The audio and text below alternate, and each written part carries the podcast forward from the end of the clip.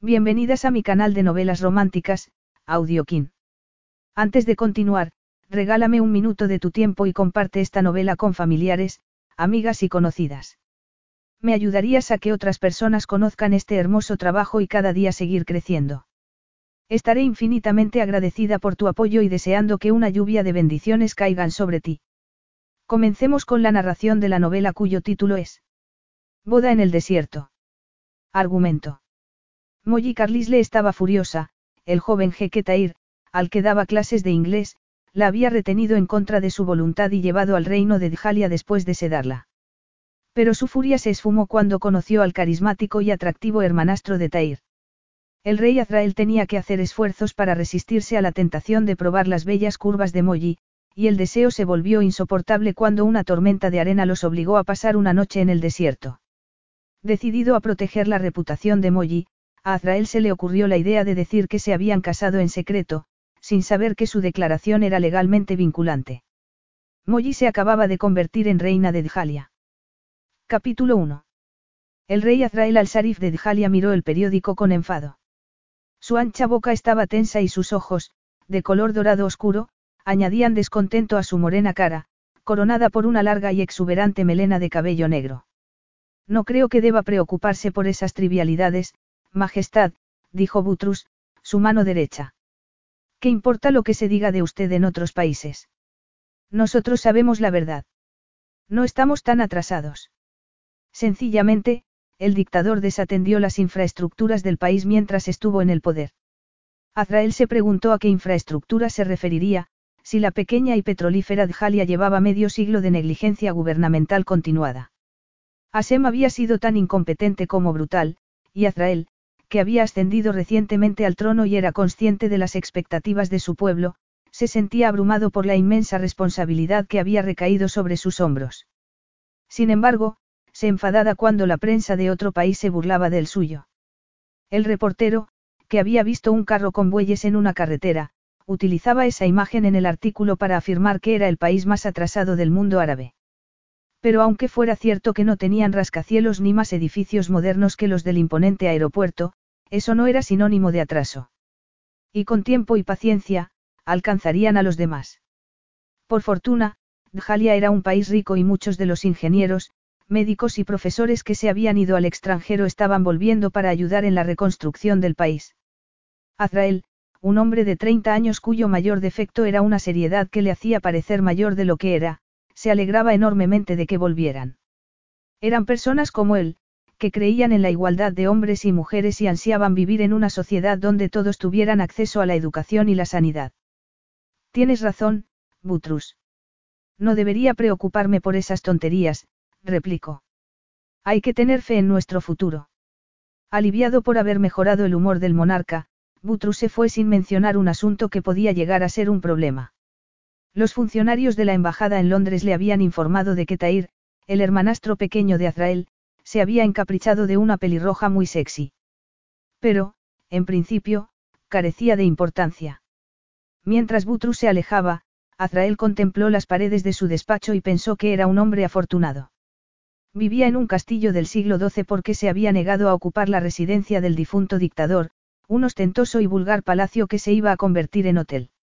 El castillo no tenía internet ni otras ventajas modernas, pero se dijo que no las necesitaba. Al fin y al cabo, había vivido muchos años en una jaima. Además, era consciente de que el pueblo no quería que viviera en el palacio de Asem, un símbolo de sus extravagancias y crueldades. Tenía que demostrar que, aunque fueran de la misma familia, no se parecían nada. Él había salido a su heroico padre, Sarif, al que habían ejecutado por oponerse a la dictadura. Minutos después, Butrus volvió al despacho. Estaba pálido, y parecía preocupado. Siento entrar sin llamar, Majestad, dijo rápidamente, pero su hermano ha hecho algo escandaloso, algo asombrosamente escandaloso. Y, si no le ponemos remedio, vamos a tener un buen problema. Hasta el día anterior de que la insensatez de Tair provocara que Azrael perdiera la fe en la inteligencia de su familia, Molly Carlisle no tenía motivos para sospechar que su vida se iba a convertir en un tormento. Pequeña, voluptuosa y de cabello cobrizo, era una mujer feliz cuyos ojos verdes brillaban de alegría porque había ido a visitar a su abuelo, que estaba en una residencia de ancianos. Maurice Devlin, que padecía demencia senil, la confundió con Louise, la difunta madre de Molly, pero su nieta no intentó corregirlo. Al menos, sabía que era de la familia. Y era evidente que se lo estaba pasando bien. Winterwood era una buena residencia. Costaba mucho dinero, pero Maurice se había acostumbrado a ella y Molly no quería llevarlo a una más barata por miedo a que un cambio de sitio y de caras empeorara su estado. Lamentablemente, ya había vendido todas las joyas de su madre y, aunque trabajaba día y noche, su sueldo no daba para vivir y pagar las facturas de la residencia al mismo tiempo. A pesar de ello, Molly intentaba ser optimista. Ya encontraría una solución. Además, preocuparse no habría arreglado el problema y, como era una mujer esencialmente práctica, procuraba no preocuparse. De hecho, era tan práctica que tenía tres empleos. De día, era camarera, de noche, trabajaba para su amiga Han, que tenía una empresa de limpieza y, por si eso fuera poco, daba clases de inglés a un príncipe árabe de la embajada de Djalia que pagaba maravillosamente bien. De hecho, ganaba más con las clases que con el resto de sus empleos, aunque solo se las daba los fines de semana. Era un trabajo tan rentable que, en otras circunstancias, habría hablado con él y le habría dicho que aumentaran el horario lectivo. Sin embargo, no quería pasar más tiempo con Tair, porque su interés por ella iba bastante más allá de lo académico. El príncipe no la estaba acosando en modo alguno. Le había hecho varios regalos, pero, cuando ella le dijo que no le parecía apropiado, Tair dejó de hacérselos, aceptó que se los devolviera y se disculpó. Y tampoco había intentado tocarla, pero coqueteaba tanto con ella y la miraba de tal manera que Molly le pidió que uno de los empleados de la embajada estuviera presente en las clases, petición a la que también accedió. Desde luego, ella habría sido la primera en admitir que tenía poca experiencia con los hombres y que, en consecuencia, cabía la posibilidad de que lo estuviera juzgando mal. Al fin y al cabo, no había tenido ocasión de divertirse mucho. Con excepción de un novio que prefería olvidar, su vida había girado alrededor de su abuelo desde que se vio obligada a dejar la universidad para cuidar de él. Habían pasado cuatro años desde entonces, pero no se arrepentía de nada. A pesar de su situación, se las había arreglado para sacarse un diploma de profesora de inglés. Y, por otra parte, no podía olvidar que estaba en deuda con Maurice, quien había interrumpido su jubilación para cuidarla a ella durante una época especialmente difícil. Molly solo tenía cuatro años cuando su madre falleció. Su padre se volvió a casar años después, pero con una mujer que la maltrataba porque no quería saber nada de la hija de su antecesora. Y como él se lavó las manos, Molly no tuvo más remedio que pedir ayuda a su abuelo, quien la acogió en su hogar. El resto había sido tan desagradable que prefería no pensarlo. Su padre murió al cabo de un tiempo, y su segunda esposa se quedó con todas las propiedades de la familia. Si no hubiera sido porque su difunta madre había redactado un testamento específico, dejándole sus joyas en herencia, Molly se habría quedado sin nada. Pero eso era el pasado, cuyo eco se desvaneció cuando entró aquella tarde en la embajada de Djalia. Como de costumbre, le sorprendió el encanto de su decoración pasada de moda, empezando por la sala donde daba las clases, un comedor de lo más formal, cuya ancha mesa la separaba del príncipe Tair. La puerta se quedaba siempre abierta, con una funcionaria sentada en el pasillo. Y todas las veces, los ojos de Molly buscaban el retrato que decoraba la pared contraria. Nunca había visto a un hombre tan sexy. Era de rasgos tan perfectos que soñaba con él muy a menudo, aunque intentaba restarle importancia. Seguramente, no era más que una reacción normal en una mujer sola que anhelaba una vida más emocionante. Tras tomar asiento, uno de los criados entró en el comedor con el habitual servicio de café. Molly apartó la vista del retrato, que los empleados de la embajada solían mirar con adoración, como si estuvieran en presencia de un dios. Y momentos después, apareció el alto y fuerte Tair, un hombre de veintitantos años que habría resultado atractivo a muchas mujeres. Pero ella no soportaba su inmadurez. Hoy está realmente preciosa, declaró el príncipe. Se supone que debemos mantener conversaciones informales, Alteza, le recordó ella. Los comentarios personales no son apropiados. Discúlpeme, por favor, dijo Tair. Tendría que haber empezado de otra forma. Por ejemplo, preguntándole por su día. Sí, eso habría estado bien, declaró Molly, sonriendo.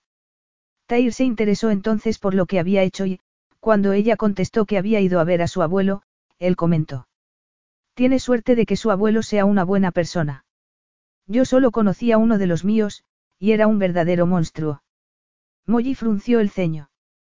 ¿No le parece un comentario demasiado personal para hacérselo a una desconocida? Usted no es una desconocida. Y, por otra parte, me gustaría conocerla mejor, respondió Tair, algo frustrado. Soy su profesora, no su amiga, puntualizó ella. Pero, dígame, ¿qué ha estado haciendo desde la última clase? Nada, contestó Tair mientras el criado servía los cafés. Vamos, seguro que ha hecho algo, dijo Molly, intentando recordar que el caprichoso príncipe pagaba muy bien. ¿Ha ido a algún sitio? Vive en el centro de Londres, y hay muchas cosas que ver. No soy un turista. Estoy aquí para mejorar mi inglés. Pero tendría más ocasiones de practicarlo si saliera por ahí, observó ella, alcanzando su taza. No tengo amigos con los que salir, se quejó Tair. Le he pedido varias veces que me acompañe, y siempre se niega. Mollino se lo discutió. Al principio, se había negado a salir con él por consejo del propio embajador, a quien le preocupaba la seguridad del príncipe. Por lo visto, cabía la posibilidad de que determinados simpatizantes del antiguo dictador de Djalia atentaran contra su vida. Pero luego, cuando se dio cuenta de que Tair estaba obsesionado con ella, se alegró de haber rechazado su oferta. Tras un breve silencio, Tair se puso a hablar de Londres en inglés. Molly alcanzó su taza de café y lo probó. Le pareció espantosamente dulce, pero lo pasó por alto porque su alumno estaba haciendo un esfuerzo poco habitual en él, practicar el idioma que, en teoría, quería mejorar. Aliviada, intentó darle conversación. Y entonces, supo que algo no andaba bien. Se sentía extrañamente adormilada, hasta el punto de que no se podía concentrar. Vaya, parece que he dormido mal, dijo al cabo de un rato, con una voz apenas comprensible. No sé qué me pasa. Estoy muy cansada. No le pasa nada, dijo él en tono tranquilizador. Molly puso las manos en la mesa y se apoyó en ella para intentar levantarse, con tan mala suerte que golpeó la taza y la tiró al suelo. Pero eso no la incomodó tanto como la desconcertante pesadez de su cuerpo. Creo que estoy enferma, acertó a decir. Permítame que la ayude, declaró Tair, acercándose rápidamente. Se pondrá bien. Se lo prometo. No es necesario, replicó ella con su obstinación de costumbre. Solo tengo que. Molly no llegó a terminar la frase. Los párpados se le cerraron como si no tuviera fuerzas ni para mirar, y un segundo después, se desmayó sobre la mesa. Molly se sentía maravillosamente cómoda cuando se despertó. Poco a poco, alzó la cabeza y abrió los ojos. Pero, ¿dónde estaba? No reconocía el lugar. Yacía en la cama de una habitación grande, cuyos muros de piedra tenían un aspecto indiscutiblemente medieval. Y ya no llevaba su ropa, sino un camisón fino que tampoco era suyo. Cada vez más angustiada, se levantó y corrió a la ventana, desde donde vio un paisaje que aumentó su perplejidad. Estaba en el desierto, en un desierto de verdad, con enormes dunas como las del Sáhara. ¿Cómo había llegado allí? Mientras se lo preguntaba, se acordó de su extraño mareo, del café demasiado dulce y de otro detalle en el que no había reparado entonces, que Tair no había probado su café. Por absurdo que pareciera, la habían sedado y la habían retenido en contra de su voluntad. No había otra explicación posible. Sobre todo, porque el príncipe le había dicho que no le pasaría nada, como si supiera exactamente lo que le estaba pasando. Señorita Carlisle. Molly se sobresaltó al oír la voz, que resultó ser de una joven que la miraba con ansiedad desde la puerta. Soy Gamila, continuó. Me han pedido que le diga que no se preocupe, que se encuentra a salvo. A salvo. Replicó Molly, ya segura de que la teoría del secuestro era correcta. ¿Dónde estoy? La joven guardó silencio y abrió una puerta que daba a un cuarto de baño. Molly comprendió que Gamila no podía contestar a sus preguntas, así que renunció a insistir y entró en el servicio. Alguien se había tomado muchas molestias, porque le habían dejado jabón, un cepillo de dientes y todos los productos de aseo que pudiera necesitar. Sería Tair quien la había retenido. Por lo visto, sí. Pero, si era él, ¿dónde estaba ahora? ¿Y qué tipo de hombre era? Había dado clases de inglés a un loco o un agresor físico. Las palabras de Gamila no la tranquilizaban mucho.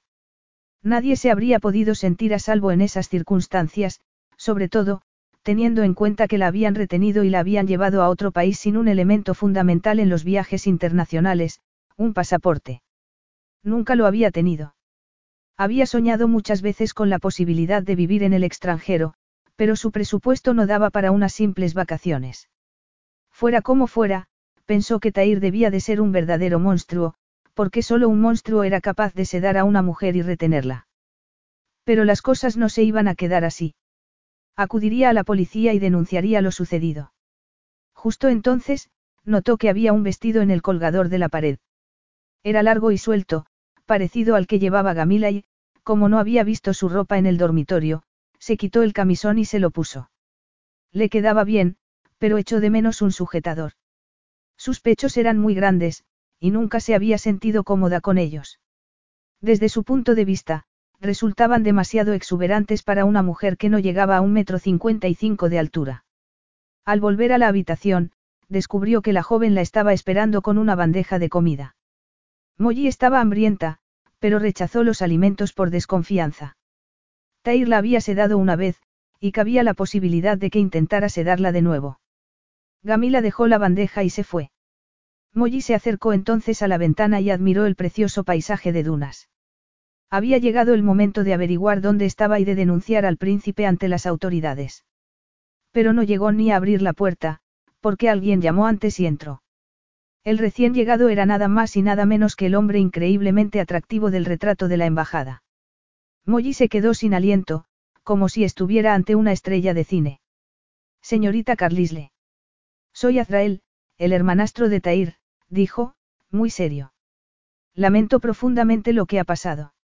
Me encargaré de que vuelva a casa tan pronto como sea posible, pero, entre tanto, le ruego que acepte mis disculpas. Molly se sintió algo incómoda al recibir las disculpas de un hombre tan impresionante que parecía un guerrero de otros tiempos. Medía alrededor de un metro ochenta y cinco, y tenía los ojos más bonitos que había visto en su vida, de color dorado oscuro. Veo que habla mi idioma, acertó a decir. En efecto, declaró él. Azrael la miró con detenimiento. Le disgustaba la idea de tener algo en común con un hombre capaz de sedar y retener a una mujer, pero lo tenía.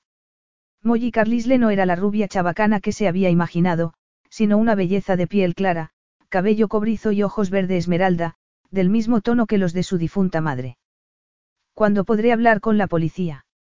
La pregunta de Molly hizo que Azrael dejara de admirarla y se concentrara en su problema, particularmente, porque Djalia ya no tenía cuerpo de policía. Su gobierno había expulsado a los corruptos agentes de ASEM, y aún estaban formando a los nuevos. Bueno, esperaba que pudiéramos solucionar este asunto sin acudir a las autoridades, replicó Azrael, dedicándole la más regia de sus miradas. No, no.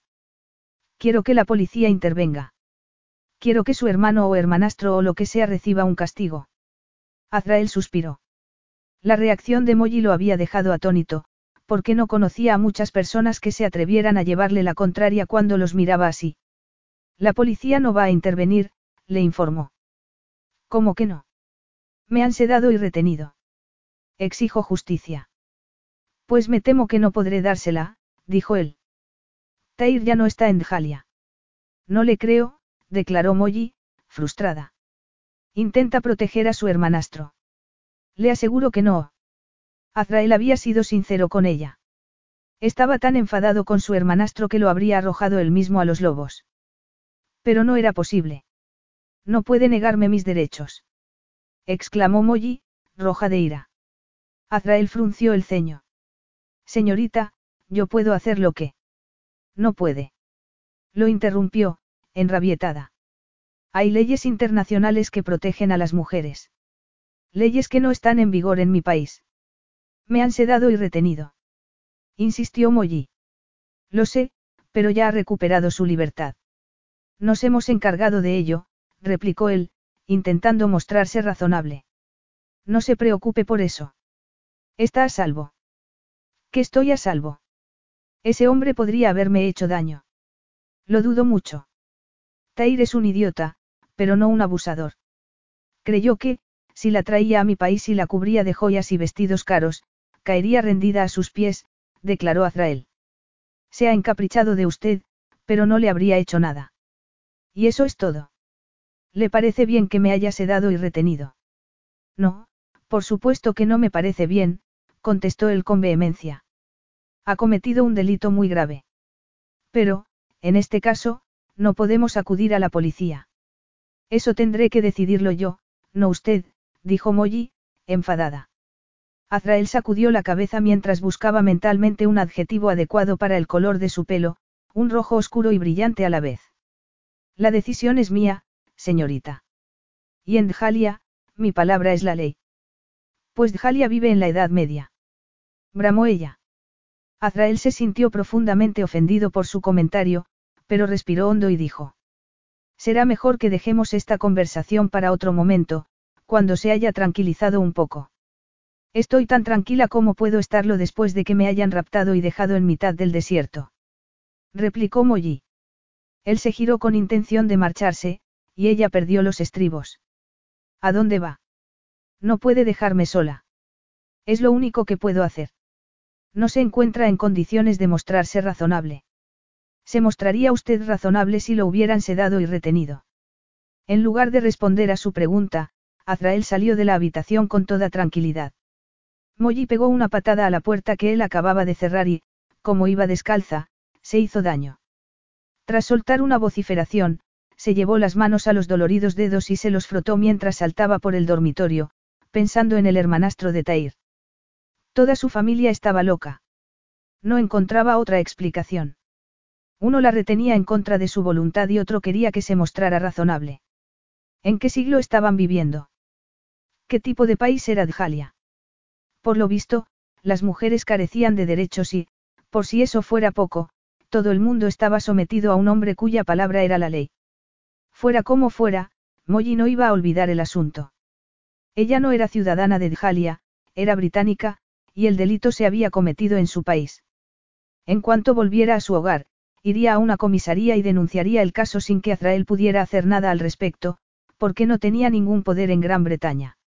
Más animada, sorprendió a Gamila con una sonrisa cuando entró en la habitación con su ropa, que habían lavado. Molly le dio las gracias, entró en el cuarto de baño y se puso la ropa interior, los vaqueros y el jersey que llevaba en Londres. Pero el sudor la obligó a asumir que su ropa invernal era totalmente inadecuada para el clima del desierto, y no tuvo más remedio que desnudarse otra vez y volver a ponerse el vestido. Minutos después, abrió la puerta de la habitación y salió a un corredor que daba a una antigua escalera semicircular. Estaba en lo que parecía ser una torre y, al llegar abajo, se encontró con una guardia de soldados que la miraron de un modo inquietante. Molly se quedó helada, y solo se sintió un poco mejor cuando se le acercó un hombre delgado y menudo que preguntó con cortesía. ¿Le puedo ser de ayuda, señorita Carlisle? Me gustaría hablar con Azrael. Quiero volver a casa. Por supuesto. Tenga la bondad de seguirme, dijo el hombre. Me llamo Butrus. Trabajo para el rey. ¿El rey? Preguntó Molly, sorprendida. Sí, Su Majestad el Rey Azrael de Djalia, proclamó con orgullo. Nuestro glorioso líder. Molly habría soltado una carcajada al oírlo de él, glorioso líder, si no se hubiera quedado absolutamente perpleja. Azrael era el rey de Djalia. Ahora entendía que su retrato estuviera en la Embajada de Londres. Pero ¿cómo era posible que Tair no la hubiera informado de un detalle tan relevante? Tras pensarlo un momento, se acordó de que Tair no era de Djalia, sino de Quarein, un reino vecino. Evidentemente, no se lo había dicho porque Azrael no era rey de su país. Y en cuanto a ella, no había descubierto nada porque, cuando se metió en internet para saber algo más de su alumno, buscó Quarein y no. No sabía que fuera el rey, replicó, admitiendo su ignorancia. De repente, todo tenía sentido, desde la actitud arrogante de Azrael hasta su afirmación de que su palabra era la ley. Pero eso no cambiaba las cosas, aunque le podía ser de utilidad, siendo un hombre tan poderoso, podía lograr que volviera a Londres de inmediato. Y tenía que volver a Londres. Su abuelo la necesitaba. Ella era su única familia y, en consecuencia, la única persona que se preocupaba verdaderamente por él. Capítulo 2. Azrael se quejó para sus adentros cuando Butrus apareció con Molly Carlisle en la biblioteca de su fortaleza del desierto, uno de los pocos lugares donde podía encontrar un poco de paz y tranquilidad. No tenía ganas de hablar con ella. Él no tenía la culpa de lo que le había pasado. Pero respiró hondo y se recordó las obligaciones que había contraído al asumir la jefatura de Djalia. Le gustara o no, debía encontrar la forma de aplacarla, aunque le costara una fortuna. No le agradaba la idea de pagar por su silencio. No le parecía ético. Pero Butrus tenía razón cuando afirmaba que, a veces, solo se podía elegir entre dos males, y que entonces no quedaba más remedio que optar por el mal menor. En cualquier caso, todo habría sido bastante más fácil si la víctima de Tair no hubiera sido una mujer increíblemente atractiva. Además, llevaba tanto tiempo sin hacer el amor que ya no se acordaba de la última vez. La corona lo había condenado a una vida de celibato. No era una obligación legal, pero él se la había impuesto porque no quería que la gente lo tomara por otro Asem, quien se había hecho famoso por sus líos de faldas. Azrael solo tenía una forma de dar rienda suelta a su naturaleza sensual, viajar al extranjero, a cualquier sitio donde no lo conocieran. Desgraciadamente, su agenda era tan apretada que no se podía tomar ni unas simples vacaciones y, al final, había terminado por asumir lo inevitable y retirarse a su fortaleza cuando ya no podía más. Lo último que necesitaba en tales circunstancias era una mujer increíblemente tentadora cuyo vestido disimulaba muy poco sus curvas. Tenía una figura que habría vuelto loco al más sensato de los hombres, y una boca tan sensual que hasta un santo se habría sentido tentado por ella. Y él no era ningún santo. Era un hombre al que le gustaban las mujeres, un hombre con necesidades y deseos, un hombre con una libido desesperada. Molly supo que estaba enfadado en cuanto lo vio. Tenía el ceño fruncido, lo cual no restaba un ápice a su apabullante belleza masculina. De hecho, lamentó que llevara cubierta la cabeza, porque ardía en deseos de saber si su pelo era tan oscuro como el de Tair. Le gustaba mirarlo. No lo podía negar. Pero se dijo que era un vicio inocente, que no significaba nada en absoluto. A fin de cuentas, ni siquiera se habían caído bien. Le ruego que me disculpe si mis palabras de hace un rato le ofendieron, dijo ella, decidida a suavizar las cosas. Azrael sonrió. Estaba acostumbrado a distinguir la falta de sinceridad, y Molly acababa de impartir una lección en dicho sentido. Su voz decía una cosa y sus ojos, otra muy diferente. Pero dio por buenas sus disculpas porque estaba tan interesado como ella en resolver el problema. Ya está olvidado, replicó. ¿En qué la puedo ayudar? Quiero volver a casa tan pronto como sea posible. Él arqueó una ceja. Ya no quiere denunciar a Tair. Yo no he dicho eso. Pero he llegado a la conclusión de que debería denunciar el delito en el lugar donde se produjo, en Londres. Preferiría que no lo denunciara. Molly se echó el cabello hacia atrás. ¿Por qué? Usted no ha tenido nada que ver en el asunto, ¿verdad? No, no he tenido nada que ver, pero el delito se produjo en la embajada de mi país, además, lo cometió mi propio hermanastro y, por si eso fuera poco, involucró a un funcionario y a un criado de palacio, que lo ayudaron con el secuestro, contestó. La reputación de Djalia y la mía propia están en juego. ¿Cómo me trajeron a su país? Preguntó ella con inseguridad. Las mujeres de Quarein, el reino donde nació Tair, están obligadas a llevar velo. Le pusieron uno, la sentaron en una silla de ruedas y la llevaron al aeropuerto, donde nadie hizo preguntas porque mi hermanastro tiene estatus diplomático. Por suerte, Tair utilizó el avión privado de su padre, el príncipe Firuz, soberano de Quarein, y, cuando la azafata se dio cuenta de lo que pasaba, llamó a Firuz, quien me informó a mí. Comprendo. La azafata estaba tan preocupada por usted que no se apartó de su lado, continuó Azrael. Puede tener la seguridad de que nadie le hizo nada durante el viaje. No estuvo sometida a ningún tipo de abuso. Molly se sintió aliviada. Se encontraba perfectamente bien, pero siempre existía la posibilidad de que le hubieran hecho algo mientras estaba inconsciente, y su temor se difuminó. Menos mal, dijo ella en voz baja. Sus palabras sonaron tan débiles que Azrael deseó acercarse y darle un poco de afecto. Soy consciente de que ha sufrido una experiencia traumática, y lamento mucho que el causante sea un miembro de mi propia familia. Pero le aseguro que los culpables recibirán su castigo. El funcionario y el criado que ayudaron a Tair están bajo arresto, y en cuanto al propio Tair, su destino será peor. El príncipe Firuz está horrorizado por lo que hizo. La indignación de ese hombre no significa nada para mí. Pues debería, porque las leyes de Quarein son mucho más estrictas que las nuestras. Allí ejecutan a la gente que comete ese tipo de delitos. ¿Y aquí no? Preguntó Molly sin pensar. Aquí se ha ejecutado a demasiada gente. Durante el régimen de Asem, se ejecutaba a cualquiera por cualquier cosa, respondió Azrael con gravedad. Era un sistema absolutamente inhumano. Molly se sintió avergonzada de lo que había dicho, y replicó con rapidez. Bueno, eso no es asunto mío. Yo solo quiero volver a casa. Azrael decidió ser completamente sincero con ella.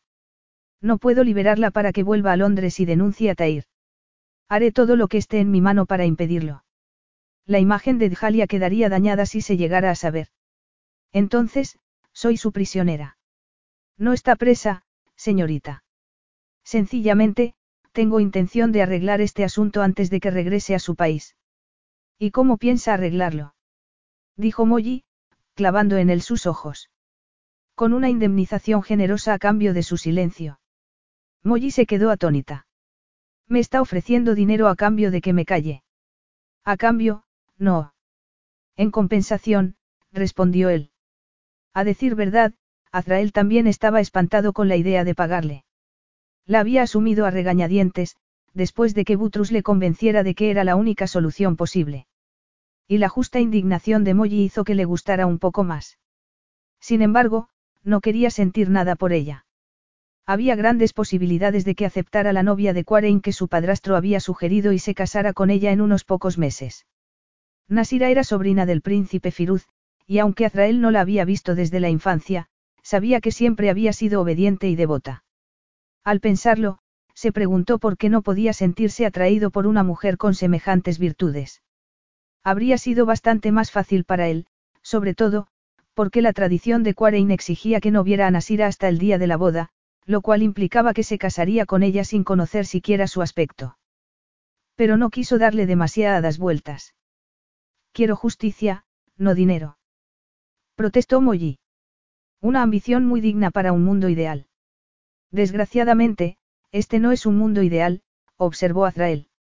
Será lo que sea, pero mi deseo de hacer justicia es mucho más intenso que mi interés por el dinero. Y no soy una mujer que perdone con facilidad. Con todos los respetos, debería considerar seriamente mi oferta. Si se niega, volveremos a un punto muerto y, como usted misma ha dicho, quiere volver a su casa. Molly estuvo a punto de perder los papeles. La habían sedado, la habían retenido y la habían llevado a otro país, pero Azrael pretendía que renunciara a su deseo de justicia y aceptara un puñado de billetes. ¿Cómo se atrevía a ofenderla de esa manera? Ella no estaba en venta. Tenía dificultades económicas y, por supuesto, el dinero le habría venido bien, sobre todo, en lo tocante al cuidado de Maurice. Pero era una cuestión de principios. Quiero que ese hombre reciba un castigo por lo que ha hecho, insistió, alzando la voz. No me conformaré con menos. Lamento que diga eso, replicó Azrael, cansado de que le gritara. Y yo lamento que usted sea rey y no distinga la diferencia entre lo que está bien y lo que está mal. Molly lo dijo con tanto desprecio y recriminación que Azrael tuvo que echar mano de toda su paciencia para no estallar. Sin embargo, estaba acostumbrado a refrenarse. Lo había aprendido en la adolescencia, cuando lo azotaron y humillaron por un delito del que era inocente. Había aceptado la pena con la entereza de un adulto, porque era la única forma de proteger a su madre y, de paso, de proteger a su país.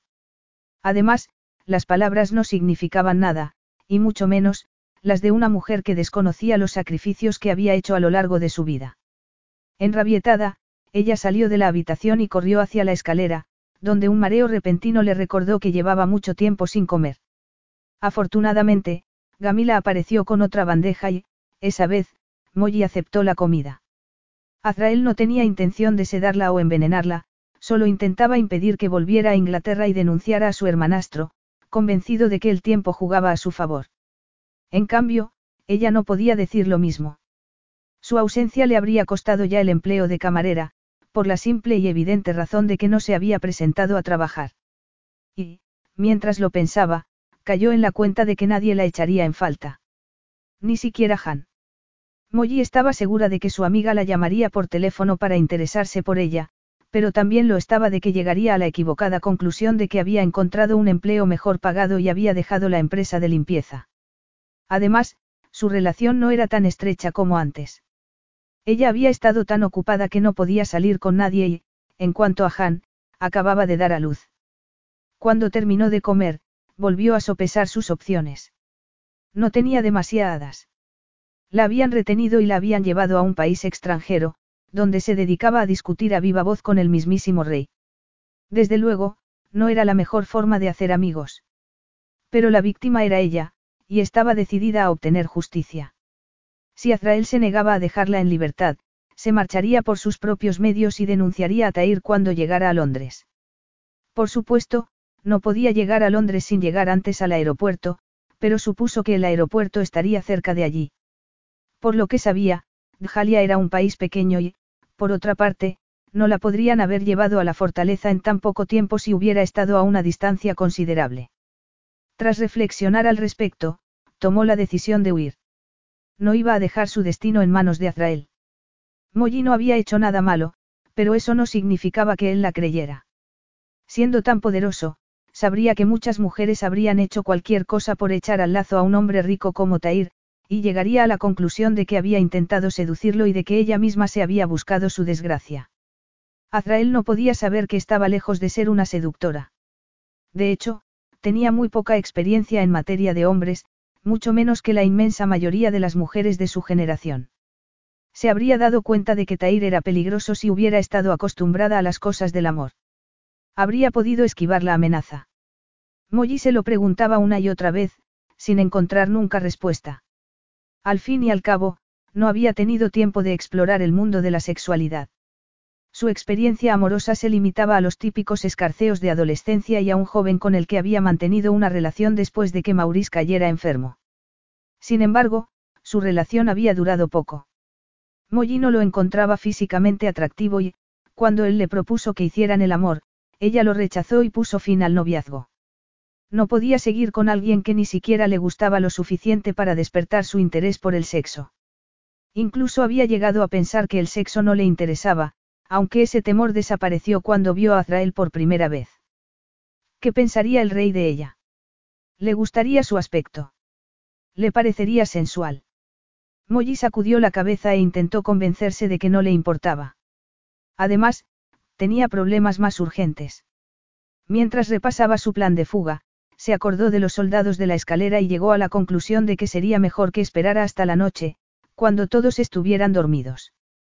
Había tenido la precaución de guardarse la botella de agua que le había llevado Gamila, porque no era tan tonta como para creer que podía sobrevivir en el desierto sin beber nada. Sin embargo, aún faltaba lo más importante, localizar un camino que pudiera seguir. Molly se acercó a la ventana y se quedó allí un par de horas, examinando el paisaje. No vio ninguna carretera, pero se fijó en que los vehículos que iban y venían entre las dunas iban siempre por el mismo sitio, lo cual le produjo una enorme satisfacción. Solo tenía que seguir sus rodadas, llegar a la civilización y recuperar su libertad. El padre de Tair le impondrá un castigo feroz, dijo Butrus al monarca. El príncipe Firuz es un hombre severo. Lo sé, replicó Azrael. Olvidas que Firuz es mi padrastro. Pocos años después de que el padre de Azrael fuera ejecutado en Djalia, su madre regresó a Quarein y se casó con Firuz, con quien tuvo un hijo, Tair. Azrael sabía que se había casado con él por razones políticas, pero también por un motivo que provocaba en él un sentimiento de culpabilidad, para asegurar la posición de su primer vástago. Fuera como fuera, Azrael había tenido que hacer un esfuerzo sobrehumano para tolerar el carácter duro e inflexible de Firuz, que él mismo había sufrido. De hecho, sintió lástima de su hermanastro, consciente de lo que le esperaba. Terminará bajo el látigo, declaró Butrus, estremecido. Debería decírselo a la señorita Carlisle. Dígale que pagará por su estupidez. Su padre no es un hombre que perdone con facilidad. Lamentablemente, Tair ha cometido algo más que una estupidez. Ha cometido un delito, le recordó Azrael. Y no me había sentido tan sucio en toda mi vida. Es la primera vez que amenazo a una mujer. Nuestro país está por encima de todo, Majestad, dijo su consejero en voz baja. Además, la vida nos obliga a tomar decisiones que no queremos tomar. A veces no tenemos más remedio que elegir entre dos males. Azrael se excusó y se retiró a sus habitaciones. Sabía que Butrus estaba en lo cierto, pero su corazón opinaba lo contrario. Siempre había sido un hombre honrado, y su orgullo y su sentido de la justicia se rebelaban de tal manera contra la supuesta necesidad de extorsionar a Molly Carlisle que se sintió culpable. Una hora antes del alba, Molly se puso el vestido, salió del dormitorio y se dirigió a la escalera con las zapatillas en la mano, para no hacer ruido. Llevaba la botella de agua y el protector de labios que tenía en los vaqueros cuando la retuvieron en Londres. Incluso tuvo la precaución de llevarse una de las toallas del cuarto de baño, consciente de que no podía andar por el desierto sin cubrirse la cabeza. El piso inferior estaba casi desierto. Solo había un soldado, fumándose un cigarrillo. Molly se ocultó en las sombras, esperó a que el soldado se alejara y, cuando el camino quedó expedito, tomó el siguiente tramo de escaleras. No parecía que hubiera más guardias, aunque aún tenía que encontrar la forma de salir de la fortaleza. Instantes después, se encontró en un patio con unas grandes puertas de hierro forjado. Molly miró uno de los todoterrenos que estaban aparcados y se preguntó cuál sería la pena en Jalia por robar un coche. Pero debía robar uno. No llamaría la atención cuando encendiera el motor. Además, no estaba acostumbrada a conducir por las dunas, lo cual aumentó su inseguridad. Tras sopesarlo unos segundos, decidió olvidarse del coche y seguir su aventura a pie. Luego, avanzó cautelosamente entre los vehículos, asegurándose de que nadie la veía y, cuando llegó a la puerta, tiró de ella con todas sus fuerzas. La puerta soltó un chirrido, pero se abrió. Y ella salió corriendo tan deprisa como pudo. Capítulo 3. Molly siguió las rodadas de los coches hasta lo alto de una duna, preocupada ante la posibilidad de que la localizaran en cualquier momento. Corría con desesperación, y no solo por miedo a que la descubrieran, sino también por el frío. La temperatura nocturna era mucho más baja de lo que había pensado. Por suerte, Molly salía a correr con frecuencia, así que estaba en buena forma. Pero correr con un vestido largo no era tan fácil como correr con pantalones, y estuvo tentada de subírselo hasta la cintura para evitarse el problema. Al fin y al cabo, no había nadie que la pudiera ver. Sin embargo, rechazó la idea porque le pareció que, en un país como Djalia, no serían muy tolerantes con una mujer que iba por ahí en ropa interior. Las rodadas desaparecieron misteriosamente al amanecer, cuando el sol iluminó el paisaje sobre el que antes solo brillaba la luna. Molly echó un vistazo a su alrededor, buscando puntos de referencia, pero solo había una interminable sucesión de dunas. Frustrada, subió con dificultad a una de las imponentes masas de arena y se dirigió hacia una planicie rocosa con pequeñas islas de vegetación. De vez en cuando, se detenía y escuchaba un rato, esperando oír algún sonido que indicara la presencia de una ciudad o una carretera. Pero solo oía la brisa y los latidos de su propio corazón. En cambio, la fortaleza no estaba precisamente silenciosa. Mientras ella echaba sorbitos de agua para no gastarla, Azrael pegaba gritos que dejaron asombrado a Butrus porque era la primera vez que el rey perdía los papeles delante de él.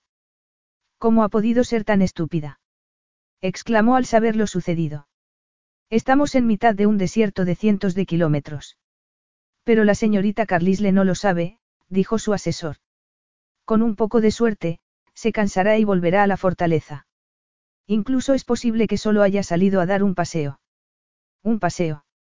Dijo Azrael con incredulidad. Se ha fugado. Esa mujer es tan obstinada como una mula. Se ha fugado porque le dije que no se podía marchar. Me preocupa que haya podido salir sin que ninguno de los guardias reparara en ella, intervino Alim, el comandante de la guardia de Azrael. Cuando encontremos a esa mujer, abriremos una investigación. Si alguien puede salir con tanta facilidad, también podría entrar y atentar contra la vida de su Majestad. Su Majestad es muy capaz de defenderse a sí mismo. Bramó Azrael. Iré a buscarla ahora mismo. No me parece aconsejable, protestó Butrus. Pues no lo será, pero nadie conoce esta zona mejor que yo. El servicio meteorológico ha anunciado una fuerte tormenta de arena, le recordó a Lim. Sería arriesgarse sin necesidad. Todos los guardias la están buscando. Azrael no les hizo caso. Se sentía personalmente responsable de su desaparición, y sabía que, si le pasaba algo malo, no se lo perdonaría en toda su vida. Además, no había exagerado al afirmar que conocía la zona mejor que nadie. Había crecido allí y, por si eso fuera poco, era un excelente rastreador. Tras ponerse una túnica de color azul oscuro, típica de los nómadas del desierto, se negó a que Alim lo acompañara porque no estaba en condiciones físicas de afrontar una larga cabalgada. El comandante de la guardia había pisado una mina durante la revuelta contra Asem, y había quedado parcialmente incapacitado. No debería arriesgarse tanto, insistió Butrus, quien siguió a su rey hasta los establos. ¿Qué le pasará a nuestro país si sufre algún accidente? Debo recordarle que se comprometió ante el Consejo de Estado a no correr riesgos personales. No digas tonterías, Butrus. Esto es una emergencia, replicó Azrael. Y puestos a recordar, te recuerdo que estuve en las fuerzas especiales del ejército. El desierto no tiene nada de lo que no me sepa defender. Esa mujer no merece que arriesgue su vida por ella. Ninguna vida vale más que otra. Me lo enseñaste tú. Pues me equivoqué, dijo Butrus, preocupado. Azrael no esperó más. Montó rápidamente y salió de la fortaleza al galope.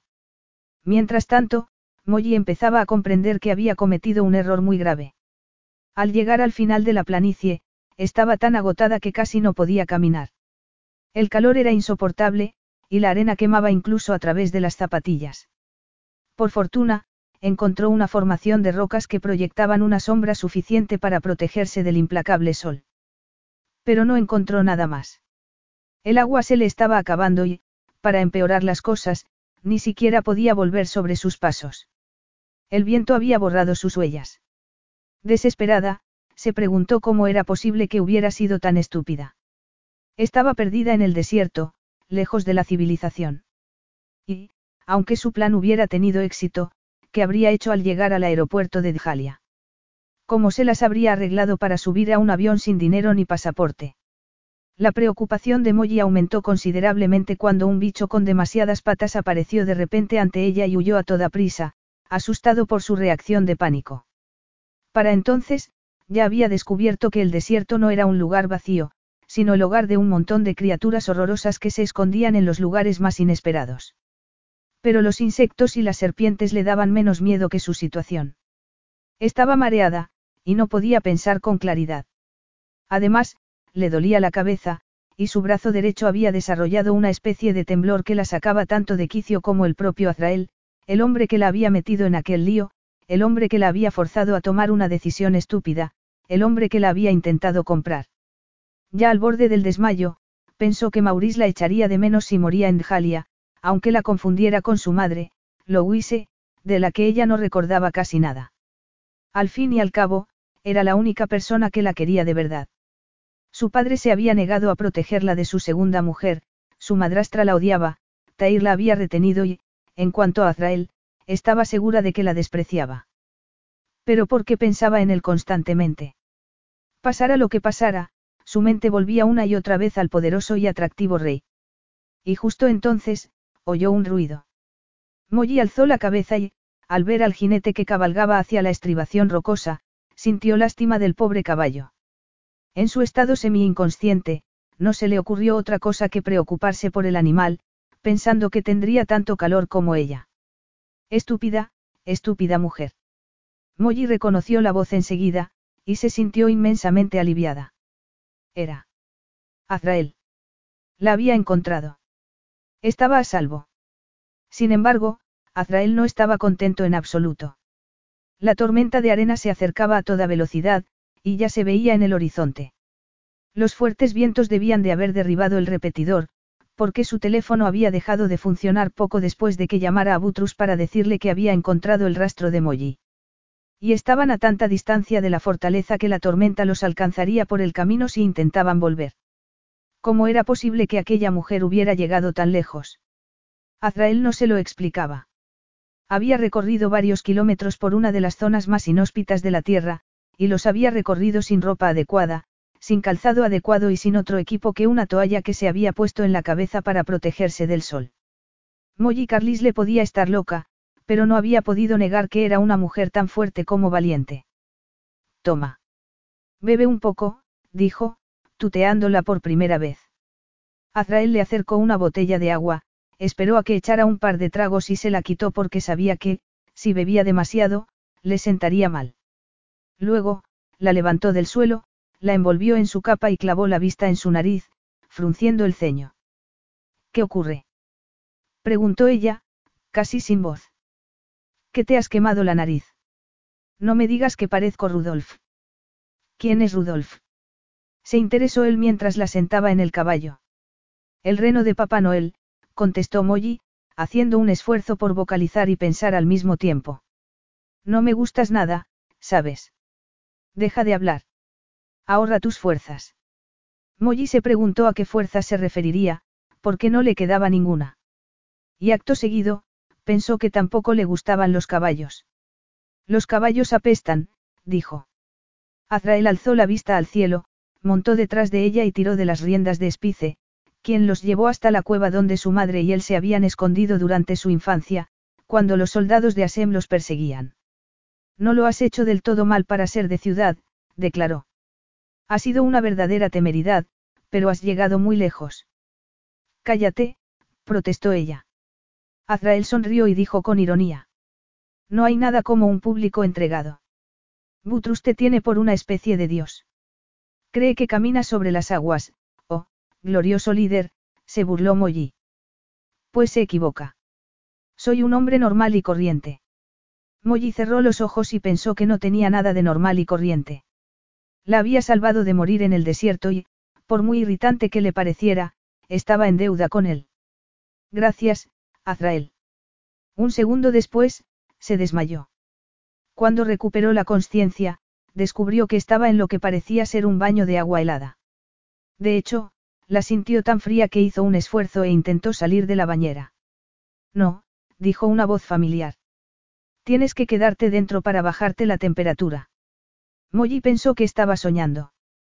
En el desierto no había agua y, si la había, no podía haber la cantidad suficiente para darle un baño.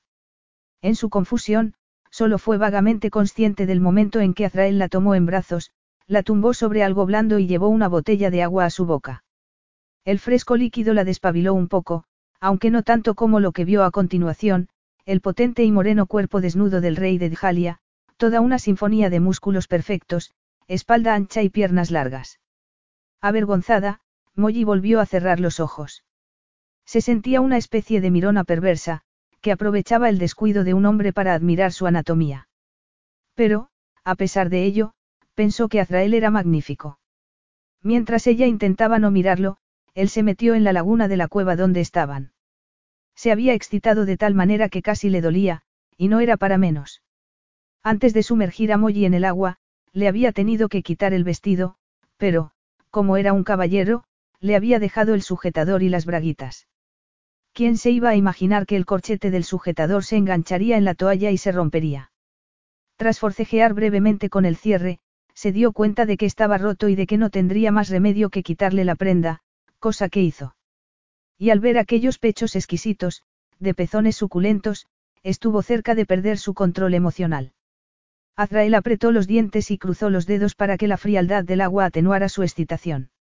Afortunadamente, no había hecho nada de lo que se pudiera arrepentir. Molly Carlisle estaba a salvo con él. Pero él no estaba tan a salvo, porque el recuerdo de sus pechos era muy difícil de borrar. Molly se despertó en un lugar oscuro, que no reconocía. Sobresaltada, miró a su alrededor y cayó en la cuenta de que no estaba en un edificio, sino en una cueva con una pequeña laguna junto a la que brillaba un antiguo y oxidado farol, la luz que le había permitido ver el cuerpo desnudo del rey de Djalia. Parpadeó, se sentó y casi se llevó una sorpresa al comprobar que no le había pasado nada. Su desastrosa experiencia en el desierto no le había dejado huella alguna, y fue consciente de que era gracias a Azrael. Le había dado las gracias. No estaba segura, pero se merecía que se las diera. Había salido a buscarla y la había rescatado. Justo entonces, se dio cuenta de que su sujetador había desaparecido. Estaba tumbada en una especie de alfombra, y tapada con su propio vestido, pero el vestido se le había caído al incorporarse, así que se lo puso rápidamente y se levantó. Azrael, que había encendido un fuego, se encontraba en el extremo contrario de la cueva, de espaldas a ella. Molly se calzó y avanzó por el arenoso suelo de la caverna, extrañada por el ruido sordo que sonaba de fondo. ¿Qué es lo que suena? La tormenta de arena, contestó Azrael. Es una suerte que te haya encontrado antes de que nos alcanzara. Pero no podremos volver a la fortaleza hasta que pase. ¿Tan peligrosas son? Algunas, sí. No te recomiendo que salgas. Molly pasó junto al nervioso caballo negro de Azrael y se asomó a la entrada de la cueva. El cielo se había oscurecido tanto que parecía de noche. Soplaba un viento feroz, y había tanta arena en el ambiente que se le metió en la boca y los ojos antes de que pudiera retroceder y volver sobre sus pasos. No me lo podías haber advertido. Protestó ella, tosiendo. Azrael la miró con humor y le pasó la botella de agua, de la que Molly bebió ansiosamente. Te he dicho que no salgas, pero ha salido de todas formas. Empiezo a creer que eres de las que tienen que ver las cosas con sus propios ojos. No haces caso a nadie. Molly se sentó al otro lado de la hoguera y asintió a su pesar. Era muy obstinada. Si no lo hubiera sido, no habría terminado en esa situación. Me he acostumbrado a hacer las cosas por mi cuenta, dijo, justificándose. Vivo sola. ¿No tienes familia? No, bueno, tengo un abuelo, pero padece de demencia senil.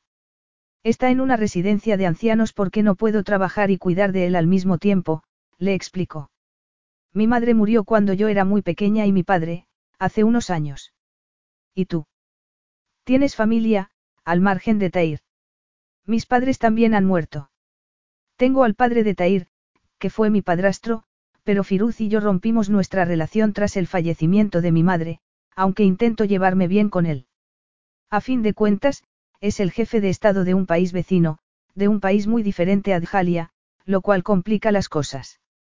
¿En qué sentido? Quarein está en plena involución política. Los derechos civiles se han restringido tanto que muchas personas cruzan la frontera para pedir asilo en Djalia, respondió Azrael.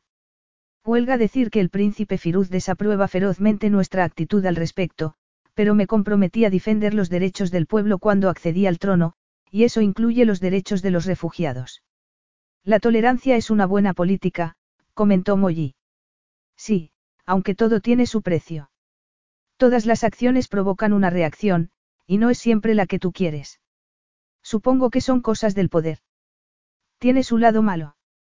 Desde luego que lo tiene. Mucho trabajo y poca diversión, admitió Azrael. Además, estoy constantemente preocupado por la posibilidad de cometer un error que dañe los intereses de Djalia.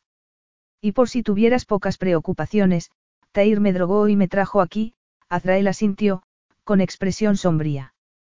La luz de la hoguera daba un tono brillante a su negro cabello, y aumentaba la belleza de sus altos pómulos. Pero estaba tan serio, tan increíblemente serio, que Molly se sintió frustrada. No estaba nunca contento. Sonríe, por favor, le urgió. ¿Qué sonría? Dijo él, desconcertado. No tengo motivos para sonreír. Molly soltó una carcajada. Mira que eres negativo. Piensa en lo que ha pasado, podría haber muerto en esa tormenta de arena, pero tú me rescataste, razón por la cual te estoy inmensamente agradecida. Yo estoy bien, tú estás bien, los dos estamos bien. Y, por otra parte, esta cueva es muy bonita, dijo con humor. Tienes montones de motivos para sonreír. Me estás agradecida. Tanto como para renunciar a la idea de denunciar a Tair. Le preguntó él directamente. La sonrisa de Molly desapareció. No, lo siento mucho, pero no, replicó. Además, tu pregunta ha sido profundamente injusta. Te has aprovechado de que he bajado la guardia para intentar ser amable. Sí, reconozco que tienes razón, dijo él. Siempre estoy interpretando el papel de rey. Soy incapaz de hablar extraoficialmente. Eso no es sano, afirmó Molly. Puede que no lo sea, pero es así, replicó Azrael, mirándola con frialdad. Soy quien soy, y no puedo dejar de serlo cuando me convenga. Todo lo que hago tiene consecuencias políticas, consecuencias de las que debo responder. Molly sacudió la cabeza. Ya que eres sincero conmigo, seré sincera contigo. Me disgusta profundamente que te pongas del lado de tu hermanastro, dijo. Yo no me he buscado esta situación. La buscó él. Fue él quien planeó un secuestro. Azrael se levantó tan súbita y bruscamente que ella parpadeó, sobresaltada. Sin embargo, su sobresalto se convirtió en admiración mientras observaba sus movimientos felinos, cargados de energía. No es el lugar ni el momento para hablar de eso, bramó él. Molly también se levantó, pero, a diferencia del rey, tuvo que apoyarse en una roca para incorporarse. Y se sintió ridículamente torpe en comparación. Hablaré de lo que quiera y cuando quiera, replicó. Azrael se acercó al lugar donde había dejado el farol, lo recogió y lo dejó junto a la silla de montar, sin decir nada. Molly se quedó hechizada con la fluidez de su paso, tan grácil que no hizo el menor ruido. ¿Me vas a ningunear? Continuó ella. No estoy de humor para discutir, contestó Azrael con impaciencia. Quizá no lo recuerdes, pero estamos atrapados en esta cueva, y no podremos salir mientras dure la tormenta. Ella frunció el ceño. Pues yo preferiría aclarar el ambiente. Azrael se giró y caminó hacia Molly. No podemos aclarar nada si no estás dispuesta a hacer concesiones. ¿Y por qué querría hacer concesiones? Molly estaba harta de hacer concesiones. Su infancia y su adolescencia habían sido una secuencia continua de concesiones forzosas. Se había tenido que rendir ante la evidencia de la muerte de su madre, la indiferencia de su padre y los malos tratos de su madrastra sin poder hacer nada al respecto. Pero eso se había terminado. Ahora era una mujer adulta, y sus intereses eran lo primero. Salvo en lo tocante a Maurice. Será mejor que comas algo mientras lo piensas, dijo Azrael, sacando una barrita de chocolate. Tienes que reponer fuerzas. Los dedos de Azrael rozaron la palma de Molly cuando le dio la barrita, y ella sintió un calor tan sensual que los pezones se le endurecieron al instante. Era la primera vez que reaccionaba de esa manera ante el contacto de un hombre, y fue de lo más incómodo para ella. ¿Cómo era posible que se sintiera atraída por Azrael en semejantes circunstancias? Siempre había creído que el enfado era una defensa perfecta contra ese tipo de emociones. Pero se había excitado en medio de una discusión, y muy a su pesar. Desconcertada, se apartó y abrió la barrita de chocolate, mirándolo aún por el rabillo del ojo. Azrael tomó las riendas del caballo y lo llevó a la laguna para que bebiera. ¿Cómo se llama? Espice, contestó él, acariciando al animal. Es el mejor caballo de mis establos. Nunca había estado tan cerca de un caballo, le confesó Molly. Crecí en el campo, pero me daban tanto miedo que no me atrevía a acercarme a ellos. Acércate, yo haré las presentaciones. No, prefiero quedarme donde estoy. Azrael la miró con asombro. Te asusta un simple caballo, pero eres capaz de huir por el desierto sin temor alguno. Eso es distinto. ¿Por qué? Porque la ignorancia es una bendición, dijo ella. No sabía que el desierto fuera tan peligroso. Es la primera vez que estoy en el extranjero. Azrael se quedó boquiabierto. No había salido nunca de tu país. No tengo dinero para viajar, admitió a regañadientes. Me gustaría mucho, pero tengo prioridades más importantes, aunque supongo que tú no lo puedes entender. A fin de cuentas, eres un hombre tan rico como Tair. Mi vida no se parece mucho a la de mi hermanastro. De hecho, estoy convencido de que, si Tair hubiera pasado por lo mismo que yo, no sería tan irresponsable como es. Por lo mismo que tú. Se interesó ella. Puede que no me creas, pero sé lo que se siente al ser pobre. Mi madre y yo vivimos en esta cueva durante varios meses. ¿En esta cueva? Preguntó ella, sorprendida. ¿Por qué? ¿Por qué nos perseguían? ¿Y quién nos perseguía? Asem, contestó Azrael. Había ejecutado a mi padre, y quería separarme de mi madre.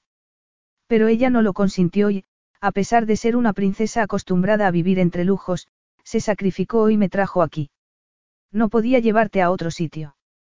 Podría haber ido a Quarein, a la casa de su familia, pero tenía miedo de que el jefe de Estado de entonces nos extraditara a Adjalia.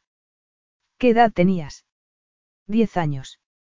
Azrael no hablaba nunca de aquella época, no necesitaba hablar de ello, porque todos los miembros de su círculo personal conocían la historia. Y se preguntó por qué se lo estaría contando a esa mujer.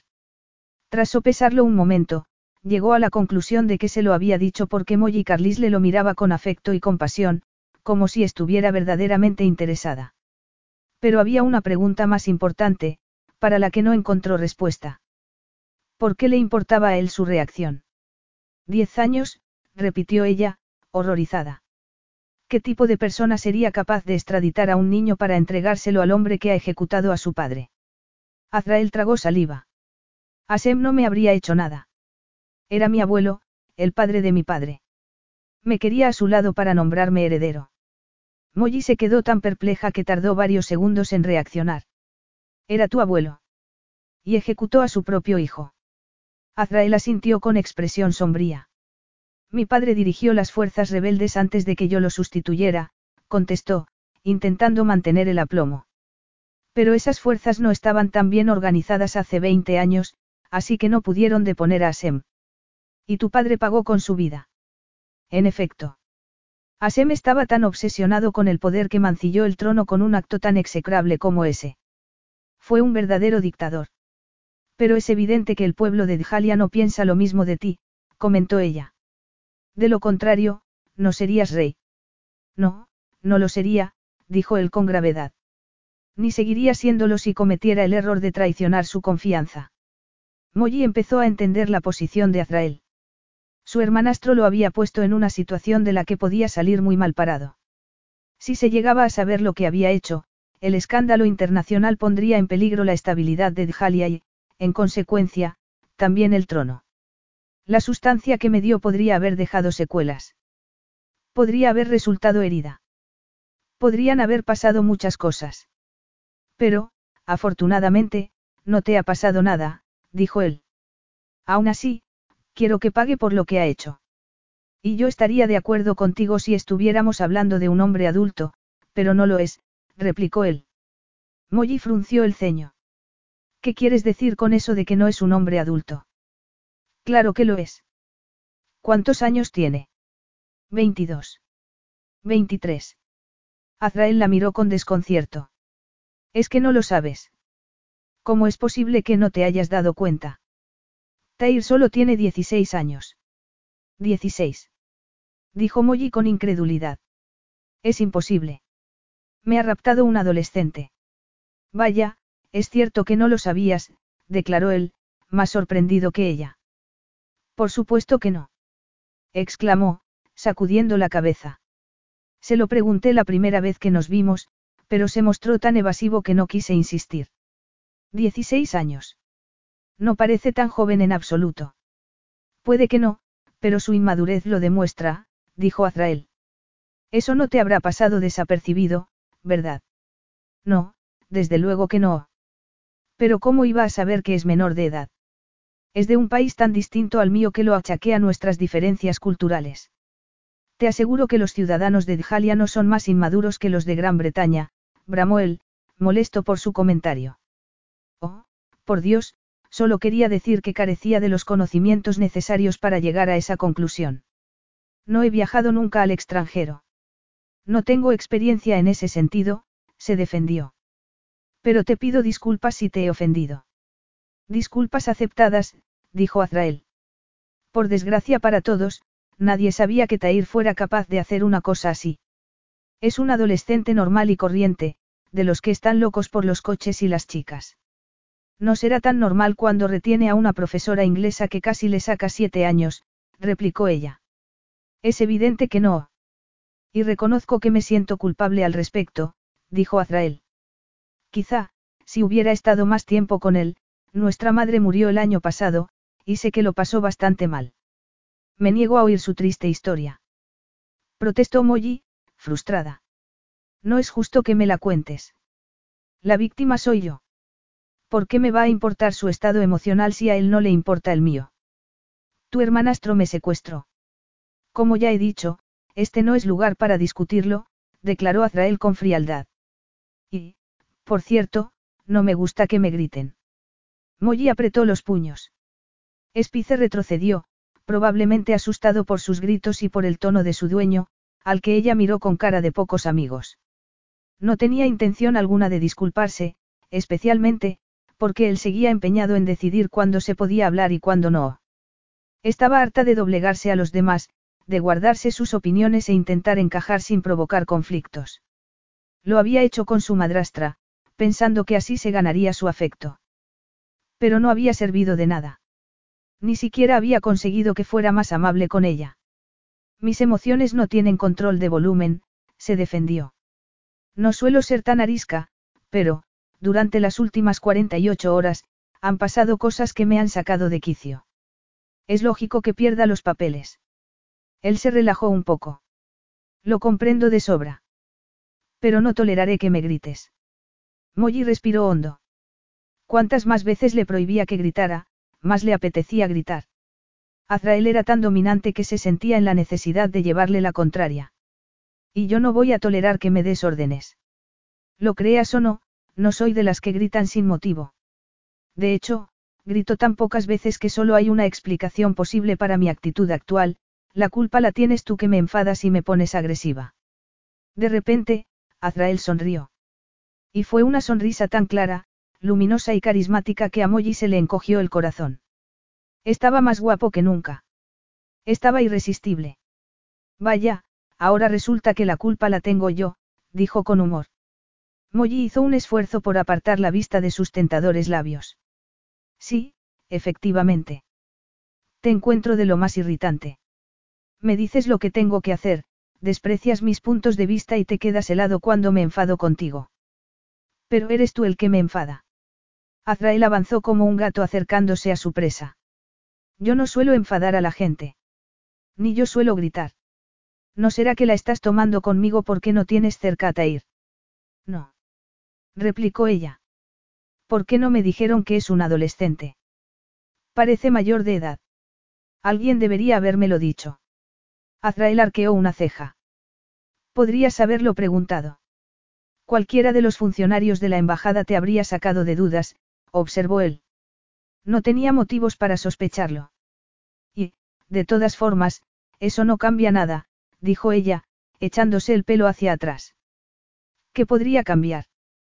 Joven o no, me ha sedado y me ha retenido. Ha cometido un delito de adultos. Ni la propia Molly se tomó en serio lo que estaba diciendo. Al fin y al cabo, ella también había sido una adolescente, y sabía que los adolescentes cometían todo tipo de locuras. A los 14 años, había estado a punto de fugarse con intención de llegar a Londres y sumarse a un grupo de rock, pero no tenía dinero ni para el billete de tren, así que acabó en casa de Maurice, quien la hizo entrar en razón y la llevó a casa de su padre. Al verla, su madrastra se lamentó de que hubiera vuelto. Y, cuando Maurice y su padre discutieron, le echaron la culpa a ella. Mientras rememoraba lo sucedido, Molly comprendió que no podía denunciar a Tair. Aunque le hubiera dado un buen susto y la hubiera puesto en una situación peligrosa, solo era un chico de 16 años. Los adolescentes hacían estupideces todo el tiempo, y no quería arruinar su vida por un error de juventud. Además, si acudía a la policía londinense y les contaba lo que Tair había hecho, la prensa se enteraría y su cara acabaría en todos los periódicos y canales de televisión, provocando que la gente especulara al respecto y se preguntara si ella era realmente una víctima o una perversa que había alimentado a propósito las ilusiones románticas de un menor. No necesitaba ser muy lista para saber que el escándalo posterior dañaría gravemente sus perspectivas profesionales. Sería un verdadero desastre. Siento curiosidad, dijo ella, cambiando de tema. Habría podido llegar al aeropuerto. ¿A cuánta distancia estamos? A varios cientos de kilómetros, respondió Azrael, clavando la vista en sus labios. A varios cientos. Preguntó Molly. ¿Cómo es posible? Llegué a la conclusión de que estaba cerca porque calculé que habíais tardado muy poco en llevarme a la fortaleza. Tardamos poco porque no te llevamos en coche, sino en helicóptero. Puede que hayas visto coches, pero solo van hasta el aeródromo. No hay ninguna autopista por aquí. No, ninguna. Djalia no tiene más red de carreteras que la que da servicio a los pozos petrolíferos, y no la tendrá hasta que los ingenieros del Estado se embarquen en ese proyecto, explicó Azrael. Esta parte del desierto es prácticamente inaccesible. Molly sintió un deseo tan súbito e inesperado de acariciarle la cara que se ruborizó. Nunca había sentido nada igual. Era un deseo abrumador, que eliminaba su sentido común y lo sustituía por una ansiedad que la quemaba por dentro. Justo entonces, sonó un trueno. Y Molly se sobresaltó. Solo es la tormenta, dijo Azrael. Molly tragó saliva. El ambiente se había cargado de electricidad, y resultaba cada vez más sofocante. No sabía que las tormentas de arena pudieran ser tan violentas. Me alegro de que no me pillara a la intemperie. Los elementos pueden ser asombrosamente violentos en mi país, replicó Azrael, que se acercó y la tomó de la mano. Tan violentos e intensos como lo que tú me haces sentir, a pesar de mí mismo. Molly clavó la vista en sus ojos. La voz de la razón le decía que se alejara, pero estaba tan cerca de él que no podía pensar. Solo podía sentir. Y se sentía increíblemente viva, completamente dominada por el sensual deseo de disfrutar del presente. Los ojos oscuros de Azrael brillaron en el interior de la cueva como si tuvieran luz propia. Dime que no te toque, le rogó el rey. Dímelo. Capítulo 4. Molly no se lo pudo decir porque no quería decírselo. El simple e inocente contacto de su mano había desatado en ella una mezcla de curiosidad y excitación casi imposible de controlar. Su cuerpo estaba tenso, como una bomba que podía hacer explosión en cualquier momento. Solo necesitaba un detonador, y Molly se lo concedió voluntariamente cuando alzó las manos, las cerró sobre la túnica de Azrael y se apretó contra su pecho. Azrael la besó con una pasión salvaje, avivando su fuego de tal manera que ella respondió del mismo modo. Lo deseaba con toda su alma y, cuanto más se besaban, más crecía su insatisfacción. Necesitaba ir más lejos, mucho más lejos. Tenía que encontrar la forma de saciar su hambre. Azrael intentó apartarse, pero había reprimido su deseo con tanto ahínco que el sabor de sus labios lo dejó sin fuerza de voluntad. Molly estaba tan pegada a él que sentía todas y cada una de sus curvas, pero se encontraba en la misma situación que ella, y ni los besos ni el contacto de su cuerpo satisfacían su hambre. Quería desnudarla y tumbarla en el suelo. Y hacerle el amor entre el sonido feroz de la tormenta. Te deseo, Aziz. Azrael la tumbó en la alfombra persa donde había dormido, y Molly se preguntó cómo podía desearlo tanto. Era por él. O porque había despreciado sus necesidades físicas durante demasiado tiempo y ahora se revelaban con todo su poder. Fuera cual fuera el motivo, no tuvo tiempo de pensarlo. Azrael la volvió a besar, arrancándole un estremecimiento de placer, y, cuando él le subió el vestido, Molly no protestó. Estaba tan excitada que agradeció que tomara la iniciativa. Además, se sentía a salvo con él. Era prácticamente un desconocido, pero sabía que no la obligaría a nada que ella no quisiera hacer. Al ver sus pechos desnudos, Azrael se quedó inmóvil durante unos instantes. Fue como si hubiera accedido a un mundo lleno de posibilidades y no supiera por dónde empezar. Pero los rosados y endurecidos pezones exigían prioridad absoluta, y él se los acarició con una delicadeza asombrosa. Eres tan bella, tan perfecta. Por una vez en su vida, la organizada mente de Azrael se olvidó del mañana y de la propia realidad, empezando por las posibles consecuencias de lo que estaba haciendo en aquella caverna. No podía hacer nada salvo reclamar sus lujuriosos labios y acariciar sus suaves y grandes senos mientras ella gemía y se retorcía bajo él, igualmente impaciente por encontrar satisfacción a su deseo. Al cabo de unos instantes, se puso entre sus muslos y se apretó contra la parte más ansiosa del cuerpo de Molly, que se arqueó encantada. Había llegado el momento que tanto había esperado. Por fin iba a conocer los secretos del sexo. Curiosamente, se sentía más tranquila que nunca. Y ni siquiera le preocupaba la posibilidad de quedarse embarazada, porque estaba tomando la píldora. Azrael cerró los labios sobre uno de sus pezones. Molly soltó un gemido de placer que aumentó la excitación del rey de Djalia, quien metió una mano entre sus piernas y le acarició su cálido sexo. Estaba absolutamente exquisita. Estaba preparada para él. Y justo entonces, cayó en la cuenta de que no llevaba ningún preservativo. Frustrado, dejó de acariciarla y se apartó. Azrael. Dijo Molly, desconcertada. No podemos seguir. No tengo preservativos.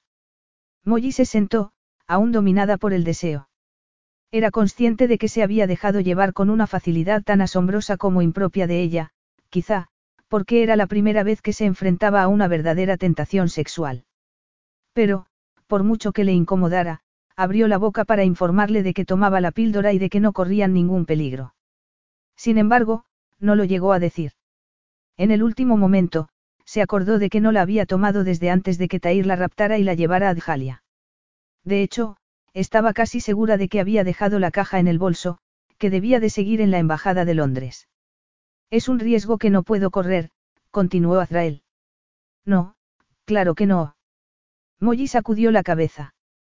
Su cara estaba ardiendo, y se preguntó por qué le gustaba tanto Azrael.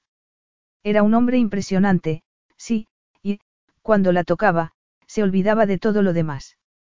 Pero aquello iba más allá de una atracción física normal y corriente. Durante unos minutos, su mente se había apagado y su cuerpo había tomado el control. Durante unos minutos, Azrael la había controlado a ella. Nerviosa, se bajó el vestido y apartó la mirada, con una debilidad enorme en las piernas. Y, por si no tuviera bastante con su excitación sexual, le entraron ganas de ir a un servicio que no existía. Tengo que salir, dijo, consciente de que la tormenta no había amainado. No es necesario. Azrael alcanzó el farol y la llevó a un recodo de la cueva, donde una enorme roca ocultaba una grieta en el fondo de la pared. Como ves, la cueva tiene su propio cuarto de baño, continuó con humor. Es primitivo, pero útil. Ella sonrió con alivio y, tras hacer sus necesidades, se lavó las manos en la laguna y caminó hacia el fuego, intentando no pensar demasiado en lo sucedido. A fin de cuentas, no había pasado nada. Azrael estaba mirando el fuego cuando Molly se sentó al otro lado de la hoguera. Al igual que ella, se preguntaba cómo era posible que el deseo lo hubiera controlado de un modo tan absoluto. Nunca había sentido nada tan intenso. Y como era evidente que ya no podría saciar su hambre, se sentía terriblemente frustrado. Anímate, dijo ella, malinterpretando su expresión. Hemos estado a punto de hacer una tontería, pero solo a punto. Él apretó los labios. No quiero hablar de eso. Molly miró sus oscuros ojos dorados, y volvió a sentir un cosquilleo en el estómago. No quería desearlo, pero lo deseaba. Además, siempre había querido tener esa sensación abrumadora de la que tanto había oído hablar. Y por otra parte, eso despejaba cualquier duda sobre su libido. Era una mujer normal, con las necesidades físicas de una mujer normal.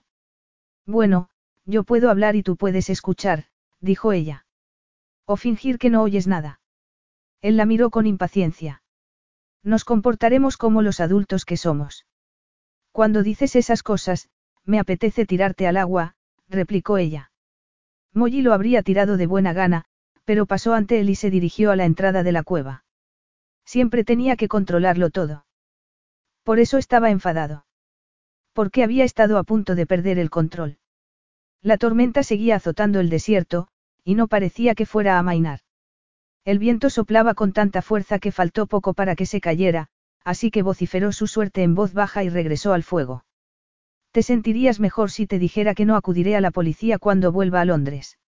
Azrael entrecerró los ojos. Es que has cambiado de opinión. Pensé que querías justicia. Y la quiero, pero he llegado a la conclusión de que mi respuesta debería ser más proporcionada. Tair es un adolescente, y yo también hice locuras a su edad. No cometí ningún delito, pero me di cuenta de que no era tan madura como pensaba. Azrael la miró con curiosidad. ¿Qué hiciste? Cuando tenía 14 años, estaba convencida de que podía ser una estrella del rock. Yo sabía tocar el piano, así que me fugué en busca de la aventura. Mi plan consistía en ir a Londres y alcanzar la fama sin más. No me puedo creer que fuera tan ingenua. Solo te fuiste por eso. ¿O había algo más? Molly no le quería dar demasiadas explicaciones, pero se las dio de todos modos. Había algo más. Mi madrastra me estaba haciendo daño, y la situación no mejoraba. Azrael frunció el ceño. ¿Qué significa eso de que te estaba haciendo daño? Ella tragó saliva. Me abofeteaba, me tiraba del pelo y me pellizcaba constantemente. Se lo conté a mi padre, pero no hizo nada al respecto. Dijo que la culpa era mía por ser una rebelde, lo cual era falso, le explicó. Cuando estaba con ella, llegaba a extremos absurdos con tal de que no se enfadara conmigo. Pero no servía de nada y, al final, me fui a vivir con mi abuelo. ¿Y qué hizo tu padre? Nada. No lo volví a ver. Rompió el contacto por completo. Azrael sacudió la cabeza. Es una historia muy triste, dijo. Mi padre murió cuando yo era un niño, pero me quería mucho. Al menos, te dejó buenos recuerdos, comentó ella. Mis únicos buenos recuerdos son los de mi abuelo. Tuve la suerte de contar con su apoyo y su afecto. Supongo que su enfermedad te preocupa, Molly se encogió de hombros. Ya estoy acostumbrada, le confesó. He aprendido a resignarme y a conformarme con el hecho de que siga vivo. Es la única familia que tengo. Azrael la observó con detenimiento y, al cabo de unos segundos, dijo. Es cierto que no vas a presentar cargos contra Tair. Molly suspiró. Siempre tienes que ser tan desconfiado. Deberías aprender a aceptar las buenas noticias sin desconfiar. Me educaron así, admitió él. Pues no es saludable. Sea lo que sea, te doy las gracias por tu templanza y tu generosidad. No es generosidad, Azrael. No he perdonado a tu hermanastro. Entonces, ¿qué es? Simple y puro sentido común. Llevar a un adolescente a los tribunales sería excederse demasiado. Además, y como tú bien dijiste, no ha pasado nada. Azrael asintió. Obviamente, recibirás una compensación a cambio. Una compensación. No quiero tu dinero. exclamó Molly, enfadándose de nuevo. ¿Crees que he cambiado de opinión por eso? Lo crees, ¿verdad? Pues te equivocas. Estás completamente equivocado. Me estás gritando otra vez, le recriminó Azrael. Y gritar es de mala educación. Vete bien lejos. Declaró ella, fuera de sí. Me voy a dormir. Despiértame cuando vengan a rescatarnos. Entre tanto, olvida que estoy aquí. Capítulo 5. Azrael se dedicó a mirar a Molly mientras dormía. Nunca había conocido a una mujer tan apasionada. Estallaba como una bomba cada vez que la ofendía, y ardía como un incendio desatado cuando la tomaba entre sus brazos y asaltaba su gloriosa y sensual boca. Al ver que se estremecía, se acercó a ella y la tapó con su manto. Sabía que había cometido un error al ofrecerle dinero, pero ¿cómo iba a saber que no buscaba eso? Era lo más lógico. Cualquiera habría aceptado una compensación. Y, aunque tenía motivos para estar contento, no lo estaba en absoluto. Había evitado un escándalo internacional. Había salvado a su país de la desgracia de verse involucrado en un secuestro. Pero, en lugar de alegrarse, se sentía culpable. Él, un diplomático consumado, se convertía en un patán cada vez que estaba en presencia de Molly Carlisle. Se le había metido bajo la piel. Lo sacaba de sus casillas y, por si eso fuera poco, lo excitaba más que ninguna de las mujeres con las que había estado. En su desesperación, apartó la vista del cuerpo que anhelaba y la clavó en la laguna de la cueva, pensando que sus aguas podrían enfriar sus ansias amorosas. Luego, se desnudó y se metió en la laguna por segunda vez en el mismo día. Estaba ardiendo y, además, había tanto polvo en el ambiente que se sentía sucio. Al salir, echó una manta junto al fuego y se inclinó sobre su invitada para ver si se encontraba bien, pero Molly tenía las manos tan frías que se preocupó. Azrael respiró hondo y la alzó en brazos, con miedo a que se despertara y malinterpretara la situación. Conociéndola, era capaz de creer que intentaba abusar de ella, cuando solo intentaba impedir que terminara con una pulmonía. Pesaba muy poco, y su ligereza le pareció un síntoma de fragilidad y carácter enfermizo. Pero después de tumbarla en su manta y echarse a su lado, se sintió bastante más frágil de lo que Molly se pudiera sentir. Desde luego, ella entraría en calor por el contacto de sus cuerpos, pero él se volvería a excitar. Al cabo de unos momentos, Molly se movió, se apretó contra él y soltó un suspiro, encantada con su calidez. Sigue durmiendo. Aún no ha amanecido. Azrael. Eres tú. ¿Quién iba a ser si no?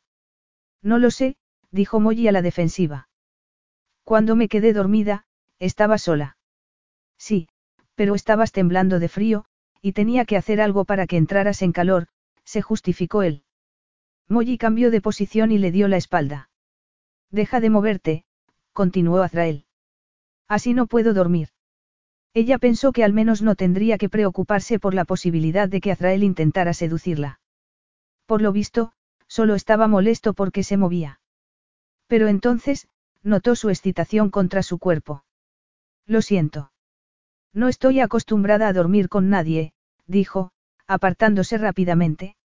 Azrael frunció el ceño. Que no estás acostumbrada. No me lo puedo creer. ¿Por qué te sorprende tanto? Preguntó ella, ofendida. ¿Crees que hago el amor con cualquiera que se cruce en mi camino? ¿Quién ha dicho nada de hacer el amor? Se puede dormir con alguien sin que pase nada, razonó él. Ah, ¿te referías a eso? Pues claro. Molly se quejó para sus adentros por haber interpretado mal las palabras de Azrael. Pero, a pesar de ello, se sintió en la necesidad de darle explicaciones. De todas formas, sigo siendo virgen. Él se quedó perplejo. Alzó la cabeza y la miró con desconfianza, pensando que había dicho eso para provocarlo. Y quizá fuera su intención, pero, si lo fue, no lo aprovechó en absoluto, porque se había vuelto a quedar dormida. Habría dicho la verdad. Seguía siendo virgen. Azrael ni siquiera se lo había planteado. Siempre estaba con mujeres con experiencia, y suponía que Molly no sería diferente. Pero su comportamiento no dejaba lugar a dudas. Sí, sorprendentemente, era virgen. Virgen. Y Tair la había retenido. No le extrañaba que estuviera tan afectada por lo sucedido. Apartó la mano que había cerrado sobre su cadera y se alejó un poco más. Su excitado cuerpo protestó, pero él hizo caso omiso y apretó los dientes, armándose de valor. A fin de cuentas, era lo único que podía hacer. Molly se despertó de repente, como si algo hubiera interrumpido su sueño. Y entonces, oyó las atronadoras aspas de un helicóptero. ¿Qué ocurre? Preguntó en voz alta. Baja la voz, dijo él. Hay soldados en el exterior. Nos van a rescatar. Pero eso es bueno, no. ¿Por qué estás tan serio? Azrael caminó hacia ella.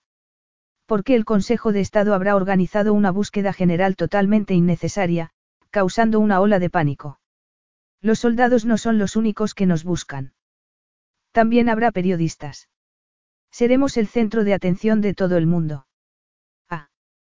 Guarda silencio cuando salgamos. Yo daré las explicaciones necesarias. Si estás preocupado por mí, deja de estarlo. No diré nada sobre Tair, declaró ella, malinterpretando su inquietud. Mis labios no pronunciarán su nombre. Tus labios no deben pronunciar ningún nombre, replicó él. No digas nada de nada. Azrael vociferó a Tair para sus adentros, porque era el culpable de que se encontraran en esa situación. ¿Qué iban a hacer ahora? Si no decían la verdad, tendrían que inventarse algo para explicar la presencia de Molly en Djalia. Y, por otra parte, acababan de pasar la noche en una cueva del desierto, completamente solos. Por eso era importante que Molly guardara silencio. Era tan ingenua que, en cuanto alguien insinuara la posibilidad de que hubieran tenido una aventura amorosa, lo negaría con su vehemencia habitual y multiplicaría las sospechas. Pero él no era precisamente un ingenuo. Conocía a la gente, y sabía que todos llegarían a la conclusión de que eran amantes, aunque solo fuera porque era la explicación más sencilla. Por supuesto, nadie se atrevería a echárselo en cara, en primer lugar, porque era su rey y, en segundo, porque estaba soltero y podía hacer lo que quisiera. Sin embargo, la reputación de Molly terminaría por los suelos. Djalia era un país conservador, y no trataba bien a las mujeres que se acostaban con hombres sin estar casadas. ¿Qué podía hacer? Aquello era terriblemente injusto. Molly estaba en Djalia porque Tair la había sedado y retenido. Ya había sufrido bastante. Y los iban a encontrar en una cueva porque él la había retenido en la fortaleza y la había forzado a un intento de fuga cuyas consecuencias podrían haber sido desastrosas. Tenía que proteger su reputación. Estaba ética y hasta políticamente obligado a ello. Era su deber, teniendo en cuenta que todo lo sucedido se debía a la estupidez de su hermanastro y a su propia ceguera.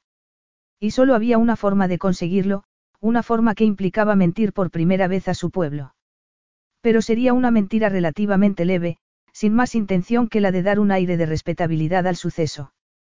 Pondría fin a cualquier tipo de especulaciones. Lo sacaría del lío en el que se habían metido. Y luego, Molly podría volver a Londres. Sí, era una solución perfecta. Diría que se habían casado en secreto y, al cabo de unos meses, se encargaría de que publicaran una nota en los periódicos anunciando su divorcio. Limítate a sonreír, dijo él. Solo será cuestión de unos minutos. Molly se acercó a la laguna y se lavó las manos y la cara antes de volver junto a él, que la tomó de la mano. Podré volver a mi país. Dentro de unos días, cuando hayamos solucionado el problema de tu pasaporte.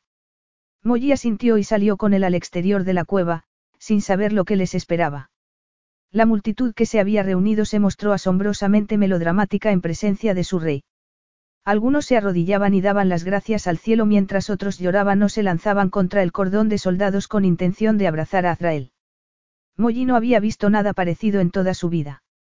Los periodistas les hacían fotos, los acribillaban a preguntas e intentaban arrastrarlos hacia sus cámaras.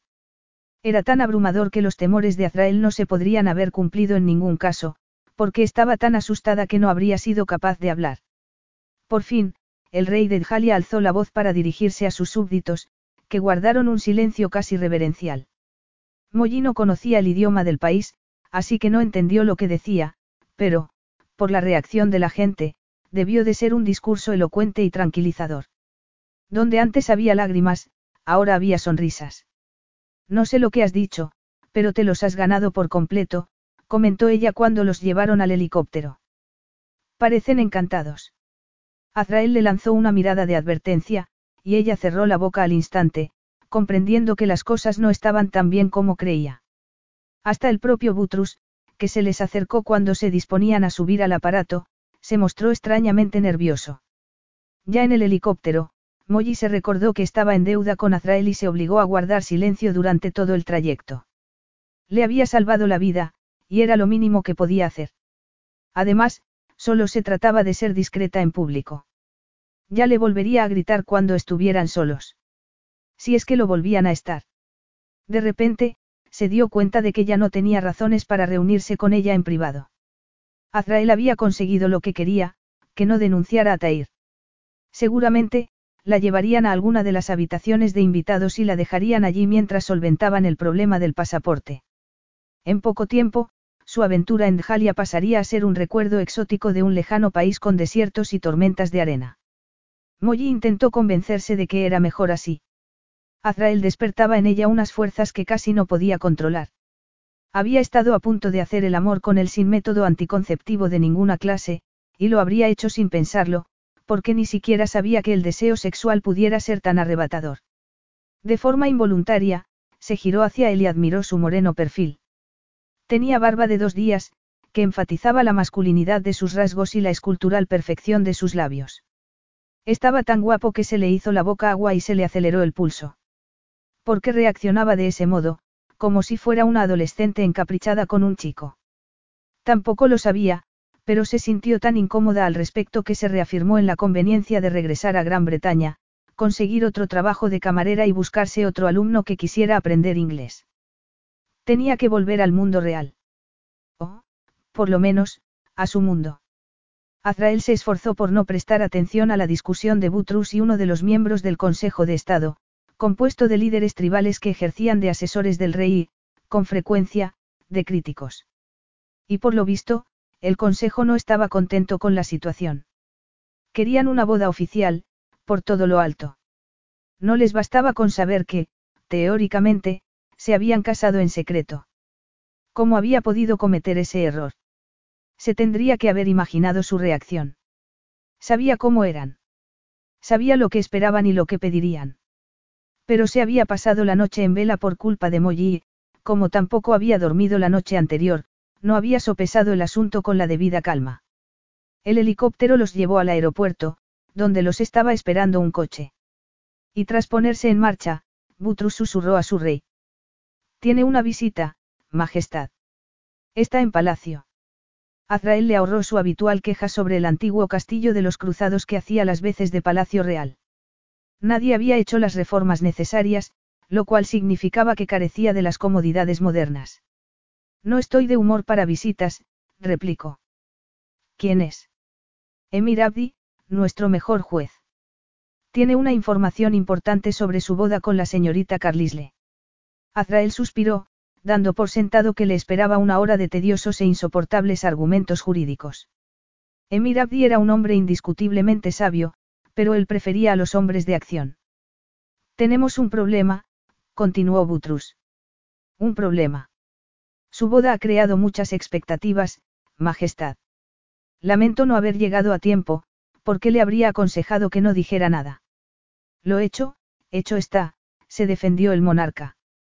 Además, siempre tenemos problemas de alguna clase. Azrael se giró hacia Molly, cuyo cabello rojo brillaba a la luz del sol. Estaba encantada con las vistas de Jovan, la capital de Djalia. Su espíritu apasionado parecía inmune a todo, incluyendo los secuestros y las tormentas de arena. Esto es fantástico. exclamó en ese momento, sin dejar de admirar los edificios. Es una maravilla salida de otros tiempos. Sí, literalmente salida de otros tiempos, ironizó él.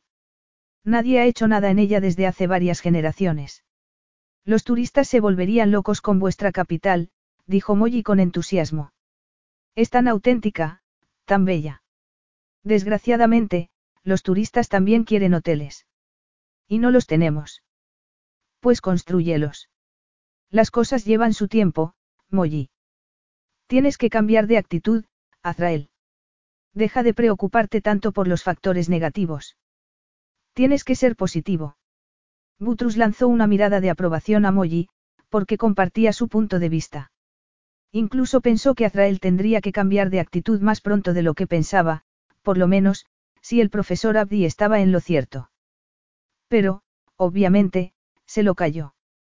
Espero tener tiempo de ver la ciudad, comentó ella, sonriendo a Azrael. Ya veremos. Azrael apretó los labios y apartó la mirada de sus verdes ojos por miedo a perder el control de sus emociones. La deseaba tanto que había estado a punto de hacer el amor con ella. A punto de seducir a una mujer virgen. El palacio, anunció orgullosamente Butrus cuando traspasaron la verja. ¡Qué preciosidad de jardines! declaró Molly, admirando las fuentes y los árboles. Su mantenimiento debe de costar una fortuna. Con un clima tan seco, tendrán que regar muy a menudo. Sí, cuesta una fortuna, pero merece la pena, dijo Butrus con calidez. El pueblo de Djalia adora los jardines. Y, según parece, también adora los castillos, replicó ella, recordando la fortaleza del desierto. Todos los castillos que tenemos son obra de pueblos extranjeros que invadieron nuestro país, dijo Azrael con expresión sombría. Y ni su decoración ni sus comodidades han cambiado mucho en varios siglos.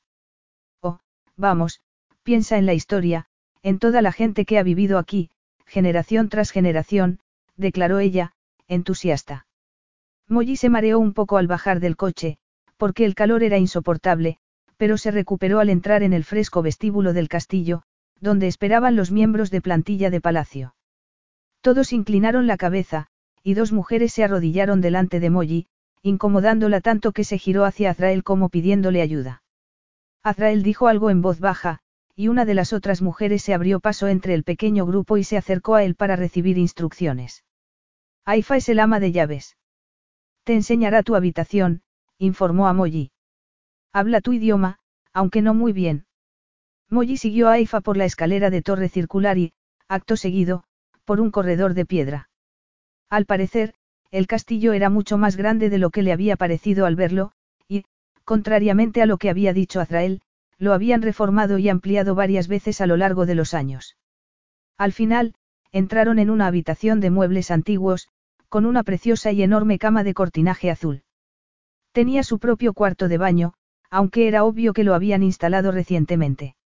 Aún no habían puesto las puertas correderas de la ducha, que descansaban contra una pared. Le traeremos algo de comer, dijo Aifa, llevándola a un saloncito sin más mobiliario que una mesa baja y una alfombra persa. Le ruego que espere aquí, Majestad. Molly se quedó perpleja. Majestad. ¿Quién creía que era? En su desconcierto, llegó a la conclusión de que la había tomado por alguna dignataria extranjera o de que se había equivocado de palabra porque no conocía bien su idioma. Sin embargo, se abstuvo de corregirla porque no quería que se sintiera incómoda, y se sentó junto a la mesa con las piernas cruzadas. Un minuto después, apareció una verdadera procesión de criados con comida suficiente para alimentar a un regimiento.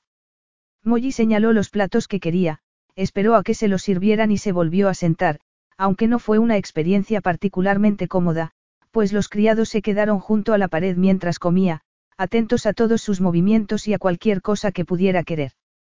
Comió rápidamente y regresó a su habitación, pero tampoco pudo estar sola. Aifa apareció con dos jóvenes sonrientes que extendieron un montón de vestidos sobre la cama y le pidieron que eligiera. Si no le gusta ninguno, traeremos más, dijo Aifa. Molly alcanzó uno de los vestidos de seda sin pararse a mirar, en parte, porque no quería parecer caprichosa y, en parte, porque necesitaba cambiarse de ropa con urgencia. A continuación, las mujeres le ofrecieron una amplia gama de bellas prendas de lencería, con la característica común de ser extraordinariamente finas y tener mucho encaje.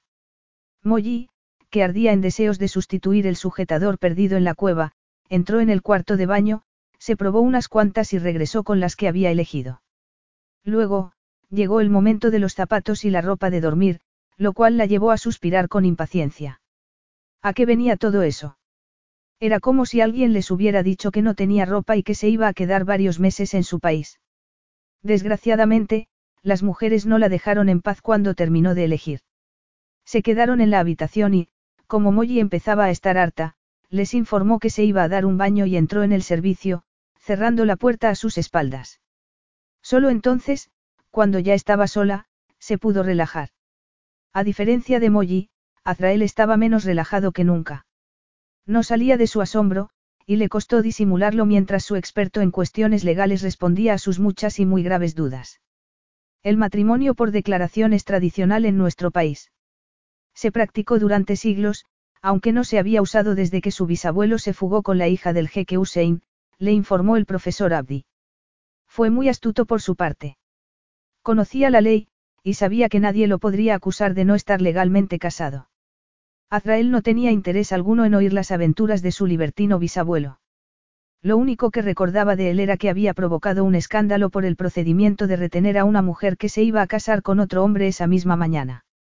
Pero, afortunadamente, había tenido el buen juicio de casarse con ella.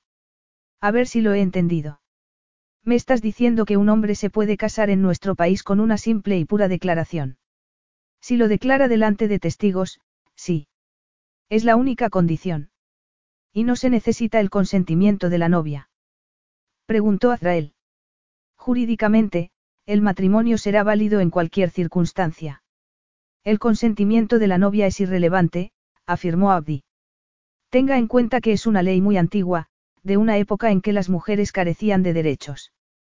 Sí, ya me he dado cuenta, declaró Azrael, horrorizado. Aún así, es una fórmula muy poco común, que estaba en desuso. Naturalmente, todo el mundo espera una ceremonia oficial. Seré sincero contigo, Emir, dijo Azrael, levantándose. Afirmé que la señorita Carlisle es mi esposa porque me pareció que era la única forma de proteger su reputación. Pensé que, llegado el caso, me podría defender con el argumento de que nos casamos el año pasado en Londres en la embajada de Djalia, algo que nadie se atrevería a negar porque no tendría pruebas de lo contrario. Sea como sea, ya no es necesario que diga nada. Según las leyes antiguas, la señorita Carlisle y usted son marido y mujer a todos los efectos, declaró Emir Abdi. Permítame que le desee toda la felicidad del mundo, Majestad. Esto es completamente absurdo, protestó Azrael. Solo podré recuperar mi libertad si me divorcio. Ni lo piense, intervino Butrus. ¿Por qué? Porque la gente no lo vería con buenos ojos, respondió el profesor. Asem se divorció demasiadas veces. Tuvo tantas esposas como ese rey inglés de la dinastía Tudor, como se llamaba. Enrique VIII, dijo Butrus. Y nuestro rey no se puede parecer a ese hombre. Definitivamente, un divorcio rápido sería muy mal recibido por el pueblo de Djalia, afirmó Abdi. Ahora bien, cuando pase el tiempo. No habrá divorcio rápido, sentenció Azrael, consciente al fin de las opciones que tenía. Gracias por tu consejo, Emir. Y, por favor, estudia esa ley para encontrar una forma de derogarla. No podemos seguir viviendo en la Edad Media. Azrael se marchó con su paso rápido y seguro de costumbre. Estaba casado, legalmente casado, y ahora no tenía más remedio que asumirlo y seguir interpretando su papel. Ha sido una reunión muy instructiva, dijo a Butrus, que lo había seguido. Tendré que discutir la situación con, mi esposa. Butrus asintió. El príncipe Firuz estará esperando a que lo llame por teléfono. Doy por sentado que la noticia de su matrimonio habrá llegado a Quarein. Azrael, que no estaba de humor para hablar con Firuz, se limitó a decir. Pues que espere. Capítulo 6. Azrael quería ducharse y cambiarse de ropa, así que se dirigió a las estancias de la torre sin caer en la cuenta de que los criados de palacio habrían alojado a Molly en ese mismo lugar. Y, cuando entró en la habitación, se encontró de frente con su flamante esposa, que salía del cuarto de baño sin más ropa que unas braguitas de color turquesa y un sujetador a juego. Azrael se quedó sin habla, completamente hechizado por sus curvas. ¿Qué haces aquí? preguntó Molly, que corrió a alcanzar un vestido. Es mi habitación, respondió Azrael, deseando volver a ver los grandes y tentadores senos que había atisbado bajo su sujetador. No sabía que estuvieras en ella. Molly frunció el ceño. ¿Y por qué me han alojado en tu habitación? Lo habrán hecho porque es la única que tiene cuarto de baño propio. Molly entró en el cuarto de baño, se puso el vestido a toda prisa y volvió a salir, alegrándose de no ser particularmente presumida, porque Azrael no la había visto en la mejor de las situaciones posibles. Ah, claro. Hablaremos cuando me duche y me cambie de ropa, dijo él. Puedes esperar en la sala contigua. He pedido que nos sirvan café.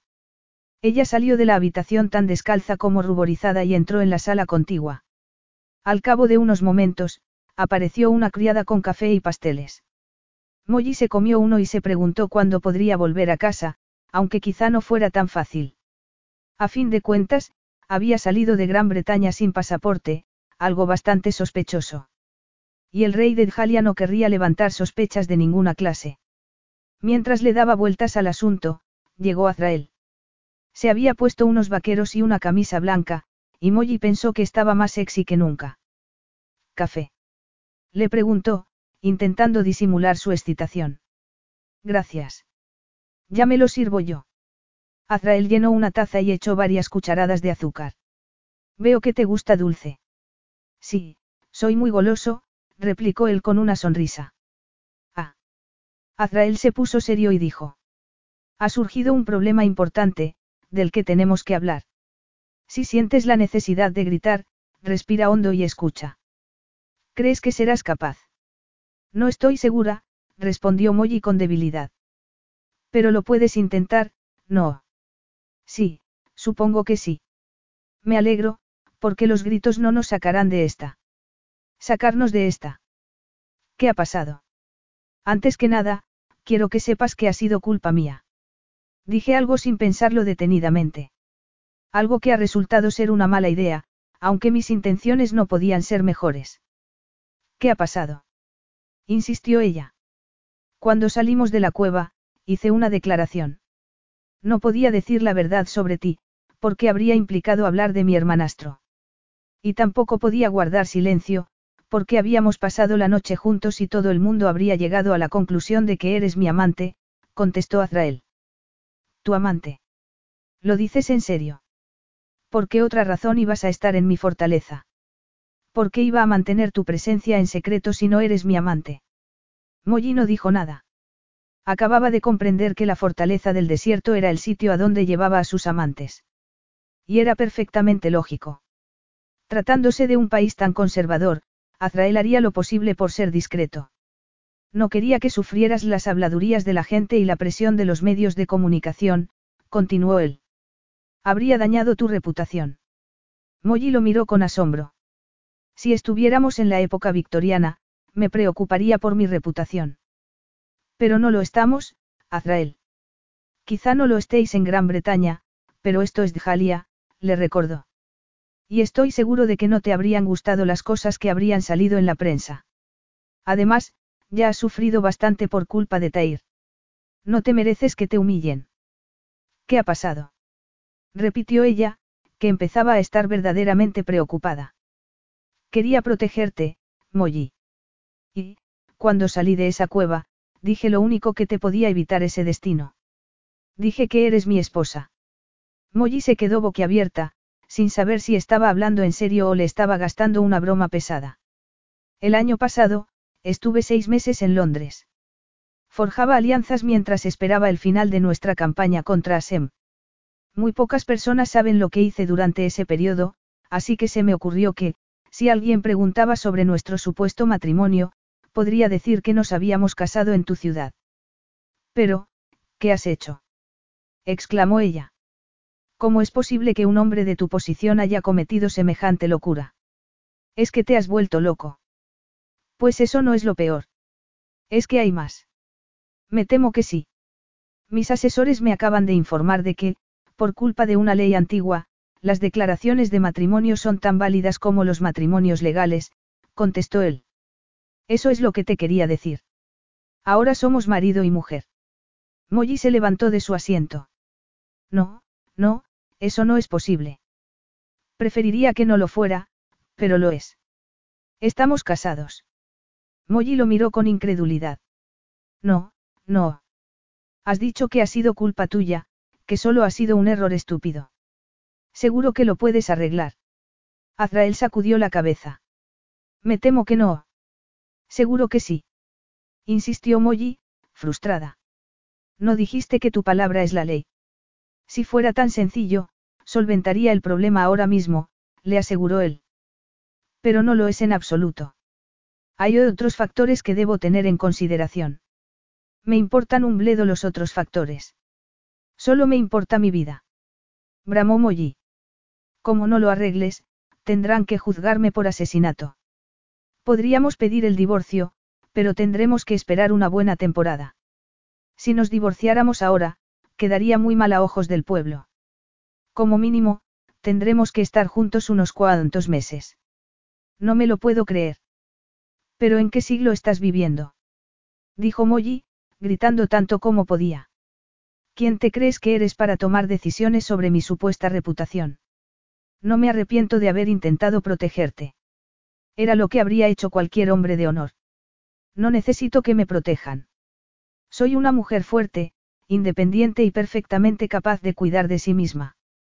Salvo cuando te raptan y te pierdes en el desierto. ¿Cómo te atreves a echarme eso en cara? Es la verdad, dijo Azrael con firmeza. Ya te he sacado dos veces de situaciones difíciles. Primero, te liberé de tu captor y después, te salvé la vida. Estás en deuda conmigo, y necesito pedirte que seas razonable y comprensiva. En deuda contigo. Me amenazaste con tenerme prisionera si insistía en denunciar a Tair. Empiezo a pensar que tu familia está loca. Tu hermanastro me encierra y, a continuación, tú me retienes y te casas conmigo sin preguntarme antes. Mira, yo me siento tan atrapado como tú. Me da igual cómo te sientas. Además, esto es absolutamente ridículo. No podemos estar casados. Yo no he dado mi consentimiento. Azrael respiró hondo. Como ya he dicho, ha sido por culpa de una ley muy antigua. Entonces, las mujeres no tenían derechos de ninguna clase, así que su opinión carecía de importancia. Si es una broma, no tiene ninguna gracia. Molly echó los hombros hacia atrás, en un intento por solventar el problema de su baja estatura y parecer físicamente impresionante. Pero, al hacerlo, sus pechos se apretaron contra la tela del vestido, enfatizando sus pezones, y Azrael sintió el irresistible deseo de besárselos. No, no es una broma. Ojalá lo fuera. Tienes que hacer algo. Y hacerlo pronto. No puedo. Mi pueblo está celebrando nuestro matrimonio en este mismo instante. ¿Cómo quedaría si les digo la verdad? Eso no es asunto mío.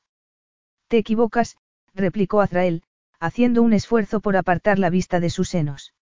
Eres mi esposa, y eso te convierte en reina de Djalia. ¿Y qué? Que el pueblo te verá como tal. Y no es justo que pague por mi error. No es justo que pague el precio de mi desafortunado intento de protegerte. Molly se quejó para sus adentros, súbitamente consciente de que su abuelo habría estado de acuerdo con él. Al fin y al cabo, Maurice era un hombre chapado a la antigua, un hombre convencido de que las mujeres eran el sexo débil y de que necesitaban que las protegieran. De hecho, Maurice era la única persona que la había protegido en toda su vida. Maurice y ahora, Azrael. Sin embargo, eso no encajaba con el carácter de Molly. Se había apoyado en su abuelo cuando era una adolescente, pero, desde entonces, era ella la que cuidaba de él. Y le parecía inadmisible que Azrael la hubiera tomado por una mujer estúpidamente frágil, aunque hubiera sido por buenas razones. Furiosa, lo miró a los ojos y preguntó.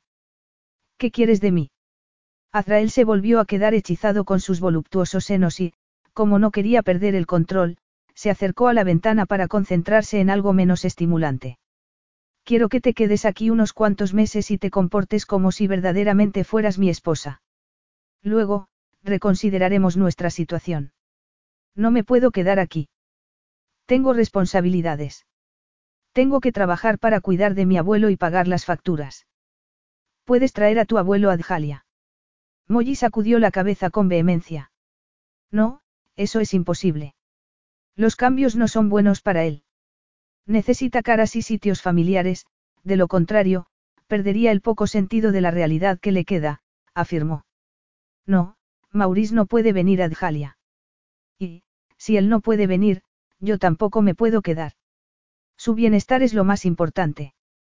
Entonces, me encargaré personalmente de todos los gastos que conlleve su cuidado. Y podrás viajar de vez en cuando a Londres para estar con él. No puedes reorganizar mi vida a tu antojo. Si esa reorganización es buena para todos, ¿por qué no? Vivías mejor en Londres de lo que vas a vivir aquí. Hay quizá un hombre que te esté esperando. No lo creo, porque Tair estaba convencido de que no salías con nadie. Pero, claro, puede que no fueras sincera con él. Por supuesto que lo fui. Protestó ella, impaciente. No estaba saliendo con nadie. Y, en cuanto a los pocos amigos que tengo, trabajo tanto que no tengo tiempo de verlos, aunque ya habré perdido dos de mis empleos por culpa de tu hermanastro y de ti. ¿Por qué no te limitas a resolver el problema? No seas tan irracional, por favor. Me estás pidiendo un imposible. Que yo soy irracional. Nadie te está pidiendo a ti que renuncies a tu vida y a tu independencia. Yo renunciaría a todo por el bien de mi país. Pero yo no soy de tu propiedad. No me puedes sacrificar así como así, sin tener siquiera mi consentimiento. Dijo Molly, mirándolo con hostilidad. Oh, no, espera un momento. Claro que puedes. Había olvidado que estamos en uno de los lugares más primitivos del mundo. Claro que me puedes sacrificar. A Azrael le molestó que llamara, primitivos, a los habitantes de su país. Trabajaba 18 horas al día, en un intento por modernizar Djalia que contaba con el apoyo de casi todo su pueblo. Y no le pareció justo que los despreciara de esa manera. Deja de gritar, le ordenó. Gritaré tanto como quiera. Azrael hizo un esfuerzo por mantener la calma. Estamos casados, y puedes estar segura de que te trataré con el respeto que te mereces. Pero tú también tienes que tratarme a mí con respeto. No estoy de humor para ser educada. Dijo ella, temblando de rabia. Si te casas con una mujer sin su consentimiento, tienes que estar preparado para sufrir las consecuencias. Y no voy a dejar de gritar porque tú me lo ordenes. Azrael arqueó una ceja y dio un paso adelante. Ah, no. No. Él descendió sobre ella como un halcón sobre su presa, sorprendiéndola por completo. Y la sorprendió todavía más cuando la alzó en brazos con una asombrosa facilidad, como si no pesara nada. Primera lección, no me grites cuando estoy cansado. Azrael abrió la puerta del dormitorio, la echó en la cama y añadió. Segunda lección, no vuelvas a decir que mi país es primitivo. Molly abrió la boca con la evidente intención de decir algo desagradable, pero él se la tapó con la mano. Cuando insultas a los ciudadanos de mi país, me insultas a mí. No te recomiendo que lo vuelvas a hacer. Rabiosa, Molly se movió de lado a lado, intentando zafarse, pero no pudo, porque Azrael se le había puesto encima y la había agarrado por las muñecas. Puede que yo sea un hombre primitivo. Desde luego, he hecho muchas cosas primitivas a lo largo de mi vida, continuó él. Pero nunca he tratado a una mujer como si fuera de mi propiedad, nunca le he hecho daño y, por supuesto, tampoco te lo voy a hacer a ti. Molly respiró hondo. Está bien. No volveré a decir eso. Gracias. Azrael le soltó los brazos y se levantó de la cama, ofreciéndole una vista perfecta de sus duras curvas, que avivaron el recuerdo de su tórrido pero inacabado encuentro en la caverna.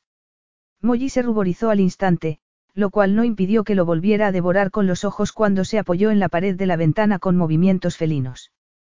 Era increíblemente sexy, tan sexy que apretó las caderas contra el colchón en un intento de ahuyentar el hambre que sentía. Pero no sirvió de nada. Tendremos que hacer algo con tus gritos. Hay formas de aprender a controlarse. No creo que aprenda a controlarme si siempre te las arreglas para que quiera darte una bofetada, replicó Molly. Eres mi esposa. Deja de decir eso. Deja de decirlo. Es la verdad. No tiene sentido que lo neguemos, declaró él en voz baja. Además, ¿a dónde pretendes llegar con tantos gritos? ¿Quieres verme enfadado? Seguro que quieres. Molly sacudió la cabeza. No, supongo que no. Entonces. Es que no lo puedo evitar. Sacas lo peor de mí. Pues intento ser razonable. Tu concepto de ser razonable no se parece en nada al concepto del resto de la humanidad, alegó ella, clavando la vista en sus labios. Haz un esfuerzo, Molly, le dijo Azrael con voz suave. Piensa que ser mi esposa es una especie de empleo. De hecho, estoy dispuesto a pagarte. Me aseguraré de que tu estancia en Jalia te sea rentable. Molly estaba tan cautivada con la visión de su cuerpo y el sonido de su ronca y sedosa voz que lo habría mirado con la misma adoración si se hubiera puesto a recitar la tabla numérica. Sin embargo, no estaba hablando de números, sino de darle dinero por el trabajo de ser su esposa, y aunque era consciente de que el dinero le vendría muy bien, no le parecía ético en esas circunstancias. No sé, no estoy segura. Azrael caminó hasta la cama y se sentó en ella, a una distancia prudencial de Molly. Confía en mí. Mantendré mi parte del acuerdo. Ella frunció el ceño. La residencia de Maurice sale muy cara, le advirtió. Afortunadamente, el Estado asume casi todos los gastos, pero el resto es cosa mía. Tuve que vender las joyas de mi madre, y solo me queda lo justo para pagar un mes. No te preocupes por eso. Tu responsabilidad pasó a ser mía en el momento en que descubrí que estábamos casados, dijo Azrael, apartándole un mechón de pelo de la cara. Me sentiré honrado de poder ayudar a tu abuelo, aunque siento mucho que tuvieras que vender las joyas de tu madre. Es algo muy triste. Bueno, solo eran un anillo y un broche que habían pertenecido a mi abuela. Azrael le acarició dulcemente la mejilla, y ella quiso devolverle el favor, pero, al mirar sus ojos dorados, supo que solo habría servido para arrastrarlos a una clase de intimidad que ninguno de los dos quería. Los pechos se le habían hinchado bajo el sujetador, los pezones se le habían endurecido y, por si eso fuera poco, sentía un cálido calor entre las piernas que la estaba volviendo loca. Tengo esmeraldas del color de tus ojos, dijo él con voz sensual. Estarías magnífica si te las pusieras. Molly respiró hondo, resistiéndose al impulso de hundir los dedos en su cabellera negra. Oh, por Dios, Azrael, no he llevado joyas de verdad en toda mi vida. Azrael cerró las manos sobre el talle de Molly, la levantó y la sentó sobre sus duras y poderosas piernas. Abre la boca, ordenó. Molly la entreabrió y, tras morderle con dulzura el labio inferior, Azrael le dio un beso tan intensamente erótico como el contacto de la mano que subía por la cara interior de uno de sus muslos. De forma instintiva, ella separó las piernas. Entonces, Azrael apartó las braguitas de su camino y circunvaló suavemente su sexo antes de acariciarle el punto más sensible. Molly soltó un gemido de placer, cada vez más excitada, y el sonido se transformó en grito cuando él le introdujo un dedo sin apartar la atención de la pequeña protuberancia donde parecían confluir todas las terminaciones nerviosas de su cuerpo. Molly se arqueó contra su mano, perdiendo el control. Y la fuerza de su necesidad, combinada con los movimientos de Azrael y todo el deseo acumulado la arrastró a un repentino e intenso clímax que la desgarró por las costuras. Azrael la tumbó en la cama y sonrió, satisfecho. En lugar de discutir, deberíamos acostarnos. Sería mucho más divertido. Pero no muy sabio, susurró Molly. Digas lo que digas, nuestro matrimonio no es real. Azrael no dijo nada. Sabía lo que quería, y estaba dispuesto a esperar y a luchar por ello. Al fin y al cabo, no era una situación nueva para él. Siempre había tenido que luchar por todo. Y por otra parte, no había duda de que ella también lo deseaba. Consumaría su matrimonio más tarde o más temprano. Solo era cuestión de tiempo. Al saber que estaban legalmente casados, Azrael se había sentido atrapado y condenado sin remedio. Se había acostumbrado a controlar las cosas, y no daba un paso sin planificarlo antes. Pero Molly había entrado en su vida como una tormenta de arena, causando un verdadero caos. Y él adoraba ese caos. Adoraba su pasión, su rapidez mental, su genio. Además, le encantaba que no tuviera miedo de él, que no le hiciera ridículas reverencias y que no tuviera deseo alguno de adularlo. Lo trataba como si fuera su igual, y eso era nuevo para un hombre que había crecido lejos de los demás, como un objeto precioso al que nadie debía acercarse. Siempre había sido un solitario, y Molly conseguía que no se sintiera solo. ¿Por qué iba entonces a querer separarse de una mujer tan perfecta? Si quieres, puedes ir a Londres a recoger tus cosas, dijo con toda tranquilidad. Incluso puedes aprovechar tu estancia para comprar un vestido de novia. ¿Un vestido de novia? Preguntó Molly, sorprendida. Tendremos que dar una boda oficial a nuestro pueblo, ¿no te parece? Un segundo después, llamaron a la puerta. Azrael frunció el ceño y se levantó. Majestad. Era Butrus, que los miró con incomodidad. Sí. El príncipe Firuz está abajo. Azrael se puso tenso. Bajaré dentro de unos minutos. Butrus se marchó, y Molly volvió a la conversación que habían dejado sin terminar. Una boda oficial. Sí. Es lo que esperan de nosotros. Nerviosa, Molly caminó hacia la ventana y le dio la espalda. No sé si estaré a la altura de sus expectativas. Soy una chica normal y corriente. Eres una mujer extraordinaria, capaz de cuidar de su abuelo en las circunstancias más difíciles, de sobreponerse a un encierro, de fugarse de una fortaleza y de sobrevivir a lo que ha pasado después, replicó él con vehemencia. Sí, es cierto que gritas demasiado, pero tienes valentía y un gran corazón. Molly sonrió y se giró hacia él, descubriendo que se había cambiado de ropa mientras hablaban y se había puesto la larga y blanca túnica tradicional. Muy bien. Haré lo posible por interpretar el papel de tu esposa. Pero no te puedo prometer nada más. A Azraelle brillaron los ojos. Ni yo te pido nada más. Capítulo 7. No puedo creerme que te hayas casado, dijo su amiga Han mientras acunaba a su hijo recién nacido, Robbie. Cuéntamelo todo. Molly había salido de Djalia con un pasaporte diplomático, y ya llevaba siete días en Londres, siete días frenéticos, porque había tenido que pagar las facturas acumuladas, recoger sus escasas pertenencias y, por supuesto, pasar todo el tiempo posible con Maurice, que ni siquiera la reconocía. En los ratos libres, salía de compras y gastaba más dinero del que había gastado en toda su vida, gracias a las tarjetas de Azrael. Me quedé asombrada cuando leí que te habías casado con ese hombre, continuó Han. Pensé que os habríais conocido mientras dabas clases en la embajada de su país, pero no recuerdo que lo mencionaras. No me puedo creer que no me lo dijeras, no dijiste nada al respecto. Ni siquiera me dijiste que tenías intención de viajar a Djalia. ¿Por qué no la tenía? Fue algo inesperado. Bueno, lo comprendo perfectamente. No estaba segura de que Azrael fuera en serio contigo, y querías asegurarte antes de hablar, afirmó su amiga. Es un hombre verdaderamente impresionante. No me extraña que lo quieras para ti. Todo ha sido muy rápido, se defendió Molly, tan rápido que me parece un sueño. Pues yo diría que es bastante real. Por lo menos, a tenor de los tres guardaespaldas que están en el vestíbulo de mi casa, ironizó Han. Cualquiera diría que Azrael tiene miedo de que te fugues. Es evidente que te quiere mucho. Sí, supongo que sí. Espero haber hecho bien al rechazar a los periodistas que quisieron entrevistarme.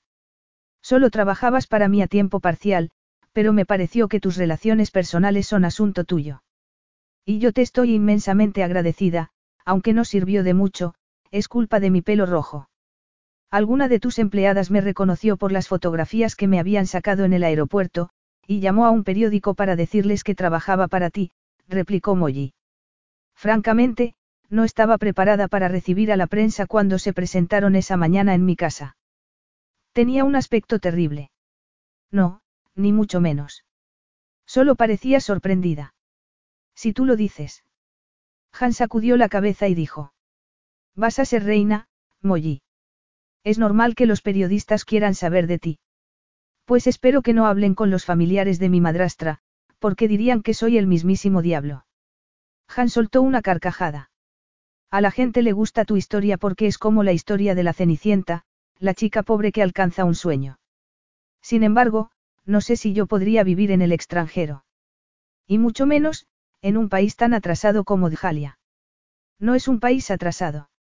Es un país en plena evolución, puntualizó Molly, sin dudarlo un momento. Estará en plena evolución, pero las mujeres que salen en televisión no parecen tener muchos derechos, le recordó su amiga. Porque el antiguo dictador impuso leyes muy restrictivas. Pero las cosas están cambiando, aseguró ella. Hablas como un político. No, no se trata de eso. Es que Azrael le pidió a uno de sus diplomáticos que me pusiera al tanto de la situación del país, y ahora tengo tantos hechos y estadísticas en la cabeza que me salen por la boca cada vez que la abro. ¿Te hace leer estadísticas una semana después de la boda? Preguntó Han, perpleja. ¿No te parece extraño? Molly se sintió en la necesidad de defender a Azrael. Solo intentaba ayudarme. Soy su esposa, y no quiero decir tonterías cuando actúe en calidad de reina. Molly fue sincera con ella. Cada vez estaba más preocupada por la posibilidad de dejar en mal lugar a Azrael. Había asumido una responsabilidad inmensa, una clase de responsabilidad que había empezado a entender durante su breve estancia en el palacio, la que Azrael afrontaba todos los días. De hecho, Azrael no volvió al dormitorio después de darle el mejor orgasmo de su vida.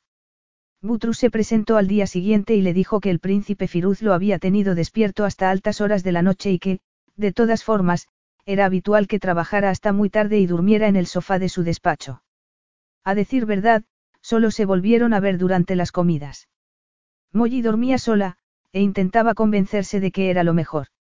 Se decía que el sexo habría complicado mucho su relación y que, en cualquier caso, el suyo no era un matrimonio de verdad, sino un acuerdo del que los dos salían beneficiados. A fin de cuentas, Azrael le estaba pagando por ser su esposa. Sin embargo, Molly tenía otra razón para no querer acostarse con él. Estaba segura de que el imponente Azrael no podía ser feliz con una mujer normal y corriente que se había dedicado a limpiar y servir bebidas. Si se dejaba llevar por el deseo, le rompería el corazón. Desde su punto de vista, no estaban hechos el uno para el otro. ¿Viste el suplemento del domingo pasado? Preguntó Han, sacándola de sus pensamientos. ¿Qué suplemento? El del periódico que lees. Lo guardé por si no lo habías visto.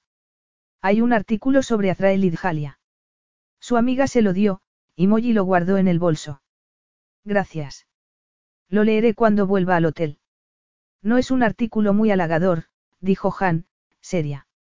Espero que no te enfades conmigo por habértelo dado. Por supuesto que no.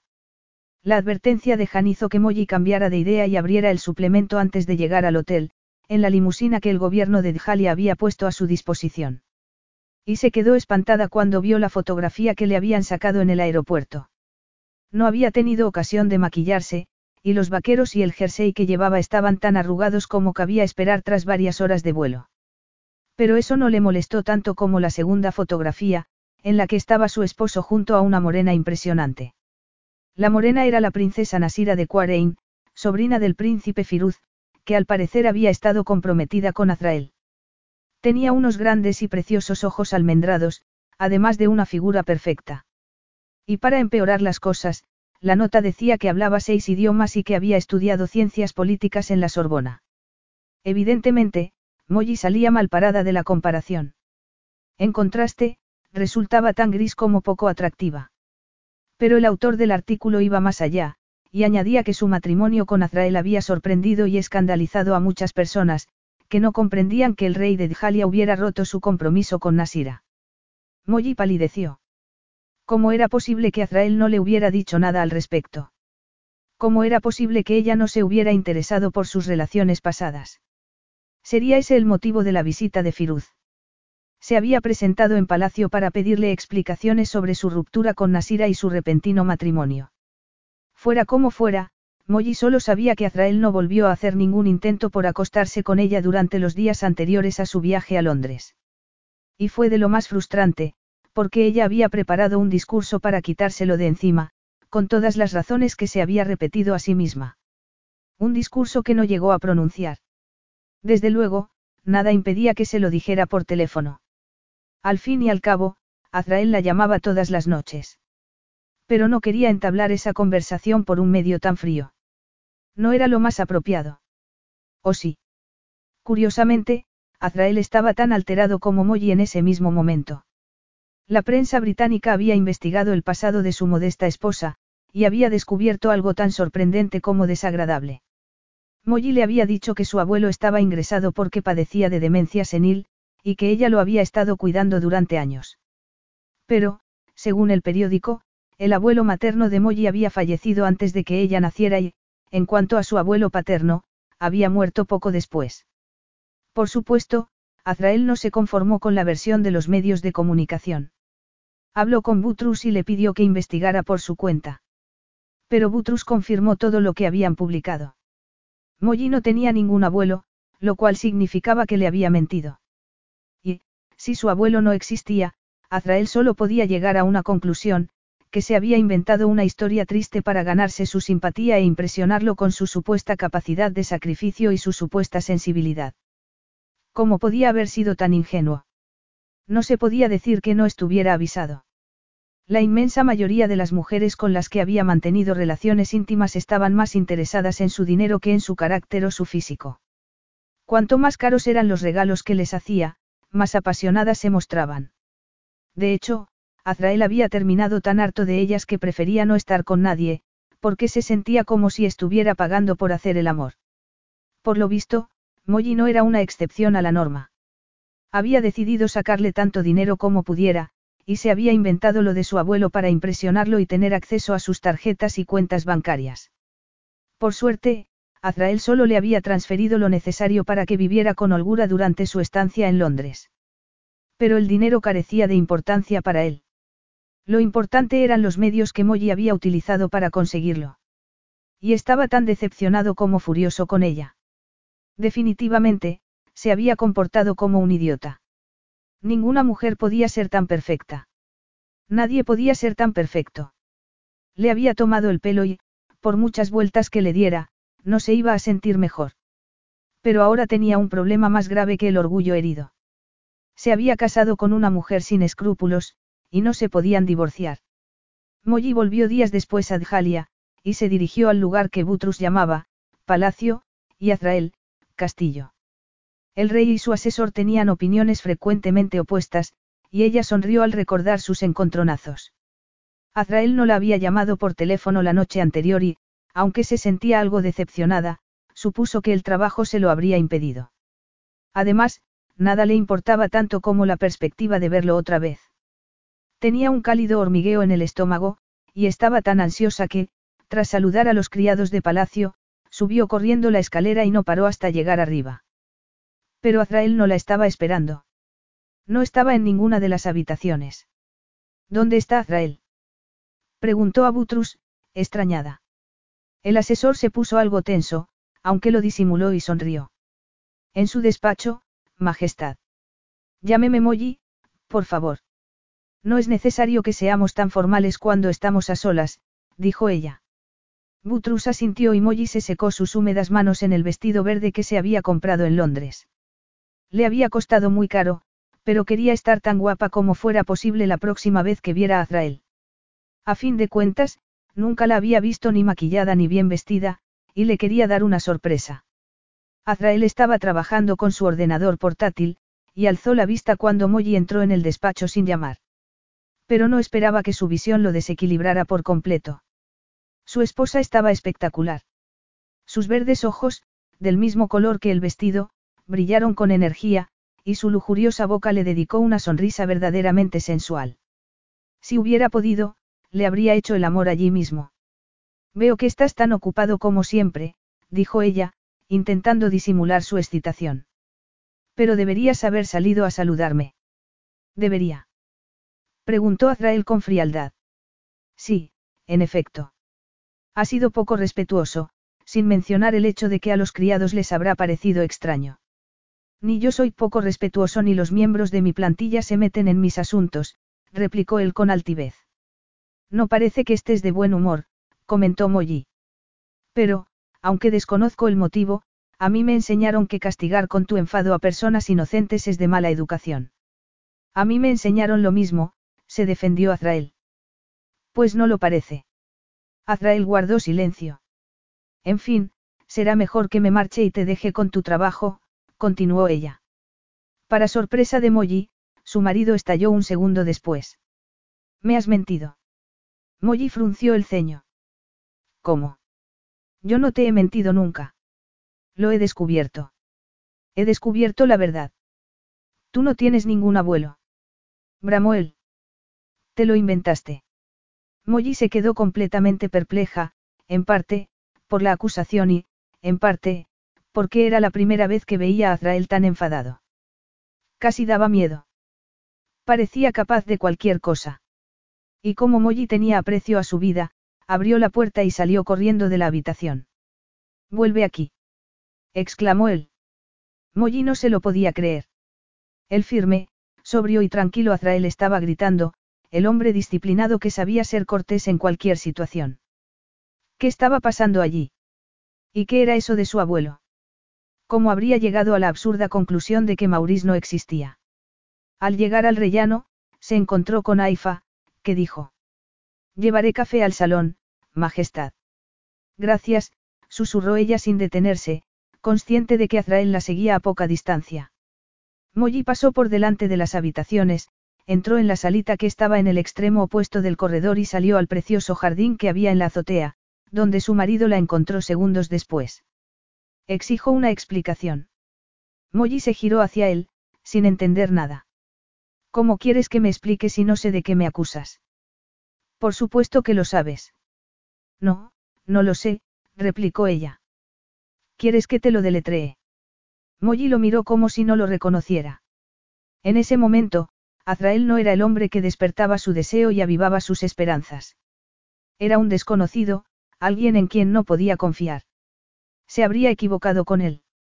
Empezaba a pensar que sí, y hasta se preguntó si verdaderamente había roto su relación con la princesa Nasira.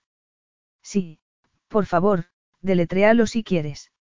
¿Cómo puedes decir que mi abuelo no existe, cuando he estado con él todos los días durante mi estancia en Londres. No sé si lees los periódicos británicos, pero yo leí un artículo muy interesante sobre tu familia. Hay hechos que no encajan en la historia que me contaste, dijo él. Por ejemplo, que tus abuelos están muertos. ¿Qué tonterías estás diciendo? Puede que Maurice tenga demencia senil, pero te aseguro que está tan vivo como nosotros. Tus abuelos están muertos, insistió Azrael. El primero murió antes de que nacieras y el segundo, cuando eras una niña. ¿Cómo? Me has mentido. No, no, dijo Molly, desesperada. Yo no te he mentido.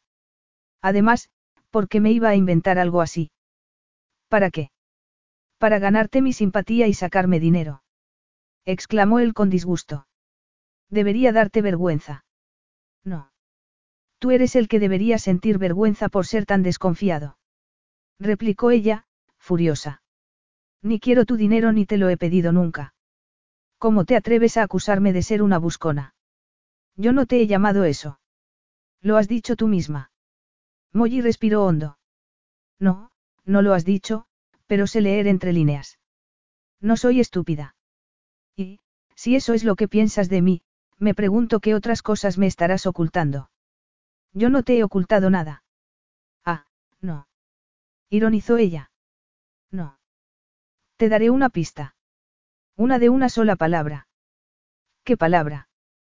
Preguntó él, entrecerrando los ojos. Nasira, contestó Molly. Y ahora, te agradecería que te apartaras de la puerta, porque no me dejas salir. Nasira. ¿Qué tiene que ver Nasira con nosotros? Molly se quedó ligeramente desconcertada, porque Azrael no había reaccionado como esperaba. En sus ojos no había ningún sentimiento de culpabilidad. Solo había sorpresa. Tú también tienes secretos, Azrael. Los tengo, sí, aunque dudo que quisieras conocerlos. Pero no tengo ninguno en lo tocante a Nasira. En lugar de discutírselo, Molly intentó apartarlo de su camino. Y fracasó. Déjame pasar. ¿Por qué? ¿A dónde vas? Eso no es asunto tuyo. Todo lo tuyo es asunto mío. Eres mi esposa. Molly le pegó un empujón y pasó a su lado. Tienes mucho que aprender de las mujeres. Pero no seré yo quien te lo enseñe. ¿Qué significa eso? Preguntó Azrael, siguiéndola por el pasillo. Que cuando acusas a una mujer de ser una mentirosa y de estar detrás de tu dinero, esa mujer deja de ser asunto tuyo por completo. Dijo ella, estoy harta de Djalia y estoy harta de su estrafalario rey. Yo no soy estrafalario. Permíteme que lo dude. Hay que ser realmente raro para creer que mi abuelo no existe cuando tus guardaespaldas han estado conmigo en todas mis visitas a Maurice. ¿No te molestaste en hablar con ellos antes de montarme esta escena? No, claro que no. Azrael no se lo pudo discutir, porque era verdad. Se jactaba de ser un hombre lógico y racional, pero su lógica había desaparecido inexplicablemente cuando más la necesitaba. Estaba tan enfadado y decepcionado con Molly que no se había parado a pensarlo. Y, para empeorar las cosas, Molly no se comportaba como una persona culpable, sino como una persona inocente a la que acusaban de forma injusta. Entonces, explícame cómo es posible que tu abuelo esté vivo y muerto a la vez. No, no te voy a explicar nada, dijo Molly al llegar a la habitación. Me voy ahora mismo, con mi bolso y mi equipaje, no, no, el equipaje se queda aquí. Ninguno de esos objetos me pertenece. Los compré con tu dinero, así que no son míos. Basta ya, Molly. No me vas a dejar. Ella clavó en él sus ojos verdes. ¿Qué no? Fíjate bien. Molly alcanzó el bolso y salió del dormitorio. Eres mi esposa. Y tú me has insultado repetidamente. No voy a seguir con un hombre que tiene esa opinión de mí. Azrael intentó ser razonable. Si he cometido un error, te compensaré. Pero no te puedes marchar. Claro que puedo. Y no tienes derecho a cometer errores de ese calibre y esperar que te perdonen al instante. No permitiré que te vayas, le advirtió Azrael. Esa opción no está en la mesa. Somos marido y mujer. ¿Quieres que te recuerde que lo somos sin mi consentimiento? Azrael soltó una vociferación, la tomó entre sus brazos y la arrastró al dormitorio a pesar de sus protestas. Eso carece de importancia. No te vas a ir, dijo, sentándola en la cama. Este es tu hogar. No me puedes obligar a quedarme aquí contra mi voluntad. Replicó ella, desafiante. Gritaré tanto que temblarán hasta las paredes. Será una verdadera pesadilla. Explícame lo de tu abuelo, insistió él, haciendo caso omiso de su amenaza. ¿Por qué tendría que explicarte nada? Porque sería una forma madura de afrontar el problema. Tú no eres quien para hablar de madurez. Has llegado a conclusiones absurdas, que no tienen ni pies ni cabeza. Bueno, es posible que mi experiencia general con las mujeres me haya convertido en un desconfiado y un cínico. Molly cerró los ojos con fuerza, incapaz de soportar la idea de que Azrael estuviera con otra mujer.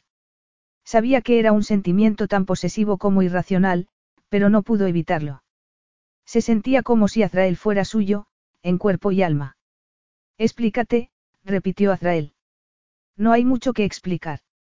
Mi abuela se quedó viuda después de tener a mi madre, y se casó con Maurice Devlin, que crió a mi madre como si fuera hija suya. Puede que mi abuelo no sea genéticamente mi abuelo, pero lo es a todos los efectos que importan. Cuidó de mi madre y luego cuidó de mí.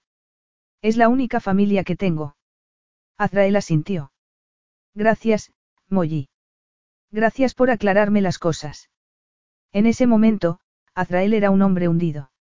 Se sentía aliviado porque ahora sabía que Molly no le había mentido, pero también se sentía inmensamente culpable por haberla tratado de forma injusta e inmensamente ridículo por haber cometido una equivocación tan impropia de él. Y Molly, que se dio cuenta de su desazón, se relajó un poco y se preguntó qué experiencias habría tenido con las mujeres para comportarse de ese modo. Siento mucho lo sucedido. Te he insultado, y no te lo merecías en absoluto, prosiguió. Molly parpadeó, perpleja. Jamás se habría imaginado que Azrael fuera capaz de disculparse, pero lo acababa de hacer. Eso no cambia nada. Sigo enfadada contigo, le confesó. Azrael asintió y la miró a los ojos. He perdido los estribos. Bueno, todos los perdemos de vez en cuando, dijo ella, resistiéndose al impulso de darle un abrazo. Pero no me puedo creer que pasaras de querer estar conmigo a no querer saber nada de mí en tan poco tiempo. Implica un grado de desconfianza terrible. Azrael sintió pánico. Quería decirle muchas cosas, pero no estaba acostumbrado a hablar de sus sentimientos, y no sabía cómo explicar que su supuesta traición había avivado algunos de sus temores más desagradables. Inseguro, se sentó en la cama, le acarició la mejilla y dijo. Me encanta tu vestido. Te queda muy bien. Molly intentó mostrarse fría, pero no lo consiguió. Se sentía muy halagada. La próxima vez que vayas a Londres, te acompañaré e iremos juntos a ver a tu abuelo, le prometió. Emocionada por su declaración, Molly se acercó a él y le pasó un brazo por encima de los hombros. Está bien, pero sigo enfadada contigo. Por supuesto que sí. Azrael se inclinó entonces y besó sus labios sin poder resistirse a la tentación. Necesitaba sentir su cuerpo, y esa necesidad quebró el poco control emocional que le quedaba. Capítulo 8. Cuando Azrael la besó, Molly perdió todos los motivos que había ido acumulando para resistirse a él. Simplemente, desaparecieron de su cabeza como si no existieran. Besaba tan bien como le parecía. O era ella, que ardía en deseos de que la besara. Ni lo sabía ni le importaba, porque su boca era una sobrecarga de placer. Y en lugar de pensar, acarició su rizado cabello negro mientras él se desabrochaba la túnica y apretaba a Molly contra los almohadones de la cama, sin dejar de saborear sus labios. Al cabo de unos momentos, él le bajó la cremallera del vestido y se lo intentó quitar por encima de la cabeza, pero solo consiguió estirar la tela elástica de la prenda, que volvió inmediatamente a su posición anterior. Entonces, Molly soltó una carcajada y se lo quitó ella misma. Hoy estoy particularmente torpe, ¿eh? Dijo él en tono de broma. No te estoy causando una buena impresión. Molly le puso las manos en la cara y sonrió. No necesitas impresionarme, Azrael. Él apartó la vista de sus enrojecidos labios y la clavó en sus grandes senos, presos bajo un sujetador de color azul y blanco. Adoro tus pechos, dijo. Azrael llevó las manos al cierre del sujetador, y lo soltó con tal destreza que se quedó secretamente encantado. Ya no había ningún obstáculo entre él y las formas suaves y perfectas que anhelaba. Y como no lo había, se inclinó un poco más sobre ella y las acarició.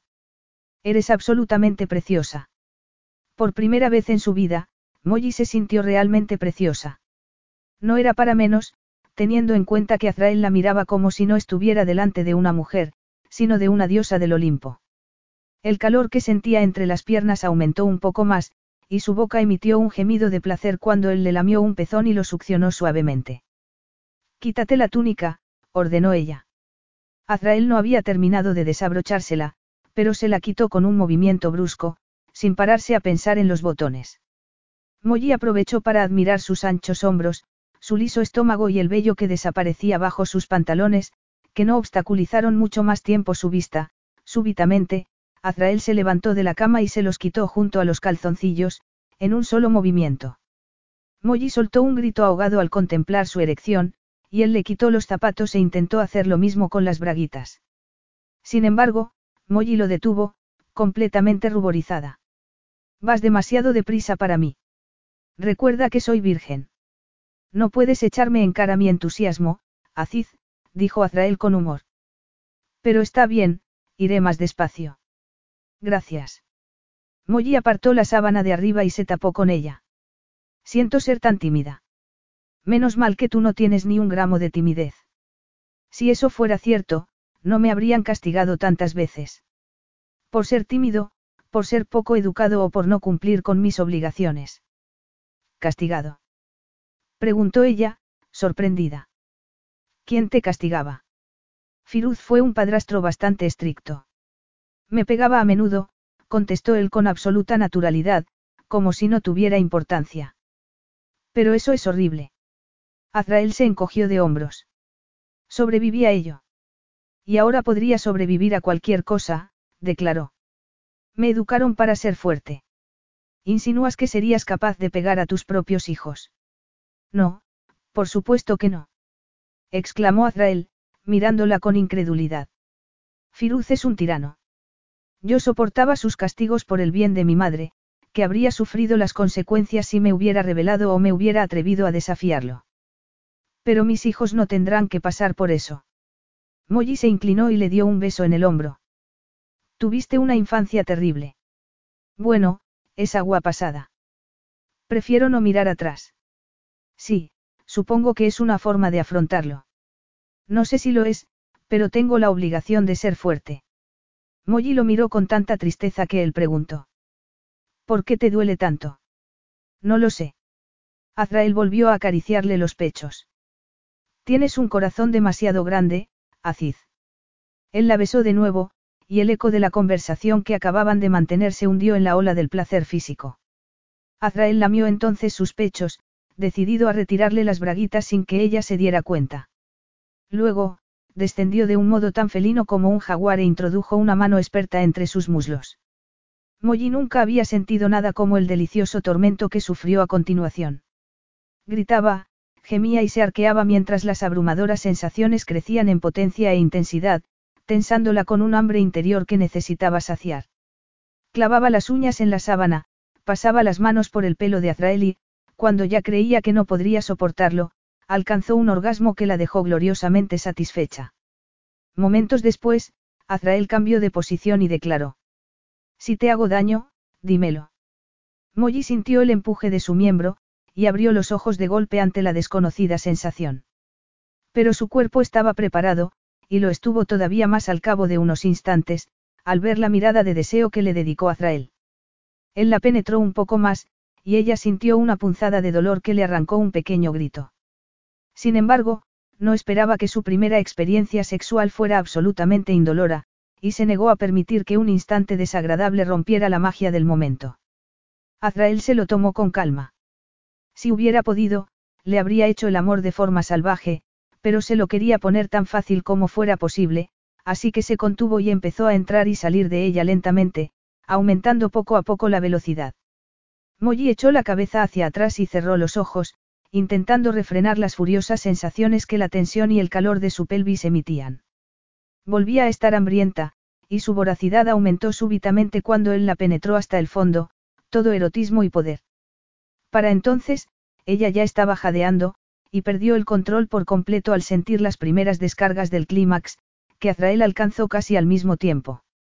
Durante los minutos posteriores, Molly se sintió como si estuviera en el paraíso, flotando entre las nubes. Ha sido asombroso, dijo Azrael. Quiero que sigas siendo mía. ¿Cómo? preguntó ella con incertidumbre. No quiero que nos divorciemos dentro de unos meses. Quiero que sigas siendo mía. Molly parpadeó. Suya. Azrael hablaba como si fuera un objeto de su propiedad. Eso no es lo acordado, replicó. Tampoco acordamos que haríamos el amor sin preservativo, pero lo acabamos de hacer. Molly se sentó en la cama, asustada.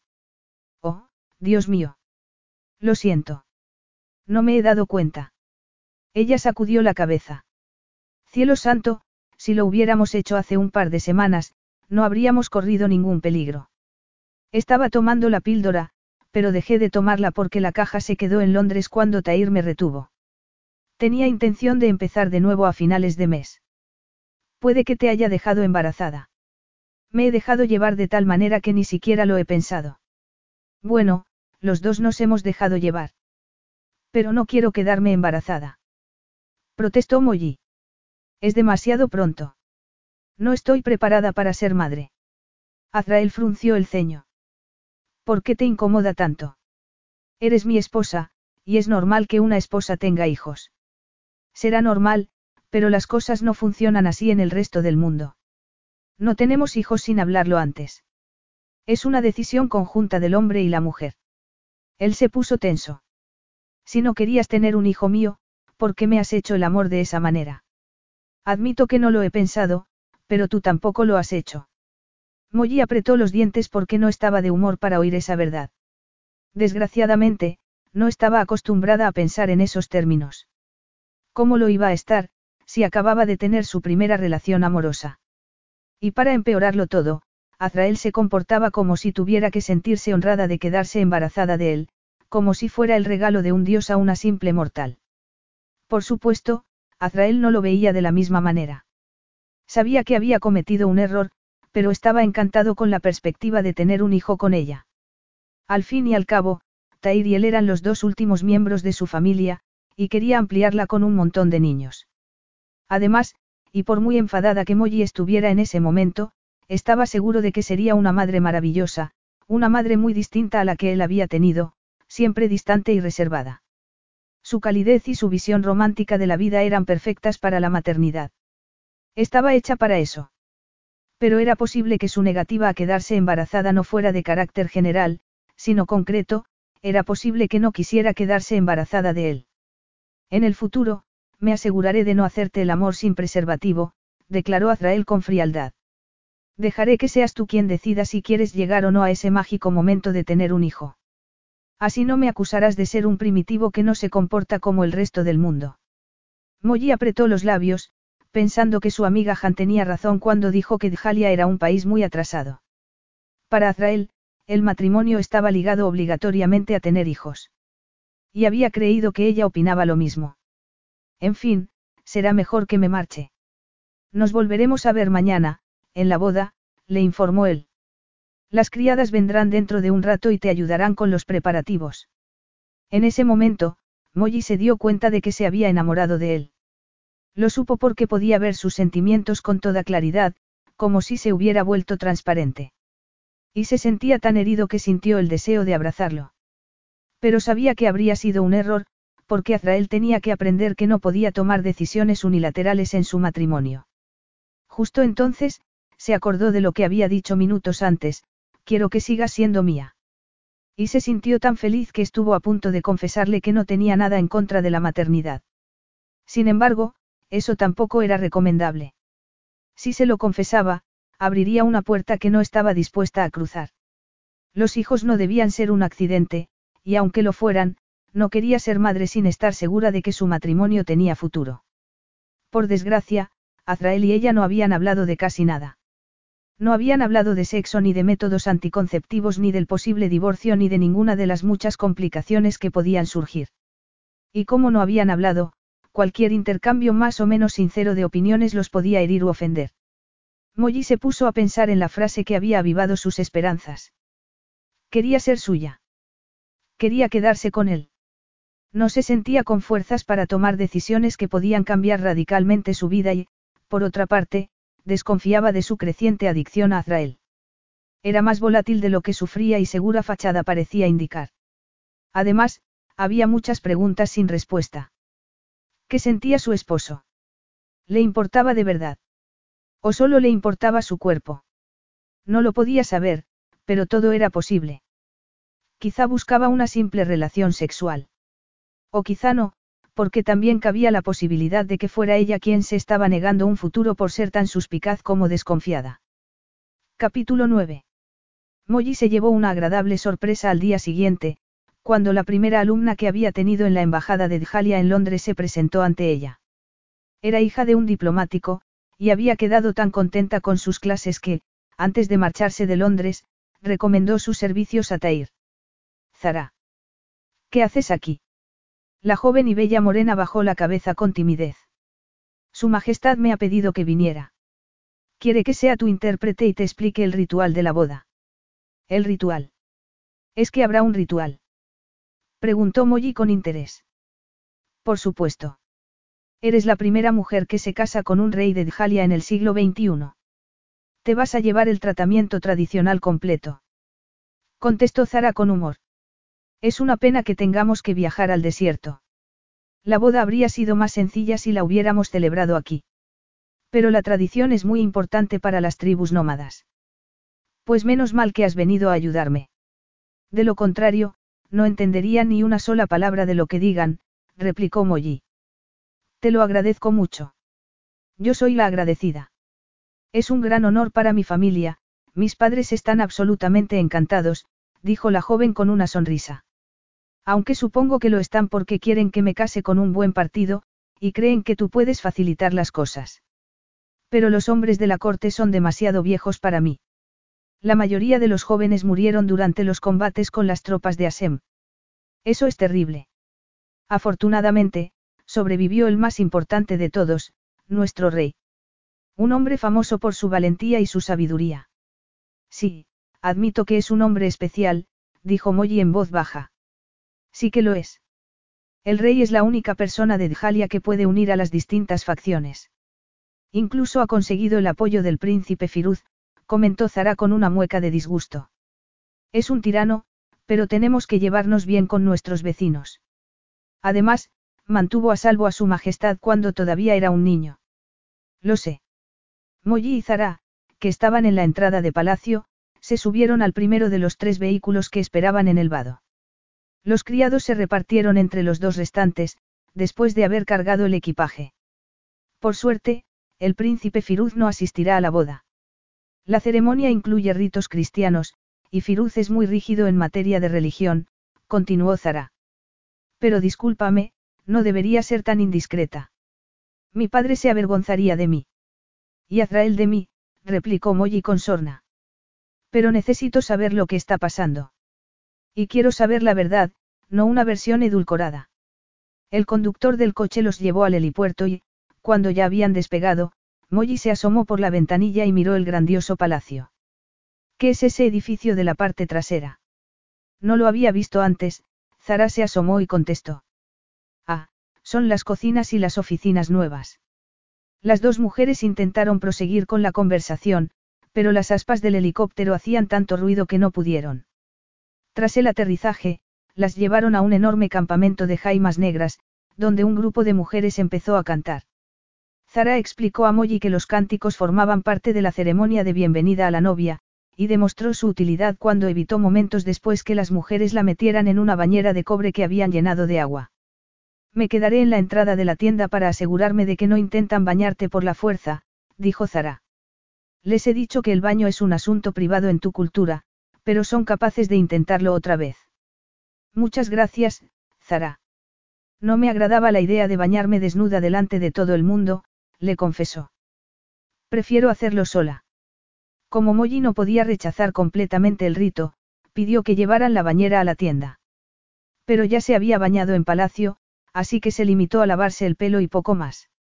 Luego, se puso el vestido de novia que había comprado en Londres y llamó a Zara para que la ayudara a subirse la cremallera. Es un vestido precioso, dijo Zara, admirando las largas mangas de encaje. No es habitual que las novias de Djalia se pongan vestidos occidentales, pero sospecho que se pondrán de moda cuando vean tus fotografías. Al cabo de unos momentos, llegaron dos mujeres con un cofre de plata. Es el tradicional regalo del novio, le explicó Zara. Otra tradición. Molly abrió el cofre, y se quedó asombrada al ver su contenido. Era un fabuloso conjunto de joyas. Son las joyas reales, que pasan de madre a hijo generación tras generación. La madre del rey, la princesa Nala, solo las pudo llevar una vez, cuando se casó con el príncipe Sarif. Zara le puso el collar de esmeraldas y, a continuación, le dio los pendientes, también de esmeraldas. Molly tuvo la sensación de que formaba parte de la historia del país, sensación que se agudizó cuando la llevaron a la jaima donde esperaba Azrael. Estaba tan serio que llegó a la conclusión de que seguía enfadado por el asunto del embarazo, pero no le importó, porque lo encontraba tan atractivo que se excitaba cada vez que lo veía. La ceremonia fue tan corta como encantadora. Azrael le puso un anillo de oro en el dedo y, por primera vez, Molly se sintió una mujer casada. En cambio, su esposo prestó más atención a otras cuestiones, concretamente, a las pecas que se veían bajo el collar de esmeraldas y que, como bien sabía, llegaban hasta sus pechos. ¿Cómo era posible que deseara tan salvajemente a una mujer que no quería quedarse embarazada de él, a una mujer que no quería fundar una familia, a una mujer que pretendía consensuar la posibilidad de tener hijos? Por suerte, Molly estuvo poco tiempo en su presencia. Diez minutos después, se la llevaron para quitarle el vestido de novia y ponerle la ropa que debía llevar durante la firma del contrato de matrimonio. Y libre ya de las limitaciones del vestido de novia, Molly aceptó el consejo de Zara y dejó que las criadas le pusieran un vestido tradicional de Djalia, la maquillaran y le pintaran las manos con jena. Cuando se miró en el espejo, no se reconoció a sí misma. El vestido era sencillamente precioso, una especie de túnica azul con perlas bordadas. Además, le habían recogido el pelo y se lo habían tapado con un velo tan sutil como bello. Molly se preguntó si Azrael la encontraría más atractiva con las prendas tradicionales de Djalia que con la ropa occidental, y se lo preguntó de nuevo cuando fue a firmar el contrato, acto que se celebró ante un imán y en presencia de Zara y Butrus, que hicieron las veces de testigos. Zara le explicó que el imán le preguntaría tres veces si aceptaba los términos de su matrimonio, y que ella debía aceptar y firmar a la tercera. A continuación, la pusieron en una silla y la llevaron en volandas a una jaima gigantesca, donde esperaba una multitud. Un grupo de mujeres empezó a cantar, y varios hombres tocaron unos tambores. Molly hizo un esfuerzo por sonreír cuando la sentaron en un estrado, y se dedicó a mirar a Azrael, que llegó con más pompa y ceremonia que ella. Zara se arrodilló entonces a sus pies y le fue explicando todos los pasos del rito, que incluía una bandeja con siete especias y siete platos diferentes que simbolizaban la pureza de la novia. Pero ella solo tenía ojos para su marido, que estaba magnífico con su túnica dorada. Lo vi por primera vez en un retrato de la Embajada de Londres. No sabía quién era, pero me impresionó. Sí, Su Majestad suele provocar ese efecto en las mujeres, dijo Zara con una sonrisa. Sin embargo, Butrus me comentó que él también se quedó impresionado cuando te vio por primera vez. Molly se preguntó si sería cierto, si era posible que Azrael hubiera sentido lo mismo que ella. Y justo entonces, su marido se sentó a su lado y Zara se marchó. Zara está siendo de gran ayuda, comentó Molly. Me lo traduce todo y me lo explica todo. Creo que todavía no he cometido ningún error. Bueno, no te preocupes por los errores que puedas cometer. Los invitados saben que esto es nuevo para ti. A continuación, les sirvieron la comida. Molly comió muy poco, porque no se sentía cómoda bajo el escrutinio de tantas personas. Pero se relajó más tarde, cuando Azrael participó en un asombroso baile acrobático con espadas de verdad. Además, era evidente que todo el mundo estaba encantado con la boda. De vez en cuando, Zara se acercaba a ella y le presentaba a personas que deseaban conocerla y que le dedicaban todo tipo de cumplidos, sobre todo, por el collar de esmeraldas que llevaba al cuello. Al parecer, era un símbolo importante para los ciudadanos de Djalia. Concluida la fiesta, se despidieron de los invitados y volvieron al helicóptero. ¿A dónde vamos? preguntó Azrael. Ya lo verás.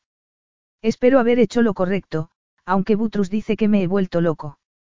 La costumbre dicta que deberíamos pasar la noche en el campamento.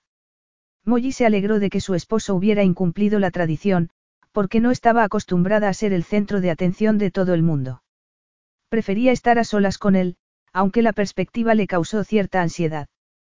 ¿Cómo se comportaría Azrael? Seguiría enfadado con ella. Cuando aterrizaron, él la tomó en brazos, y ella se lo agradeció, porque le costaba caminar con la pesada túnica y las joyas. Además, estaba tan oscuro que no veía casi nada. Solo distinguía una antorcha sujeta a lo que parecía ser una pared. ¿Qué lugar es este? Segundos más tarde, se dio cuenta de que no era una pared, sino una superficie de roca, lo cual le sorprendió. La cueva donde pasamos aquella noche, contestó él. El helicóptero vendrá a buscarnos mañana por la mañana. Molly se quedó boquiabierta. Evidentemente, Azrael la había llevado a esa cueva porque le parecía un gesto romántico y, teniendo en cuenta que no era un hombre precisamente romántico, eso significaba que había hecho un esfuerzo por agradarle. Un esfuerzo que merecía agradecimiento. El cielo está precioso, ¿no te parece?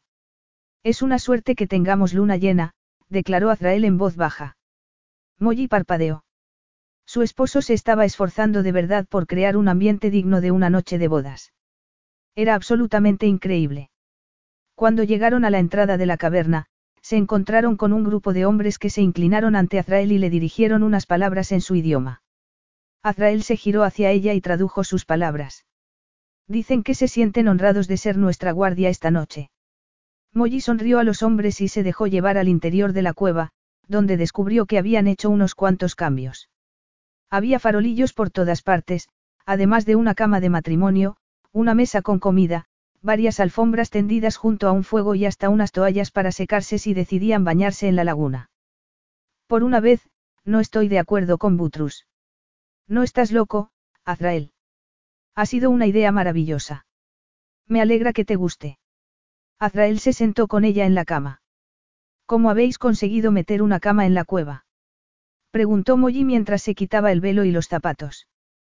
Con ayuda de la tribu que nos traía la comida a mi madre y a mí, contestó él, sacándose algo del bolsillo. Espero que esto también te guste. Tenía intención de dártelo antes de firmar el contrato de matrimonio, pero no nos han dejado a solas ni un momento. Bueno, mejor tarde que nunca. Ella abrió la cajita que le había dado y se quedó mirando el contenido, un anillo con una gran esmeralda oval rodeada de diamantes. Dios mío, es impresionante, acertó a decir. Él sacó el anillo de la caja y se lo puso en el dedo. Gracias. Muchísimas gracias, Azrael. Molly comprendió entonces que la conversación sobre el futuro de su matrimonio tendría que esperar a otro momento. Azrael se había tomado muchas molestias, muchas más de las imaginables en un hombre que quisiera divorciarse de su mujer. Además, ya le había dicho que quería seguir con ella. Quiero que siga siendo mía. Y no podía negar que ella también quería seguir con él. ¿Te importa que me dé un baño? Preguntó él. Hace calor, y ha sido un día muy largo. No, por supuesto que no. Molly se estremeció al imaginar su cuerpo desnudo. Estaba tensa desde que habían entrado en la cueva, y todo su cuerpo anhelaba el contacto de Azrael. Pero querría hacer el amor con ella. Efectivamente, había sido un día largo y agotador. Sobre todo para él, que casi nunca dormía más de cinco horas. Decidida a ponerse más cómoda, se empezó a quitar la pesada túnica. Permíteme, dijo su esposo, que se acercó a ayudarla. Pero no te quites el collar de esmeraldas, por favor. Te he imaginado con ellas muchas veces, y quiero que las lleves puestas. Molly se sentó en la cama después e hizo como si no lo estuviera mirando, aunque era exactamente lo que estaba haciendo. Azrael se desnudó con rapidez, y ella soltó un suspiro tan fuerte que él se dio la vuelta, preocupado. ¿Qué ocurre? Tu espalda, no lo había visto antes, dijo Molly, señalando las marcas que tenía. ¿De qué son? Firuz me hizo azotar cuando yo tenía 17 años, respondió. ¿Se notan mucho? Ella sacudió la cabeza. No, no, en absoluto. Menos mal. Te hizo azotar. Literalmente. Azrael asintió en silencio, como intentando enfatizar que no era un asunto del que le gustara hablar. Luego, caminó hasta la laguna y se metió en el agua, esperando que eso pusiera coto a la curiosidad de Molly. Pero no se lo puso. ¿Por qué hizo una cosa así? Esa vez fue él quien suspiró. Cuando Firuz se casó con mi madre, llegó a un acuerdo con Asem. Ni mi madre ni yo podíamos ser el centro de ninguna oposición política a su reinado, contestó. Tienes que entender que mi padrastro no se podía arriesgar a enemistarse con Asem, porque Quarein es un país pequeño, con poca capacidad militar. ¿Y? preguntó ella. Azrael volvió a su silencio anterior, así que Molly hizo un esfuerzo, se desnudó por completo y, haciendo caso omiso de su propia timidez, caminó hasta la laguna, se metió en el agua y se sentó a su lado. ¿Y? insistió. Su marido no tuvo más remedio que contestar. Cuando Asem ejecutó a mi padre, mi madre se convirtió en su más feroz enemiga. Era una mujer muy valiente. Buscó financiación para los rebeldes y fue su líder de facto hasta que yo alcancé la mayoría de edad. Utilizaba Quarein como refugio, pero no te equivoques al respecto, Firuz era muy duro con ella. Es un hombre muy estricto. Y, cuando supo que alguien de su palacio se estaba comunicando con los rebeldes, montó en cólera. Molly tragó saliva. ¿Qué le hizo a tu madre? Nada, porque intervine y dije que los mensajes no eran de mi madre, sino míos, respondió Azrael. A decir verdad, creo que Firuz supo que le estaba mintiendo, y que se conformó con mi explicación porque quería a mi madre, aunque fuera a su modo. Mientras pudiera castigar a alguien, estaba satisfecho. Ese es uno de los secretos que no me querías contar. Preguntó ella, recordando la discusión que habían mantenido por sus sospechas sobre Nasira. ¿Y por qué querría saber algo así? replicó él, sinceramente sorprendido. No lo sé, pero quiero saberlo todo de ti. Azrael la miró con extrañeza. Eres una mujer muy rara, ¿sabes? Es posible. Pero está bien que seamos distintos, ¿no crees? Nuestras diferencias tienen algo de fascinantes, dijo ella, que estaba deseando tocar su sexo. Molly no se atrevió a tocarlo, porque tenía miedo de hacerlo mal. Pero Azrael le demostró que su miedo no estaba justificado, porque tomó su mano, la guió hasta el objeto de su deseo y dejó que lo masturbara. Al cabo de unos momentos, él se dio cuenta de que Molly tenía dificultades para tocarlo en esa posición, así que la alzó en vilo y la sacó de la laguna. Vamos a mojar la cama. Protestó ella. ¿Y qué? Azrael la tumbó como si fuera un festín por saborear y admiró su cuerpo con satisfacción. Quizá no quisiera tener un hijo suyo, pero en ese momento no le pareció importante. Por una vez, quería disfrutar del presente y saborear sus placeres sin pensar en el pasado o el futuro.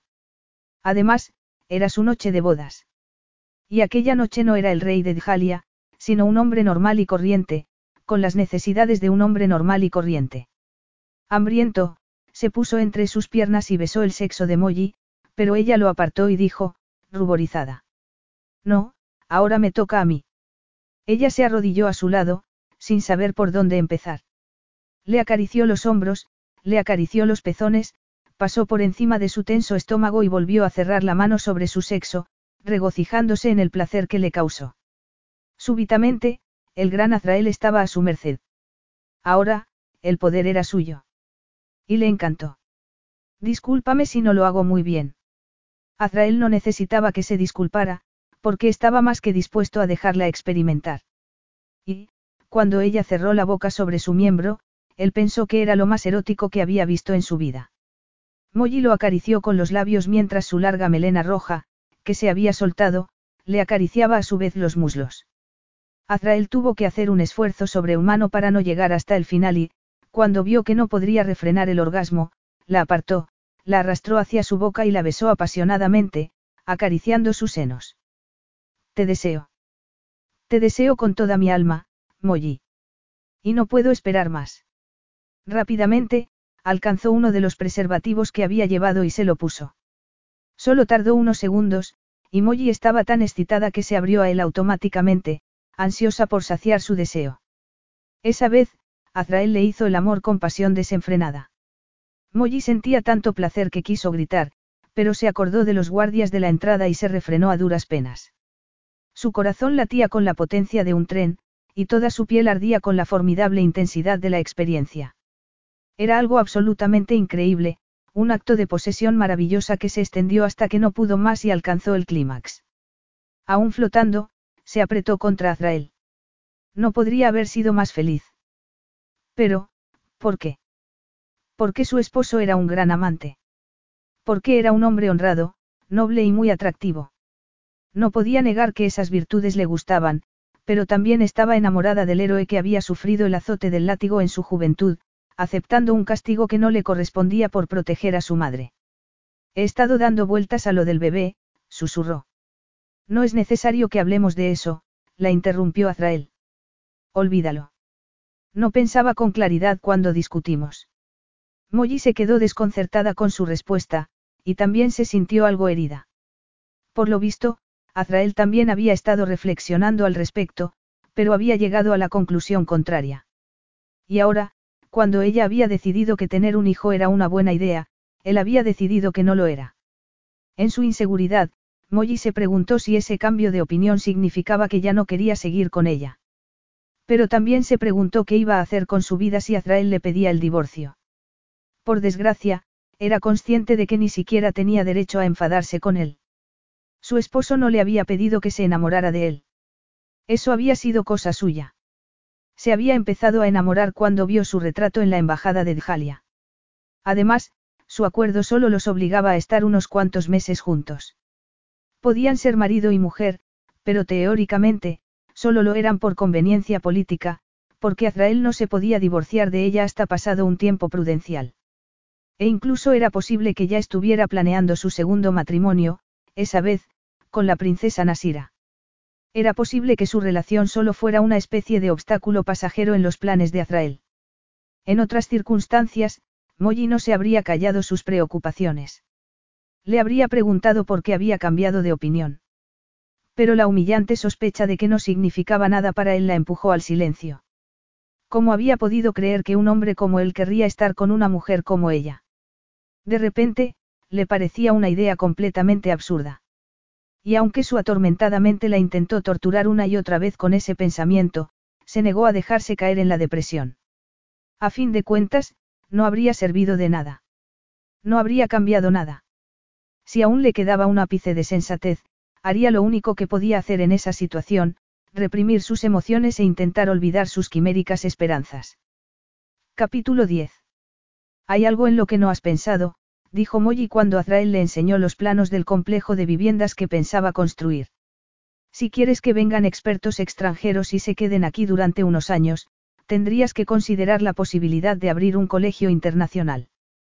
Un colegio internacional, cuando nuestro sistema educativo es tan básico. Preguntó él, frunciendo el ceño. Sé que es una decisión difícil, pero necesitas a esos expertos. Y no vendrán si no pueden estar con sus familias, observó ella. Querrán que sus hijos sigan estudiando, aunque solo sea para que no se queden atrás cuando vuelvan a sus países de origen. Azrael asintió. Había descubierto que Molly tenía la curiosa capacidad de ver detalles en los que él no había reparado, y de encontrar soluciones inteligentes a los problemas que surgían. De hecho, aquella vez no fue una excepción. Su apreciación era correcta. Djalia necesitaba a esos profesionales, y no los tendría si no les podían hacer una oferta atractiva. Zara es profesora. Habla con ella y estudia la forma de abrir ese colegio tan pronto como sea posible. Molly se quedó encantada con la propuesta. Zara sabe mucho más que yo. Debería ser ella quien se encargara del proyecto. Puede que sepa más, pero la idea ha sido tuya y eres tú quien la debe llevar a buen puerto, dijo Azrael, sonriendo. Ese será tu castigo. Molly pensó que de castigo no tenía nada. Ahora tenía la oportunidad de desarrollar sus ideas y de trabajar con un hombre que la escuchaba y la apoyaba. Solo habían pasado dos meses desde su boda oficial, y Molly ya había fracasado por completo en el intento de reprimir sus emociones y olvidar sus esperanzas. Estaba profundamente enamorada de él, y su amor crecía día a día. ¿Quién la había respetado tanto como Azrael? Solo Maurice. ¿Quién la había deseado tanto como Azrael? Nadie.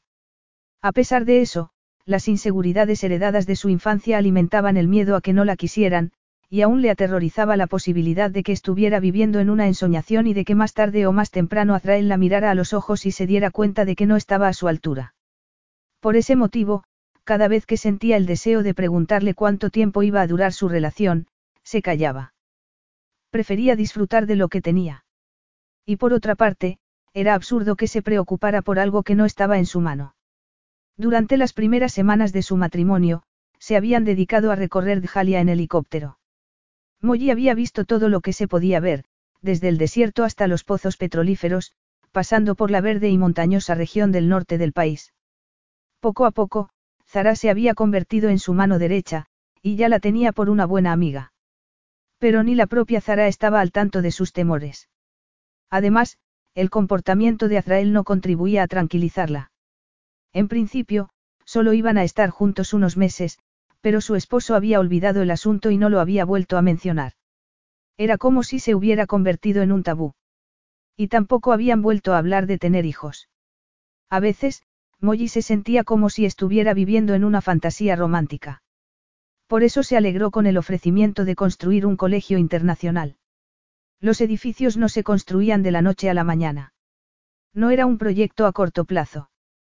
Si Azrael hubiera tenido intención de divorciarse de ella, no le habría dicho nada, del mismo modo en que tampoco la habría acompañado a Londres ni habría querido conocer a su abuelo. Molly estaba encantada con él en ese sentido. Su esposo trataba a Maurice como si fuera un miembro de su propia familia, y se había alegrado enormemente cuando el anciano la reconoció, aunque solo fuera durante unos momentos. Sabía lo que Maurice significaba para ella, y se mostraba tan cariñoso y comprensivo como podía. A decir verdad, Azrael se acercaba bastante al marido perfecto. Se divertían juntos y tenían valores similares, sin contar el hecho de que era un amante excelente, que hacía que se sintiera la mujer más sexy del mundo. Era atento, generoso y mucho menos refinado de lo que había pensado al principio. No tenía más intereses que el bienestar de su pueblo y el bienestar de su esposa. Sí, Molly estaba enamorada de él, pero también lo admiraba y respetaba. Y era absolutamente feliz a su lado. Pero eso no impedía que de vez en cuando se llevara algún disgusto. Por ejemplo, el que se había llevado un par de semanas antes, cuando le llegó la regla con normalidad. En el fondo, deseaba haberse quedado embarazada, y se quejó a sí misma por desearlo, porque no quería tener un hijo si su relación iba a ser pasajera. Y Azrael debía de ser de la misma opinión, porque ya no hacían el amor sin preservativo. Así no tendrás que preocuparte por un posible embarazo, le dijo un día. Naturalmente, Molly podría haber puesto fin a sus temores por el sencillo procedimiento de hablar con él y preguntarle si su matrimonio tenía algún futuro. Pero la experiencia con su padre, que se había negado a defenderla de su abusiva madrastra, le había enseñado que forzar las situaciones podía ser peligroso, y no quería decir nada que pudiera acelerar el final de su relación. Dígame. Molly se sobresaltó un poco al oír la voz de Azrael, que la sacó súbitamente de sus pensamientos. Alguien le había llamado por teléfono y, por su expresión, no parecía que lo hubiera llamado para darle buenas noticias. Cuando terminó de hablar, se giró hacia ella y dijo. Me tengo que ir. ¿Qué ha pasado? Nada que quiera saber. Por supuesto que lo quiero saber, protestó Molly. El teléfono de Azrael sonó otra vez, y su comportamiento no fue más tranquilizador que en el caso anterior. Era obvio que había pasado algo. Algo relacionado con Tair, cuyo nombre oyó Molly sin querer. Ella ya se estaba preguntando qué otro desastre habría causado su hermanastro cuando Butrus llamó a la puerta y entró en la sala, tan acalorado como si hubiera subido corriendo las escaleras. Ha surgido un problema de carácter diplomático, dijo Azrael a su esposa. Me temo que tendré que solucionarlo personalmente. Azrael no le dio más explicaciones. Se dirigió a la salida en compañía de su asesor y se marchó sin más. Cielo santo. Bramó Molly. Como no tenía nada que hacer, llamó a Zara y le pidió que comiera con ella. Tenía intención de sonsacarle información, pero su amiga se mostró extrañamente cauta al principio, y Molly se preguntó por qué. Sé que hoy es un día difícil para ti, declaró Zara en determinado momento. Difícil. ¿Por qué dices eso? Por la visita del príncipe Tair, claro. Estoy segura de que el rey tampoco quería verse involucrado en ese problema. Tair es su hermanastro, y no tiene más remedio que darle su apoyo, pero también es el hombre que retuvo a su esposa y le dio un susto de muerte, contestó Zara. Aunque, por otra parte, es lógico que un adolescente reaccione mal cuando lo castigan y le quitan su libertad. No sabía que estuvieras informada de mi encierro. ¿Cómo no lo voy a estar? Recuerda que tengo muchos contactos en el cuerpo diplomático, si la embajada no se hubiera mostrado tan tolerante con los caprichos de Tair, no se habría atrevido a retenerte. Si alguien hubiera intervenido a tiempo, habría evitado el escándalo. Pero ¿quién soy yo para criticar a nadie?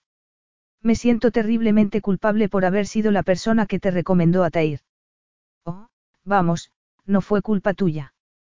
Los errores de Tair son suyos, no de los demás, replicó Molly. Pero cuéntame lo que ha pasado, por favor. ¿Qué ha hecho ese chico?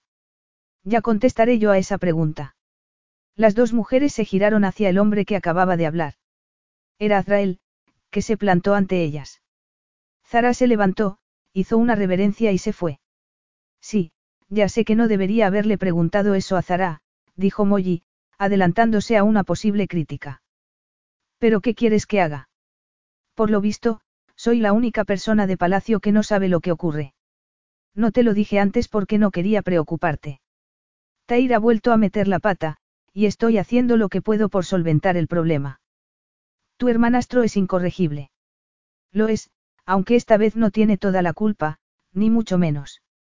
No se habría fugado si su padre no hubiera. Se ha fugado. No solo eso, dijo Azrael con una sonrisa. Se saltó el paso fronterizo, y los soldados de Quarein entraron en Djalia en su persecución, lo cual causó una pequeña escaramuza con nuestras tropas. Los de Quarein quisieron llevárselo, pero los nuestros se negaron a entregar a mi hermanastro porque, cuando por fin se detuvo, descubrieron que necesitaba atención médica. De hecho, ha pedido asilo político. Molly se quedó absolutamente perpleja. Asilo político. Tair. Tiene derecho a solicitarlo. Y mientras yo me debato entre el enfado y la solidaridad con Tair, el príncipe Firuz está a punto de estallar. Ese chico es un genio buscándose líos, comentó ella. Azrael asintió. Siento que esté bajo nuestro techo, teniendo en cuenta lo que te hizo. No lo sientas. No me importa en absoluto. Pero me preocupa que te hayan involucrado en un problema con el que no tienes nada que ver. Eres muy generosa, dijo él. Por desgracia, estoy entre la espada y la pared. Tair es mi hermanastro, y sé lo que se siente al sufrir lo que ha tenido que sufrir. ¿A qué te refieres? Su padre lo mandó azotar en castigo por haberte retenido. Molly se puso pálida. Quería que Tair recibiera un castigo por lo que había hecho, porque necesitaba aprender que había comportamientos del todo inadmisibles. Pero azotarlo era una verdadera barbaridad. Firuz es un hombre de excesos. Tair es su único hijo, y lo mimó demasiado. Lo convirtió en un irresponsable, y ahora espera que se comporte de forma madura, continuó Azrael. El pobre Tair está destrozado. Ha roto a llorar en mis brazos como si fuera un niño. ¿Cómo puedo obligarle a volver a Quarein? Molly lo pensó un momento y dijo. Deja que se quede hasta que las cosas se calmen. No saldría nada bueno de un enfrentamiento inmediato entre padre e hijo. Si yo estuviera en tu lugar, daría largas al príncipe Firuz. Azrael sonrió. Eso es exactamente lo que estoy haciendo. Oh, Molly, eres una mujer excepcional. Otras me habrían pedido que lo echara de palacio. Sería bastante injusto, ¿no crees? Por lo que me has contado, ha pagado su delito con creces, comentó. Molly estuvo a punto de añadir que estaba en deuda con el joven porque, si Tair no la hubiera retenido, no lo habría conocido a él. Pero se lo calló y se limitó a admirar sus dorados ojos, recordando las tórridas escenas de la noche anterior. Incómoda, cambió de posición y se cruzó de brazos, sintiendo vergüenza de sí misma. Azrael la excitaba hasta en los momentos más inadecuados. Y él, que tenía el mismo problema con ella, se alejó hacia la ventana porque su cercanía física lo estaba poniendo igualmente nervioso. La deseaba constantemente, por muchas veces que le hiciera el amor. Me encargaré de que lo lleven a otra parte cuando el médico le dé el alta. Tan mal está. Azrael asintió de nuevo. Firuz ha hecho una verdadera estupidez. Ha dañado profundamente su relación con Tair. Y esa no es una herida que se cure pronto. A ti te hizo lo mismo. Pero ni yo era sangre de su sangre ni era tan frágil como Tair. Por desgracia, Firuz se quedó espantado con lo que te hizo, aunque no pasara nada. Tiene miedo del escándalo, y no tolera ningún tipo de exceso, sobre todo, si lo comete su propio hijo. Pero ¿qué se le va a hacer? Lo hecho, hecho está.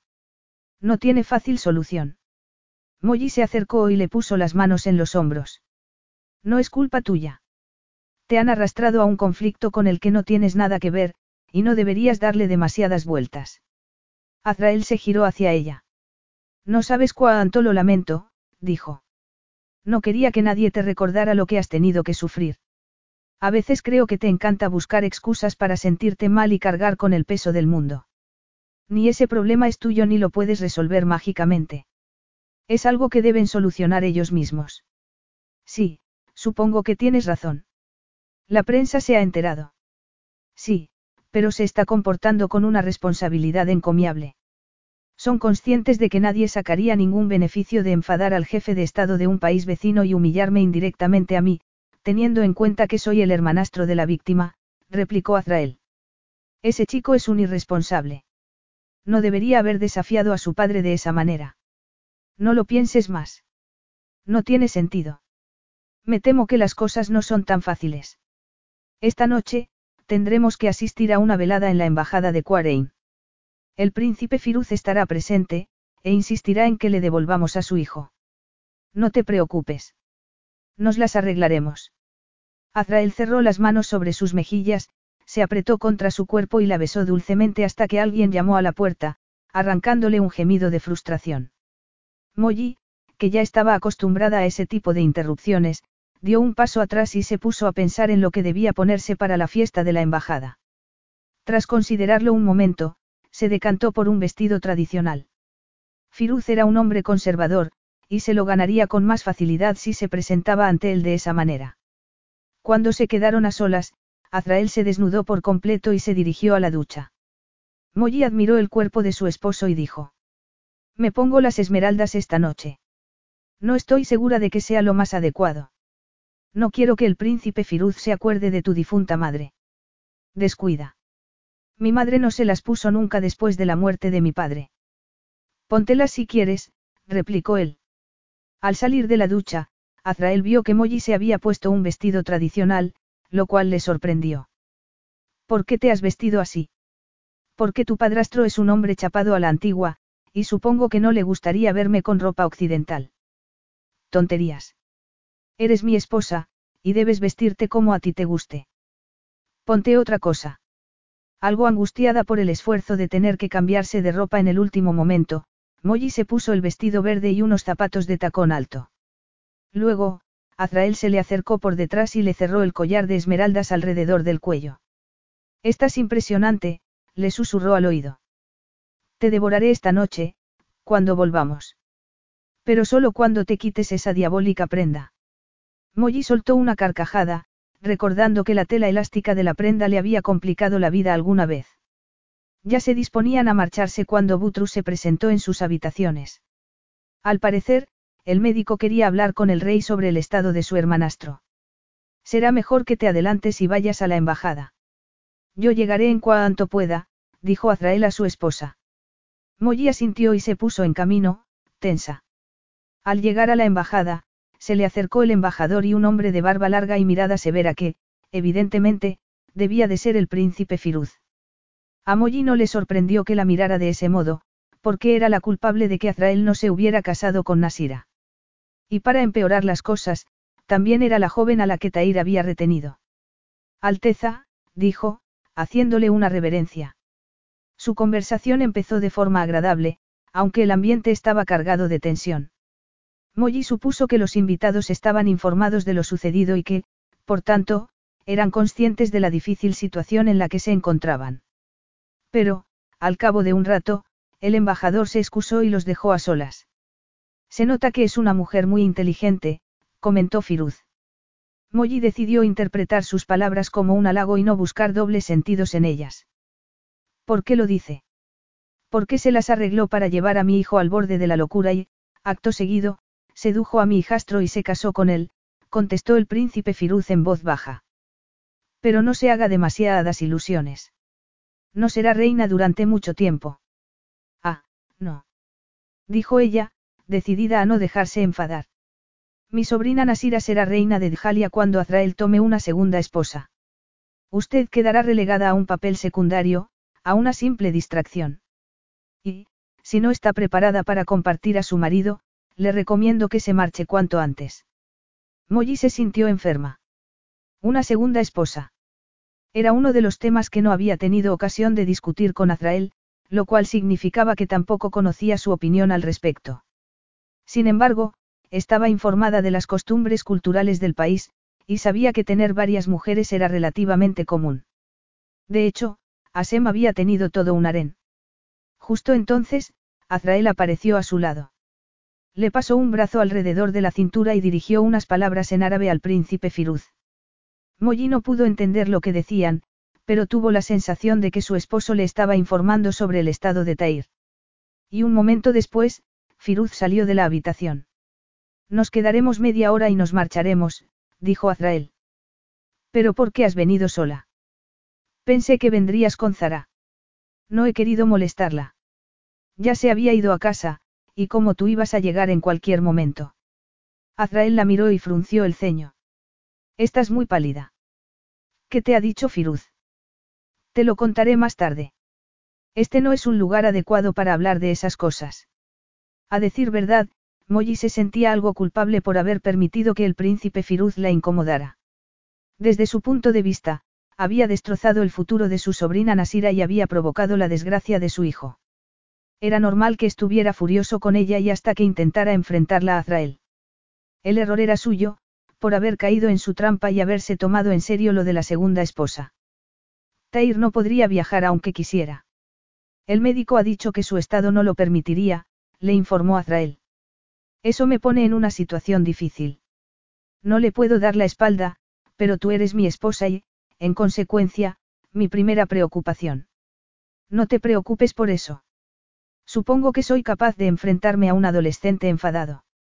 Además, es tu hermanastro y ha acudido a ti en busca de ayuda. Y no me digas otra vez que soy una mujer muy generosa, porque no lo soy. No he perdonado a Tair. Me limito a ser pragmática, afirmó ella. Además, Tair se merece una segunda oportunidad. Nasira me ha pedido que lo eche, para que no tenga más remedio que volver a Quarein. Nasira. No sabía que estuvieras en contacto con ella. Nos vimos otra vez cuando te fuiste a Londres, y hemos cruzado algunos mensajes desde entonces. ¿Dónde os visteis? En Dubái, durante una recepción. Me llevé una sorpresa cuando Firuz apareció con ella. Se notaba que estaba incómoda, y que solo había ido porque su tío quería que se encontrara conmigo. Molly tragó saliva, en pleno ataque de celos. Estaba en contacto con Nasira. Se enviaban mensajes. ¿Cómo era posible que no le hubiera dicho nada? Al parecer, sus relaciones eran más estrechas de lo que se había imaginado. Quizá, demasiado estrechas. Cuando volvieron a palacio, estaba tan enfadada que casi no lo podía disimular. Bueno, ya estamos a solas, dijo él. ¿Qué te ha dicho Firuz? Preferiría dejar esa conversación para otro momento. Me duele la cabeza. Azrael frunció el ceño. Veo que te ha molestado de verdad. No, en absoluto, replicó ella, intentando quitárselo de encima. Por desgracia para ella, Azrael era un hombre obstinado, e insistió en saber lo sucedido. ¿Qué te ha dicho, Molly? Molly respiró hondo. ¿Estás seguro de que lo quieres saber? Por supuesto. Es evidente que te ha afectado mucho. Intentas disimularlo, pero se nota que estás enfadada. No estoy enfadada por eso. Entonces, ¿por qué lo estás? ¿Por qué no puedo confiar en ti? ¿Cómo? Preguntó él, desconcertado. Has estado enviando mensajes a otra mujer. Sí, es verdad, pero no por las razones que al parecer te imaginas, se defendió Azrael. De hecho, Nasira se llevaría un buen disgusto si sospechara que la crees capaz de intentar seducir a un hombre casado. Ah, sí. Pues es exactamente lo que ha estado haciendo. Bramó Molly. No te atrevas a negarlo. Firuz quería que te casaras con ella. ¿Y qué? Para empezar, nunca consideré seriamente la posibilidad de casarme con su sobrina. De hecho, no tenía intención de casarme con nadie. Estaba demasiado ocupado con mis obligaciones políticas y, como era joven, no tenía ninguna prisa por sentar la cabeza, le explicó él. Además, te equivocas por completo en lo tocante a Nasira. Solo es culpable de dejarse someter por Firuz. Es una buena mujer. Una buena mujer. Preguntó ella, irritada. ¿Se puede saber qué te pasa? No hemos estado coqueteando. No se trata de eso. ¿Y de qué se trata, si se puede saber? Me ha estado aconsejando sobre el problema que tienen Firuz y Tair. Hace un rato, me ha recomendado que me mantenga al margen. Y sería un buen consejo en circunstancias normales, pero Nasira no sabe que Tair ha amenazado con suicidarse si lo devuelvo a Quarein. Molly se quedó tan atónita que sus celos desaparecieron al instante. Tair tiene tendencias suicidas. No, yo no diría tanto. El psicólogo dice que solo está deprimido, y que se recuperará si puede descansar unas semanas en algún lugar seguro. Oh, lo siento mucho. No sabía que su situación fuera tan complicada, se disculpó Molly. ¿Por qué no me lo habías dicho antes? Te lo habría dicho si lo hubiera sabido, pero no lo he sabido hasta esta noche, después de hablar con el médico, contestó Azrael, que suspiró. Legalmente, mi hermanastro sigue siendo menor de edad, pero espero que Firuz entre en razón y le permita quedarse en Djalia hasta que se recupere. Naturalmente, podría acudir a los tribunales y pedir su extradición, pero no creo que quiera un escándalo. Tendría que haberme dado cuenta. Tendría que haberlo sospechado cuando dijiste que se comportaba como un niño. Bueno, ya se le pasará. Y ahora, volvamos con tu obsesión con Nasira. No es ninguna obsesión. Protestó Molly. Sencillamente, tendrías que haber sido más sincero sobre tus relaciones con ella. Sobre todo, teniendo en cuenta que Firuz la llevó a Dubái con la evidente intención de que me abandonaras y te casaras con su sobrina. Azrael frunció el ceño. Molly, piensa un momento en lo que estás diciendo. Nasira y yo nos conocemos desde la infancia. Es la sobrina de mi padrastro, un miembro de mi familia. Es normal que tengamos relación, le recordó. Además, nosotros ya estábamos casados cuando viajaste a Londres. Firuz no tenía ninguna posibilidad de salirse con la suya. Molly se sintió avergonzada por haber dudado de él. Pero aún no estaba totalmente segura de haberse equivocado, así que dijo. Firuz dice que podrías tomar una segunda esposa. Azrael la miró con incredulidad. Estando casado contigo. De ninguna manera. Pero es posible, no. No, no lo es. Yo no seguiré los pasos de Asem. No comparto esa práctica, aunque siga siendo habitual entre las familias ricas de Quarein, contestó él. Y mi madre tampoco la compartía. Se casó con Firuz con la condición de que no tomara más esposas. Molly bajó la cabeza, mortificada. Te he ofendido, ¿verdad? Azrael apretó los labios. Estaba furioso con ella, pero era consciente de que su furia solo empeoraría las cosas, de modo que prefirió guardar silencio. Lo siento sinceramente, continuó ella. Pero ¿qué podía pensar? Firuz me dijo que terminarías casándote con Nasira, y que yo quedaría relegada al papel de amante. Azrael sacudió la cabeza. Nasira es un simple peón para mi padrastro. La manipuló para aumentar su influencia política en Djalia, y ahora la utiliza como arma para causar problemas en nuestra relación. Te ha mentido descaradamente, Molly. El príncipe Firuz me conoce muy bien, y sabe que nunca tomaría una segunda esposa. Te ha dicho eso con la esperanza de provocarte y conseguir que nos divorciemos. Nunca tomarías una segunda esposa. En ninguna circunstancia. En ninguna, afirmó él.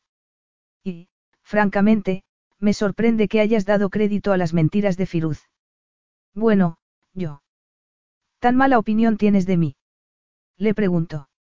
Además, ¿por qué me iba a casar con otra mujer? Molly se ruborizó. ¿Por qué nuestro matrimonio no es de verdad? Claro que lo es. Lo ha sido desde el principio. Azrael, acordamos que solo duraría unos meses, le recordó ella. Y luego manifesté mi deseo de que te quedaras conmigo. Fui bastante claro al respecto, y puedes estar segura de que no soy de los que dicen esas cosas en vano, declaró Azrael con impaciencia. ¿Crees que estaba de broma? Molly se sintió acorralada. No, no creo que estuvieras de broma, pero ¿cómo no lo volviste a decir? ¿Y qué más querías que dijera? replicó él, frustrado. Fui tan explícito como podía ser. Te dije que te quería conmigo, que ya no quería un matrimonio temporal. Ella sacudió la cabeza. No, tú no dijiste eso. Quizá no lo dijera con esas mismas palabras, pero lo dije. Estás siendo injusta conmigo, Molly. ¿Crees que te abriría mi corazón si no te amara? Especialmente, después de saber que no querías tener un hijo conmigo. ¿Es que me quieres? Preguntó Molly, anonadada. Me parece increíble que preguntes eso a estas alturas. Es que no es obvio. Sé que no he declarado mi amor a viva voz, pero te lo he demostrado de todas las formas posibles. Molly se sintió tan mareada que se tuvo que apoyar en la cama. ¿Me estás diciendo que me amas? Pues claro. Demuéstramelo. Él se pasó una mano por el pelo. Molly, me enamoré de ti en la cueva, durante aquella tormenta de arena, aunque no me di cuenta hasta después de la boda. Me hundí por completo cuando creí que habías mentido sobre Maurice. No me había sentido tan mal en toda mi vida, y era normal que me sintiera así, porque creí que la mujer de mis sueños era una estafa. Pero no lo eres. Claro que quiero estar contigo. Quiero estar contigo hasta el fin de mis días. Te quiero con locura. Molly estaba tan abrumada con lo que acababa de oír que se le llenaron los ojos de lágrimas. Cuando te da por hablar, eres de lo más romántico. ¿Tú crees?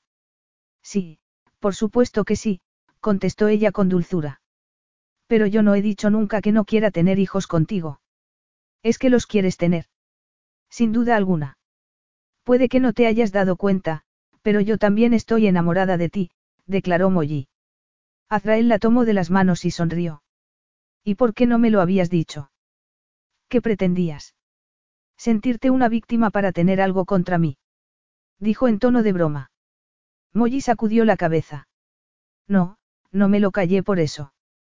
Solo intentaba recuperar el control de mis emociones, pero es inútil cuando estoy contigo. Porque los dos somos igualmente apasionados, dijo él, mirándola con adoración. Solo soy yo mismo cuando estamos juntos. Contigo no tengo que fingir. No esperas que sea perfecto, así que me puedo relajar. Ahora mismo, yo diría que eres el hombre más perfecto del mundo. Molly dio un paso atrás y se quitó el vestido por encima de la cabeza, ofreciéndole una visión preciosa de su cuerpo. A cambio, él se desnudó a toda prisa, la tomó en sus brazos y la llevó a la cama. Creo que me puedo acostumbrar a eso de ser perfecto, bromeó. Molly le dio un beso en los labios. Podemos esperar unos meses antes de empezar a pensar en tener una familia. Preguntó ella. Me encanta la idea, pero aún no estoy preparada. Él se rió. Yo también prefiero esperar un poco. Me enfadé aquel día porque me sentí rechazado, pero nada más. Si me hubieras dicho que estabas enamorado de mí, las cosas habrían sido distintas. Y también lo habrían sido si tú te hubieras dado cuenta de que me sentí rechazado porque te quería, observó él. Pero tampoco tiene tanta importancia. Supongo que, como los dos tuvimos una infancia difícil, estamos obsesionados con la seguridad emocional. Sí, supongo que sí. Molly sonrió. De repente, era una mujer feliz. Estaba con el hombre que quería, y era suyo en cuerpo y alma. Se me ha ocurrido una idea, dijo él. ¿Cuál? Todos los años, cuando llegue el día de nuestro aniversario, nos iremos a la cueva donde empezó todo. Ah, ahora que mencionas la cueva, ¿qué pasó con mi sujetador? Nunca lo he sabido. Azrael carraspeó. Se enganchó con la toalla y se rompió el cierre. No sabía qué hacer con él, así que lo enterré, contestó. Molly rompió a reír. ¿Qué lo enterraste? Bueno, no era un asunto del que quisiera hablar en ese momento. No en ese punto de nuestra relación. Azrael sonrió y la empezó a acariciar.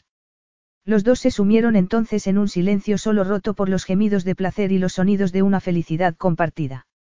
Luego, ella le dijo lo mucho que lo amaba y Azrael declaró que él la quería más. Naturalmente, Molly se lo discutió, y su esposo se defendió con el argumento de que le había demostrado su amor de mil formas distintas. Es posible, pero tendrías que habérmelo dicho antes, insistió ella. Eres demasiado parco en palabras. Y tú hablas demasiado. Azrael la volvió a besar y, por una vez, Molly le dejó ganar una conversación. Epílogo. Tres años después, Molly entró en la antigua sala de recepción de Palacio, que había pasado al nuevo edificio de oficinas. La familia real necesitaba más espacio desde el nacimiento de Sarif, que ya tenía dos años, así que se habían quedado con la sala para uso y disfrute personal. Tair estaba jugando con el niño, como tantas veces. El hermanastro de Azrael los visitaba con frecuencia desde que se había visto obligado a dejar temporalmente Londres, donde estaba estudiando, para cuidar de su padre. El príncipe Firuz había sufrido un infarto, y su salud no mejoraba. Pero Tair había cambiado mucho, y se había convertido en un joven tan fuerte como seguro. Hola, Molly, dijo con calidez. Tu hijo es muy exigente. Cada vez que me quiero ir, se pone a gritar y se aferra a mis piernas. Molly tomó a su hijo en brazos. Había salido a su padre en el color del pelo y a ella, en el color de los ojos. Ya estaba bastante crecido, así que estaba pensando en quedarse embarazada otra vez al año siguiente, aunque no se podía decir que tuviera mucho tiempo libre para cuidar de otro niño. El proyecto del Colegio Internacional había llegado a buen puerto, y ahora formaba parte de la junta directiva. Sin embargo, esa no era la única de sus ocupaciones. Decidida a ayudar a su marido en la transformación del país, se había involucrado a fondo en su política de turismo, y hacía las veces de embajadora informal de Djalia. Pero sus momentos más felices eran los que pasaba en compañía de Azrael y Sarif. A veces, mi hijo es un verdadero manipulador. Y no me extraña, porque tu hermano y yo somos los únicos que nos atrevemos a llevarle la contraria. Pues seguida así. Si a mí me la hubieran llevado con más frecuencia, habría sido más maduro y no habría hecho tantas tonterías. Pero ahora eres una persona diferente, dijo ella. De hecho, lamento que no puedas quedarte más tiempo con nosotros. Tair se encogió de hombros. El deber me llama. Y por otra parte, mi padre me necesita. Se ha vuelto más cariñoso con la enfermedad. Mi padre. No, mi padre no podría ser cariñoso aunque quisiera, respondió Tair con humor. Pero nos llevamos mucho mejor que antes, a pesar de nuestras diferencias. Azrael llegó en ese momento, tan alto e impresionante como de costumbre. Y como siempre, Molly sintió un hormigueo en el estómago. Llevaban tres años de casados, pero seguía estando tan enamorada de él como al principio, o quizá más, porque había sido increíblemente afectuoso con ella durante los últimos días de la vida de Maurice, que había fallecido meses antes. Azrael se inclinó sobre su hijo y le empezó a hacer cosquillas, arrancando carcajadas al pequeño Sarif. Ojalá me hubiera divertido tanto cuando era un niño, dijo Tair. Bueno, puedes divertirte con tus hijos cuando los tengas, comentó Molly. Tair la miró con horror. Dios. ¿Quién quiere ser padre? Aún tengo toda la vida por delante. Además, no quiero acabar como vosotros, dijo con sorna. Molly rompió a reír, encantada con la relación que se había establecido entre ellos. Quería mucho al hermanastro de Azrael. Su opinión sobre el joven había cambiado radicalmente durante el tiempo que estuvo en palacio, cuando se dio cuenta de que no la había retenido porque se sintiera físicamente atraído por ella, sino porque necesitaba un afecto que no encontraba en ninguna parte. Cuando Tair se marchó, Azrael la miró y dijo con orgullo. Va por el buen camino. Ahora sé que será un gran hombre, un hombre fuerte, seguro y sensible. No tiene ni el carácter brutal de su padre ni mi exceso de pasión. Molly le acarició la mejilla. Eso es cierto. Eres muy apasionado. Pero me controlo. Molly sonrió porque no era verdad que Azrael lo controlara. Seguía siendo maravillosamente explosivo en la cama, y ella era adicta a sus atenciones. Al cabo de un rato, la niñera se llevó al niño y permitió que Azrael y Molly se quedaran a solas. Tengo una sorpresa para ti, dijo Azrael, llevándola hacia el dormitorio. A Azrael le encantaban las sorpresas, aunque no acertaba siempre. Al final del primer año de su matrimonio, le había comprado un piano, y se llevó un buen chasco cuando vio que Molly llevaba tanto tiempo sin tocar que casi no se acordaba. Pero no se dejó desanimar por un detalle tan irrelevante como ese, contrató a un profesor de música, y Molly mejoró tanto que ahora podía tocar razonablemente bien. Me ha costado encontrarlos, y he tenido que ser muy persuasivo con sus dueños, dijo Azrael, dándole dos cajitas. Sin embargo, ha merecido la pena. Quería que recuperaras tu herencia familiar. ¿De qué estás hablando? Preguntó ella, sin entender nada. Las familias como la mía no tienen herencias. No somos como la tuya. Como la mía. Recuerda que estás hablando con un hombre que tiene a Sem entre sus antecesores. No se puede decir que mi herencia sea precisamente ilustre. Molly abrió las cajitas un momento después, y no se pudo creer lo que vieron sus ojos. El broche y el anillo de mi abuela. Oh, Dios mío. ¿Cómo lo has conseguido? Quizá te agrade saber que son de buena calidad, y muy antiguos. No sé cómo llegaron a tu familia, pero puede que estés equivocada sobre tus ancestros. Por lo visto, alguno de tus familiares era rico. Oh, no sabes cuánto significa para mí. Me emociona que te hayas tomado tantas molestias para encontrarlos. Seguro que no tanto como me emocioné yo cuando me dijiste que los habías vendido para poder pagar los gastos de la residencia de tu abuelo, replicó él, secando la solitaria lágrima que caía por la mejilla de Molly. Eres tan leal, tan cariñosa, y me siento muy afortunado de tenerte. Te adoro, Molly. Y yo te adoro a ti. En recompensa a sus palabras, Azrael la besó apasionadamente, despertando una vez más su deseo. Pensaba dártelos la semana que viene, cuando fuéramos a la cueva para celebrar nuestro aniversario. Pero, cuando los he recibido, he pensado que tenía que dártelos ahora. Ardía en deseos de ver tu cara de felicidad. Eres un sueño hecho realidad, Azrael. Él sonrió. No sé qué me disgusta más, si ser un sueño o que me llamen, glorioso líder. Molly clavó la vista en sus preciosos ojos dorados y declaró. Pues tendrás que acostumbrarte, porque eres un sueño en todos los sentidos. Y sabes una cosa. Ya no podría vivir sin ti. Fin.